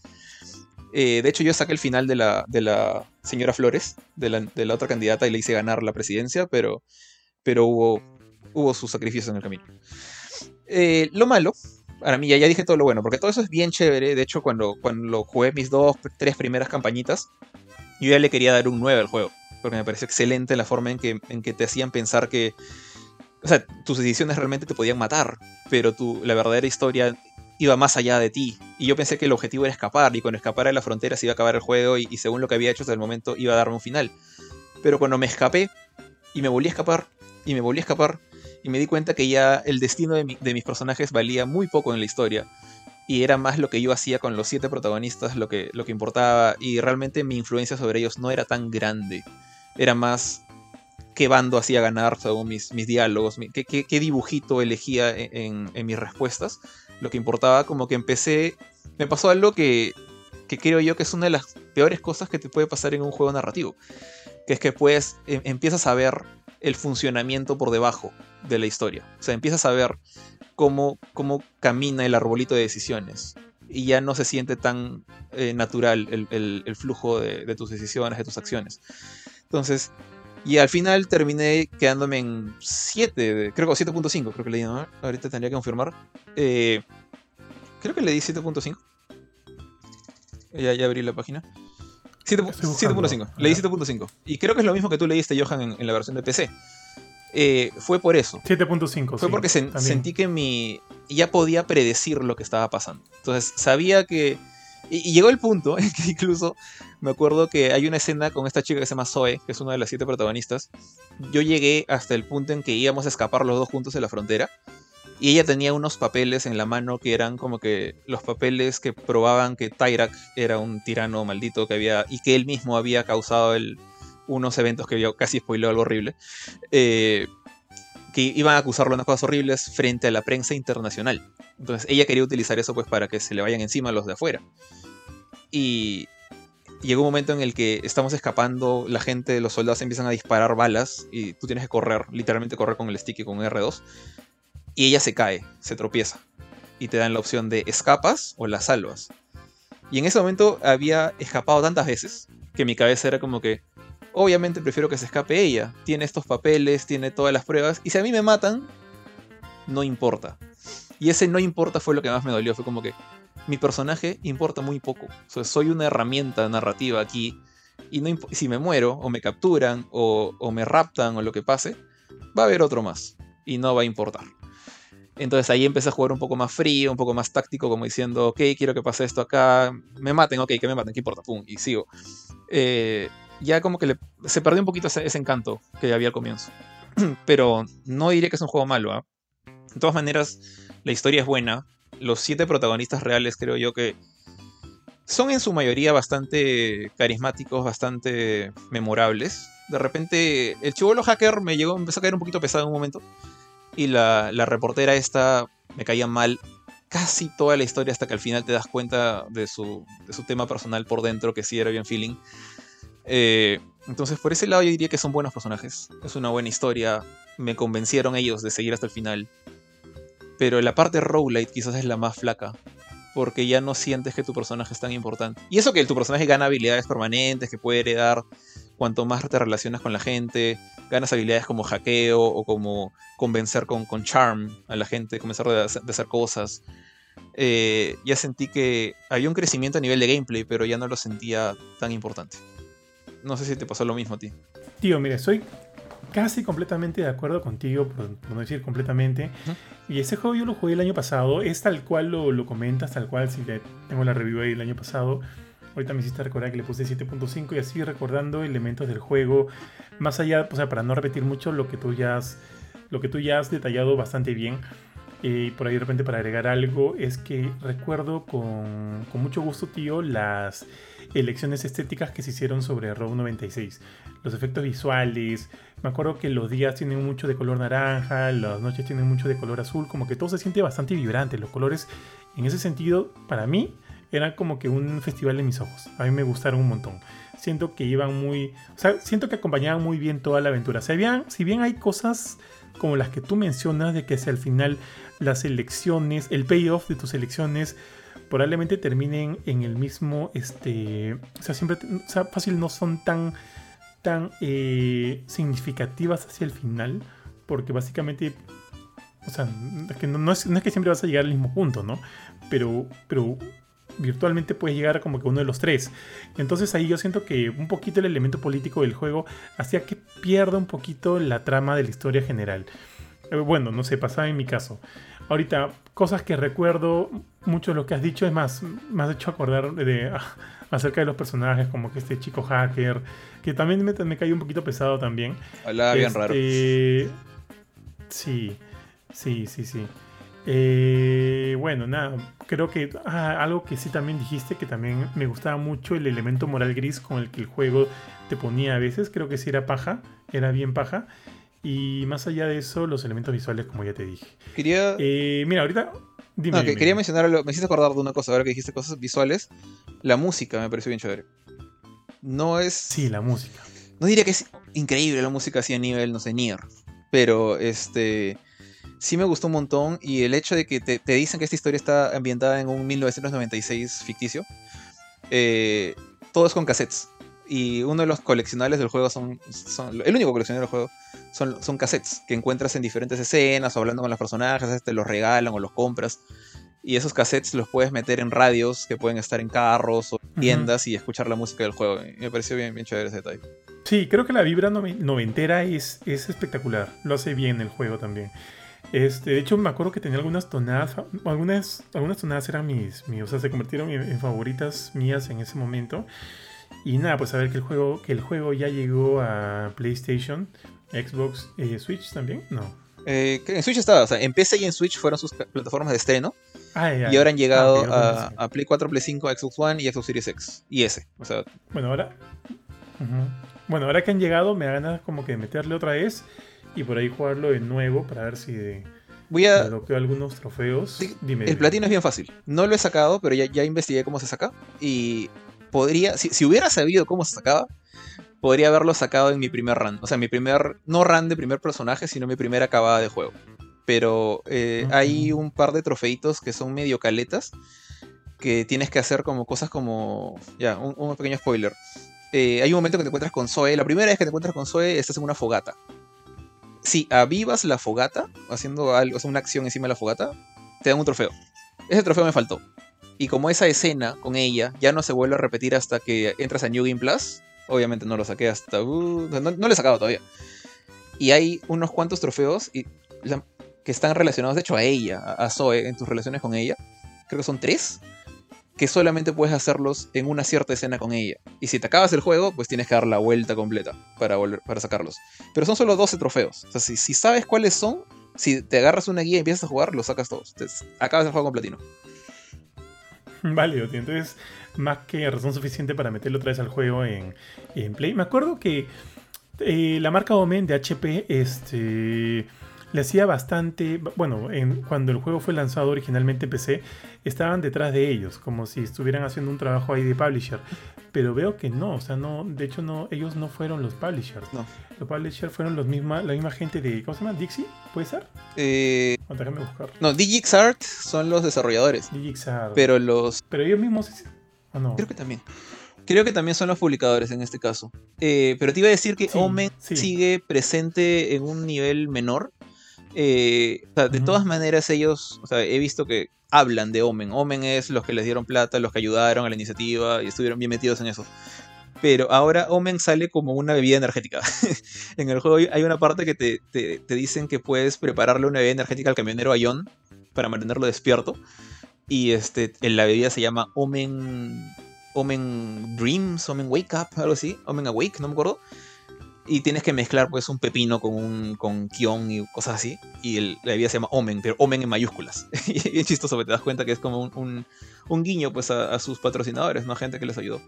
Acá está, mira, eh, dice que este, el estudio, eh, o sea, el estudio DXR es un estudio francés. Sí. Eh, fue parte del programa Omen Presents, que evidentemente es, es en colaboración con HP, ¿no? Fue a través de esto que se trabajó en la publicación del Ah, juego.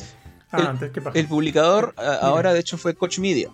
Eh, la misma gente que, o sea, no estoy seguro, no entiendo bien cuál es el, el- el rubro de Coach Media, pero que están publicando cosas bien locas. Pero fueron los que publicaron King of Fighters 15 en, en Occidente.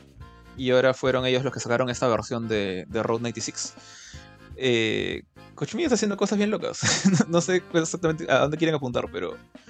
Pero bueno, también e- ellos estuvieron metidos en Hot Wheels Unleashed.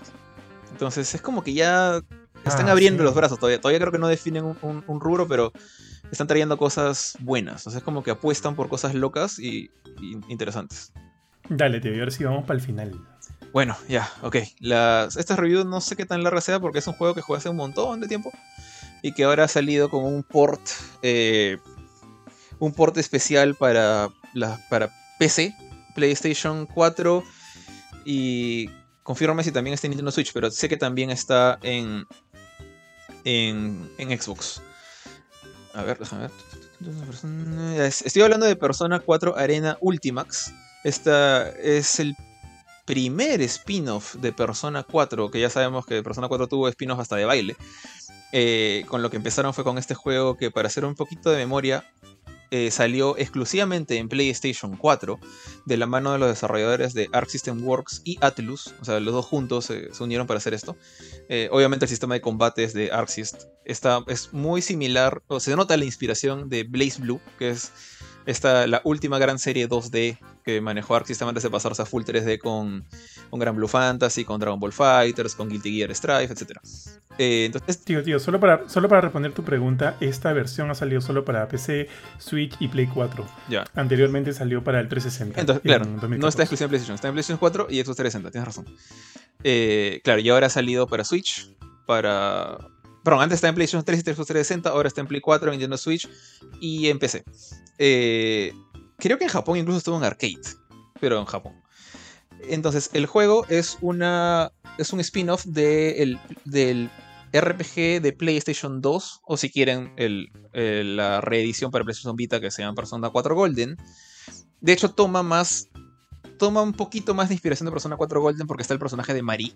Esta- este personaje exclusivo de la versión de Vita. Eh, y bueno, es un juego de peleas. Es un juego de peleas 2D, como dije, muy similar a Blaze Blue.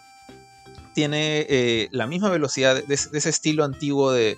Bueno, no tan antiguo. De, Anime Fighters que tenía Arc System Works en esa época, que son personajes que hacen doble salto. Bueno, en este caso no hay doble salto. Pero tienes este dash en el aire, tienes movimientos mucho más veloces, hay ataques gigantes, este, es bastante más. Bastante más tirando a la acción desenfrenada que lo que tenemos ahora, por ejemplo, en Gran Blue Fantasy, que es un poquito más táctico. eh, obviamente toma los personajes de Persona 4, como dice el nombre, pero también reúne, junto a ellos reúne los personajes de Persona 3. Eh, Persona, los personajes de Persona 3 no salen tal cual como en su juego de Play 2, sino que salen mayores. Se plantea que esta historia toma lugar después de los eventos de Persona 4 y antes de los eventos de Persona 4 Dancing, que es el otro spin-off. Eh, y los, personajes de Persona 3 ya están mayores. O sea, no están viejos, pero ya son adultos. Eh, no están todos, absolutamente todos, por obvias razones falta el protagonista. No voy a spoilear Persona 3, pero el protagonista no está. Eh, está un personaje nuevo que es eh, Labris, que es como una versión distinta de Aegis, que es la androide de Persona 3. Y un personaje más que es Shon Minazuki, que es el hijo de un personaje adulto de Persona 3. Eh, este, esta versión de Play 4, PC y Nintendo Switch se llama Persona 4 Ultimax, pero realmente es una combinación de Persona 4 Arena y Persona 4 Arena Ultimax, que es la secuela. Eh, los dos juegos son muy similares, pero tienen historias distintas y Ultimax es como que la versión definitiva porque tiene también personajes extra, que entre ellos está eh, que ya lo mencioné, está Junpei de Persona 3 y está... Maldición, me estoy olvidando del nombre de la, de la chica esta de Persona 3. Ah, no, no, me acuerdo, pero hay cuatro personajes nuevos de Persona 3. Eh, ya dije más o menos el sistema de combate se parece mucho a Blaze Blue, pero en lugar de tener los poderes clásicos que. O sea, en Blaze Blue cada personaje tiene un poder único apretando X en PlayStation. Eh, acá lo que hacen los personajes cuando apretas X o círculo, eh, sería B o Y creo en Xbox, eh, invocan a sus personas. O sea, tienes este sistema de combate con cuatro botones, dos botones son para son ataques normales con espada, pierna, bates, lo que sea. Y los otros botones son para invocar a, sus personas, a sus summons, a sus stands, para los fans de Jojo Bizarre Adventure. Entonces, hay este, este combate que tú manejas en cierta forma a dos personajes casi al mismo tiempo, que es a tu personaje normal y a su persona. Puede hacer combos medio locos eh, invocando a tu, a, tu, a tu summon gigante que entra y ataca al mismo tiempo que tú haces golpes normales. Pero también está la posibilidad de que esos summons, estos fantasmas que aparecen atrás tuyo, aparecen y se van, ¿no? Aparecen un ratito y se van. Pero si en lo que aparecen reciben un golpe del rival, eh, se quiebran y pierdes una carta que, de, de persona que está abajo de tu vida. Entonces cada personaje tiene una distinta cantidad de estos. Eh, hay algunos que tienen dos, otros tienen cuatro, creo. Si, te quedas sin cartas, eh, tu persona se queda desactivada por un tiempo. Tienes que esperar a que se recarguen. Entonces, tu personaje queda pues como que con la mitad de sus poderes. De hecho, pierde prácticamente todos sus poderes especiales porque en Persona, en la saga Persona, los poderes de los héroes vienen de estos summons. O sea, si, si tú en, Persona 4 Arena Ultimax lanzas un Hadoken, un rayo eléctrico con, con Yu Narukami, que se protagoniza en Persona 4, ese ataque eléctrico nace de su persona, que se llama Izanagi. Si Izanagi está noqueado, no tienes rayos, tienes ataques normales. Entonces entra un factor ahí de tener un poquito más de cuidado, de no sacar a tu persona sino más, que suelen ser ataques más fuertes pero un poco más lentos. Y si no los eh, conectas, tu enemigo puede meterle un combo a tu persona y con un solo golpe, pum, como que revienta una carta, una vida menos. Le pegas cuatro veces y tu persona queda out por un tiempo que, estás en total desventaja. Entonces, esa es la, base de ese sistema de, combate de Persona 4 Arena Ultimax. Se mantiene tanto la versión de Play 3 como la versión de Play 4. Son, tienen el mismo sistema de combate, tienen los mismos modos de juego. Eh, acá también entra a tallar el hecho de que tienes la historia de Persona 4 Arena y Persona 4 Ultimax. O sea, tienes las historias de los dos juegos que entonces tienes toda la saga completa desde que empezó la historia con la aparición de Labris en Persona 3, Persona 4 Arena, hasta la pelea con Sho Minazuki eh, al final de Persona 4 Arena Ultimax.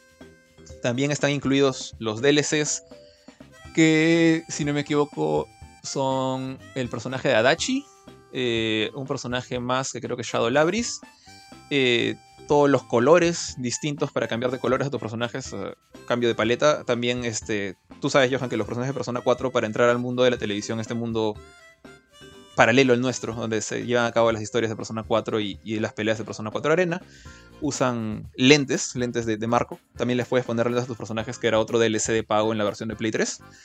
Eh, ahora está totalmente ahí metido ya en el, paquete. Y como ya dije, las dos historias. Entonces, si nunca has jugado Persona 4 Arena, pero has jugado Persona 4, Persona 4 Golden y, o Persona 4 Dancing, y tienes ese hueco en medio de la historia, acá tienes todo el, todo el paquete de la historia. Ahora, ya empiezo un poquito con, poquito con los puntos negativos. Esto es una cosa que está heredada del juego anterior. Así como, como dije que este juego toma inspiración de, de Blaze Blue en su sistema de combate, también lo tiene en la forma de contar la historia. Entonces, a diferencia de lo que hace Dragon Ball Fighter con sus cinemáticas o Guilty Gear con su película completa que tiene en el modo historia, este juego toma el enfoque de novela visual. Entonces, cuando tú juegas el modo historia, así sin, sin, bromear, vas a estar el 75% del modo historia lo vas a pasar leyendo paredes de texto o diálogos entre dos personajes y el 25% del juego lo vas a jugar, estar peleando. O sea, el modo historia no es un arcade, el modo historia es más una novela visual que te narran muchísimo de, de las aventuras, de cómo es que Yu, que se había, se había, ido a su casa al final de Persona 4 Arena, regresa para las vacaciones a Inaba, eh, con su tío, con su, con su prima y con sus amigos, se encuentra, y se da de cara pues con este esta nueva amenaza de un Teddy falso que está raptando gente en el mundo de la televisión nuevamente para meterlos en un torneo de combate. Después se, conoce pues, con la gente de Persona 3 que están siguiendo a este nuevo androide que se llama Labris. Eh, y todo eso es a través de texto, texto, texto. O algunos textos tienen voces, la gran mayoría tiene voces porque son los diálogos. Pero cuando presentan pues lo que piensa Narukami, por ejemplo, el protagonista, ves un texto que dice. ves en el fondo un background de, no sé, de, del salón de, de, clases. En el mundo de la televisión, que está todo deforme, todo, todo alterado y ves texto que dice, entré al salón de clases, se ve igualito al de mi colegio, pero algo está mal, algo está extraño, este, esto está dentro del mundo de la televisión, siento una atmósfera que me presiona, bla, bla, bla, bla, lees, lees, lees, lees, lees. Pones X, otra pared de texto. Me encuentro enfrente de un pasadizo y escucho un ruido adelante mío, voy rápidamente a ver qué pasa. Y luego aparece un, diálogo entre Yu y Yosuke, que es otro personaje que se, se le encuentra ahí. Eh, y luego lees todo el diálogo o lo escuchas y luego recién hay una pelea de un solo miserable turno, round, perdón, de un solo round y otra vez texto. Entonces, si no tienes paciencia para lo que es una novela visual, vas a salir gritando por la cantidad de texto que hay en este juego. Eh, solo para tomar en cuenta. No es, un, no es un modo cinemático, es un modo visual novel, definitivamente. Entonces, obviamente también puedes simplemente mandarte al modo arcade, mandarte al modo versus, mandarte al modo competencia por puntaje, eh, hay un modo especial que es una especie de pseudo RPG donde tus personajes van ganando fuerza y te mueves por unos mapitas. Es como un modo de regalo eh, para un solo jugador. Y ahí es full pelea. Si lo que quieres es pelear, mejor que te alejes un poquito del modo historia hasta que tengas mucho tiempo y mucha paciencia. Y por último está el tema online. Uh, Arc System Works ahora último está trabajando en actualizar muchos de sus juegos como Guilty Gear XX Accent Court creo que se llama, y Blaze Blue Cross Tag Battle, Blaze Blue Chrono Phantasm, no, eh, Central Fiction, les está metiendo este nuevo sistema que se llama Rollback Netcode, que sirve para eh, predecir las acciones de los, de los jugadores y de esa manera aliviar un poco el lag en conexiones poco óptimas cuando dos personas están jugando un juego de peleas. Persona 4 Arena Ultimax, esta nueva versión para PC, Play 4 y Nintendo Switch, lamentablemente en su momento de lanzamiento del mes pasado de marzo, ha llegado sin rollback netcode. Ha llegado con el sistema clásico por delay, lo que significa que si tu conexión es mala o la de tu compañero de, juego es mala, va a haber lag. De hecho, eh, justo antes de acá conectarme contigo, Johan, lo que hice fue jugar online para ver qué tal estaba. Y se siente muy similar al de Grand Blue Fantasy Versus. Es decir, que si juegas con una persona que tiene buena conexión, el juego funciona bien. Si juegas con una persona que tiene una rayita o menos, estás a las patas. Entonces es una cosa que depende mucho, mucho de qué tan bien, qué tan buena conexión tenga tu amigo, rival, quien sea. Y obviamente se recomienda jugar con gente de una región cercana. O sea, en nuestro caso de Latinoamérica. Eh, no es, de hecho, para ser delay based, las veces que jugué con lag, el lag fue temporal. Era como que un rato lag, ok, estás normal. Un rato lag, estás normal. O sea, fregaba. Pero no era como que una cosa injugable. Entonces, es cosa de tenerle paciencia, de repente jugar con gente de tu región o tratar de... Puedes, cuando pones buscar rival, puedes limitar la región y puedes jugar con gente cerca. No me tocó mucha gente, honestamente, disponible para mi, rango tan bajito, porque recién empezado a jugar el juego hace una semana. Eh, pero sí encontré rivales, hay gente jugando. Pero la buena noticia frente a todo este, todo este floro es que Arc System Works ha anunciado que van a implementar rollback netcode para esta versión de Persona 4 Arena Ultimax a mediados del año. No hay una fecha fija, el update obviamente se asume que va a ser gratis, Es cuestión de tener paciencia, pero el juego tiene esa promesa de que va a ser mucho más estable a nivel online de acá a unos meses. Entonces, eh, ahorita todavía no he escrito la review, o sea, empecé a escribir el intro hace, hace poco, pero eh, creo que mi nota se va a quedar en 8.0. El juego como juego de peleas es tan divertido como me acuerdo de él.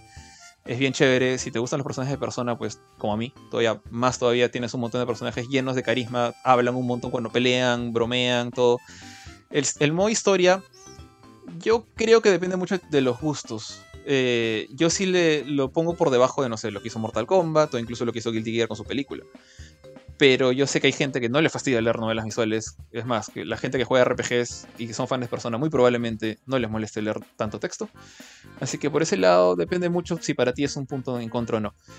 Y el online yo creo que bueno, es cuestión de tiempo que se arregle. Eh, pero ahorita, ahorita es un online regularón. Entonces esa sería mi, mi, mi, cierre. Obviamente sería mentir decir que es un juegazo de peleas actualmente con competencia como King of Fighters 15, Guilty Gear Strife. Dra Dragon Ball Fighter está más viejo, pero también está ahí bien parado, en cierta forma. Eh, y se viene de NF Duel, que ahorita yo estoy como loco con ese juego. Así que yo, mm. yo, diría que si es que te encanta ese juego, le tienes nostalgia o quieres volver a jugar Persona con tu personaje de Persona 4, porque ya ahorita eh, Persona 5 es el que está de moda, ¿no?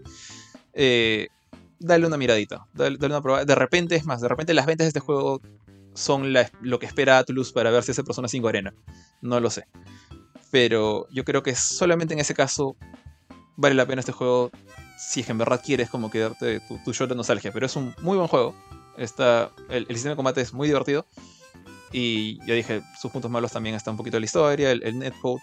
Y, y, eso nada más, honestamente. Válido, tío. Bien, bien completo, bien completo tu, tu review. De hecho, que todavía no está escrita. y yo pensaba hablar hoy día de mm, el remake de, de House of the Dead.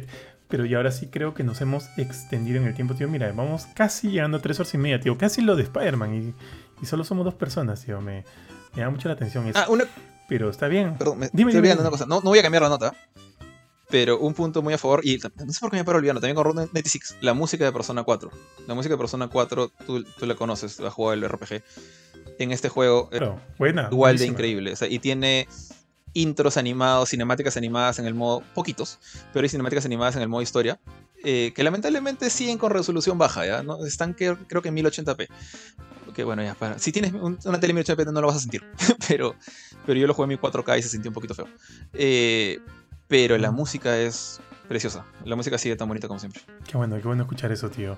Pero bueno, ya decía, este, como ya nos hemos excedido un poco en el tiempo y todavía no tengo la review en la web, vamos a dejar la review de House of the Dead Remake para la siguiente semana. También tengo entendido que Trek to Yomi, creo que el embargo se rompe para la siguiente semana para que lo hables de eso, este, Jorge. Eh, ¿Ari tiene algo? No. Panchito tiene Rogue Legacy 2, creo que también, para la siguiente semana. Y ya con eso estamos culminando el programa de hoy día. Más bien, muchas gracias Jorge, muchas gracias a todos los que nos han acompañado hasta aquí. Ha sido un programa larguito, pero está bien cargadito de mucho de material bastante, bastante interesante. Para el a la filme de esta semana, que no sé si va a ser esta semana o lo estamos pasando para la siguiente, estamos proponiendo la idea del de la serie noventera de Spider-Man, porque la gente del, del chat del Telegram quieren que hagamos otro programa del episodio 8 ahí para defenderlo. Pero creo que solo el episodio 8. Nada este. más el episodio 8. Solo quieren el episodio 8, tío. Pero, pero bueno, estoy sugiriendo la idea de Spider-Man noventero. Justo Ari la acaba de terminar de ver, así que sería, sería una buena opción. Pero ya lo veremos más adelante. Más bien, gracias Jorge. Te dejo para que te despidas antes de dar el cierre general. Bueno, repito, ¿por qué son así? ¿Por qué quieren que vuelva a ver episodio 8? Pero en fin, este, bueno. Así son. Gracias, gracias a todos los que escuchan esto hasta el final. Eh, nuevamente, bueno, creo que el, Cherry va a ser del, lado de los dos, pero chequeen las reviews ahí disponibles en, en. La de Raw 96 está ahí ya, tanto la mía de, la versión de PlayStation como la de Johan de la versión de, PC. Eh, también está, creo que hablamos un poco de, Star Wars Skywalker Saga, por ahí también la review está disponible para que la lean. Y está mi mini review de, de, King of Fighters 15 Team Garou y Omega Rugal. Es más que nada unas, unas impresiones, ¿no? Porque es, son peleadores nuevos, no es un nuevo juego. Eh, pero así como esto, también hay mucho contenido más. Si es que si les ha pasado alguna noticia, review, artículo por ahí, denle una miradita a las cosas de, de hace unas semanas y bueno, con más noticias y reviews estaremos la próxima semana. Chau. Así es, así es, tal cual. Recuerden siempre ingresar a nuestro, nuestra cuenta oficial en Spotify. Nos encuentran como Gamecore Podcast para ver todos los programas. El último que hicimos fue eh, de Batman Ninja, donde ah, curiosamente terminamos hablando muy bien de la película, tío, a pesar de todo, a pesar de las opiniones del buen Kurchin. Pero ahí están. Así que regresamos siempre con nuevo contenido, estén atentos. Ah, y tuve la chance de, todavía hoy esta también se nos pasó el tiempo, tuve la chance de probar la nueva expansión eh, World Slayer de, de, The Outriders, tío, ese juego que se resiste a morir y sigue lanzando contenido, lo cual habla bastante bien, tío, por todo el, estudio que, que, está detrás de él y de Square Enix. Lo pudimos probar de manera anticipada. Sé que el juego, eh, o sea, la expansión ya sale a la venta en unos días. Así que este, estén atentos a entrar a la web y la próxima semana ya voy a hablarles con más detalles de esta nueva expansión.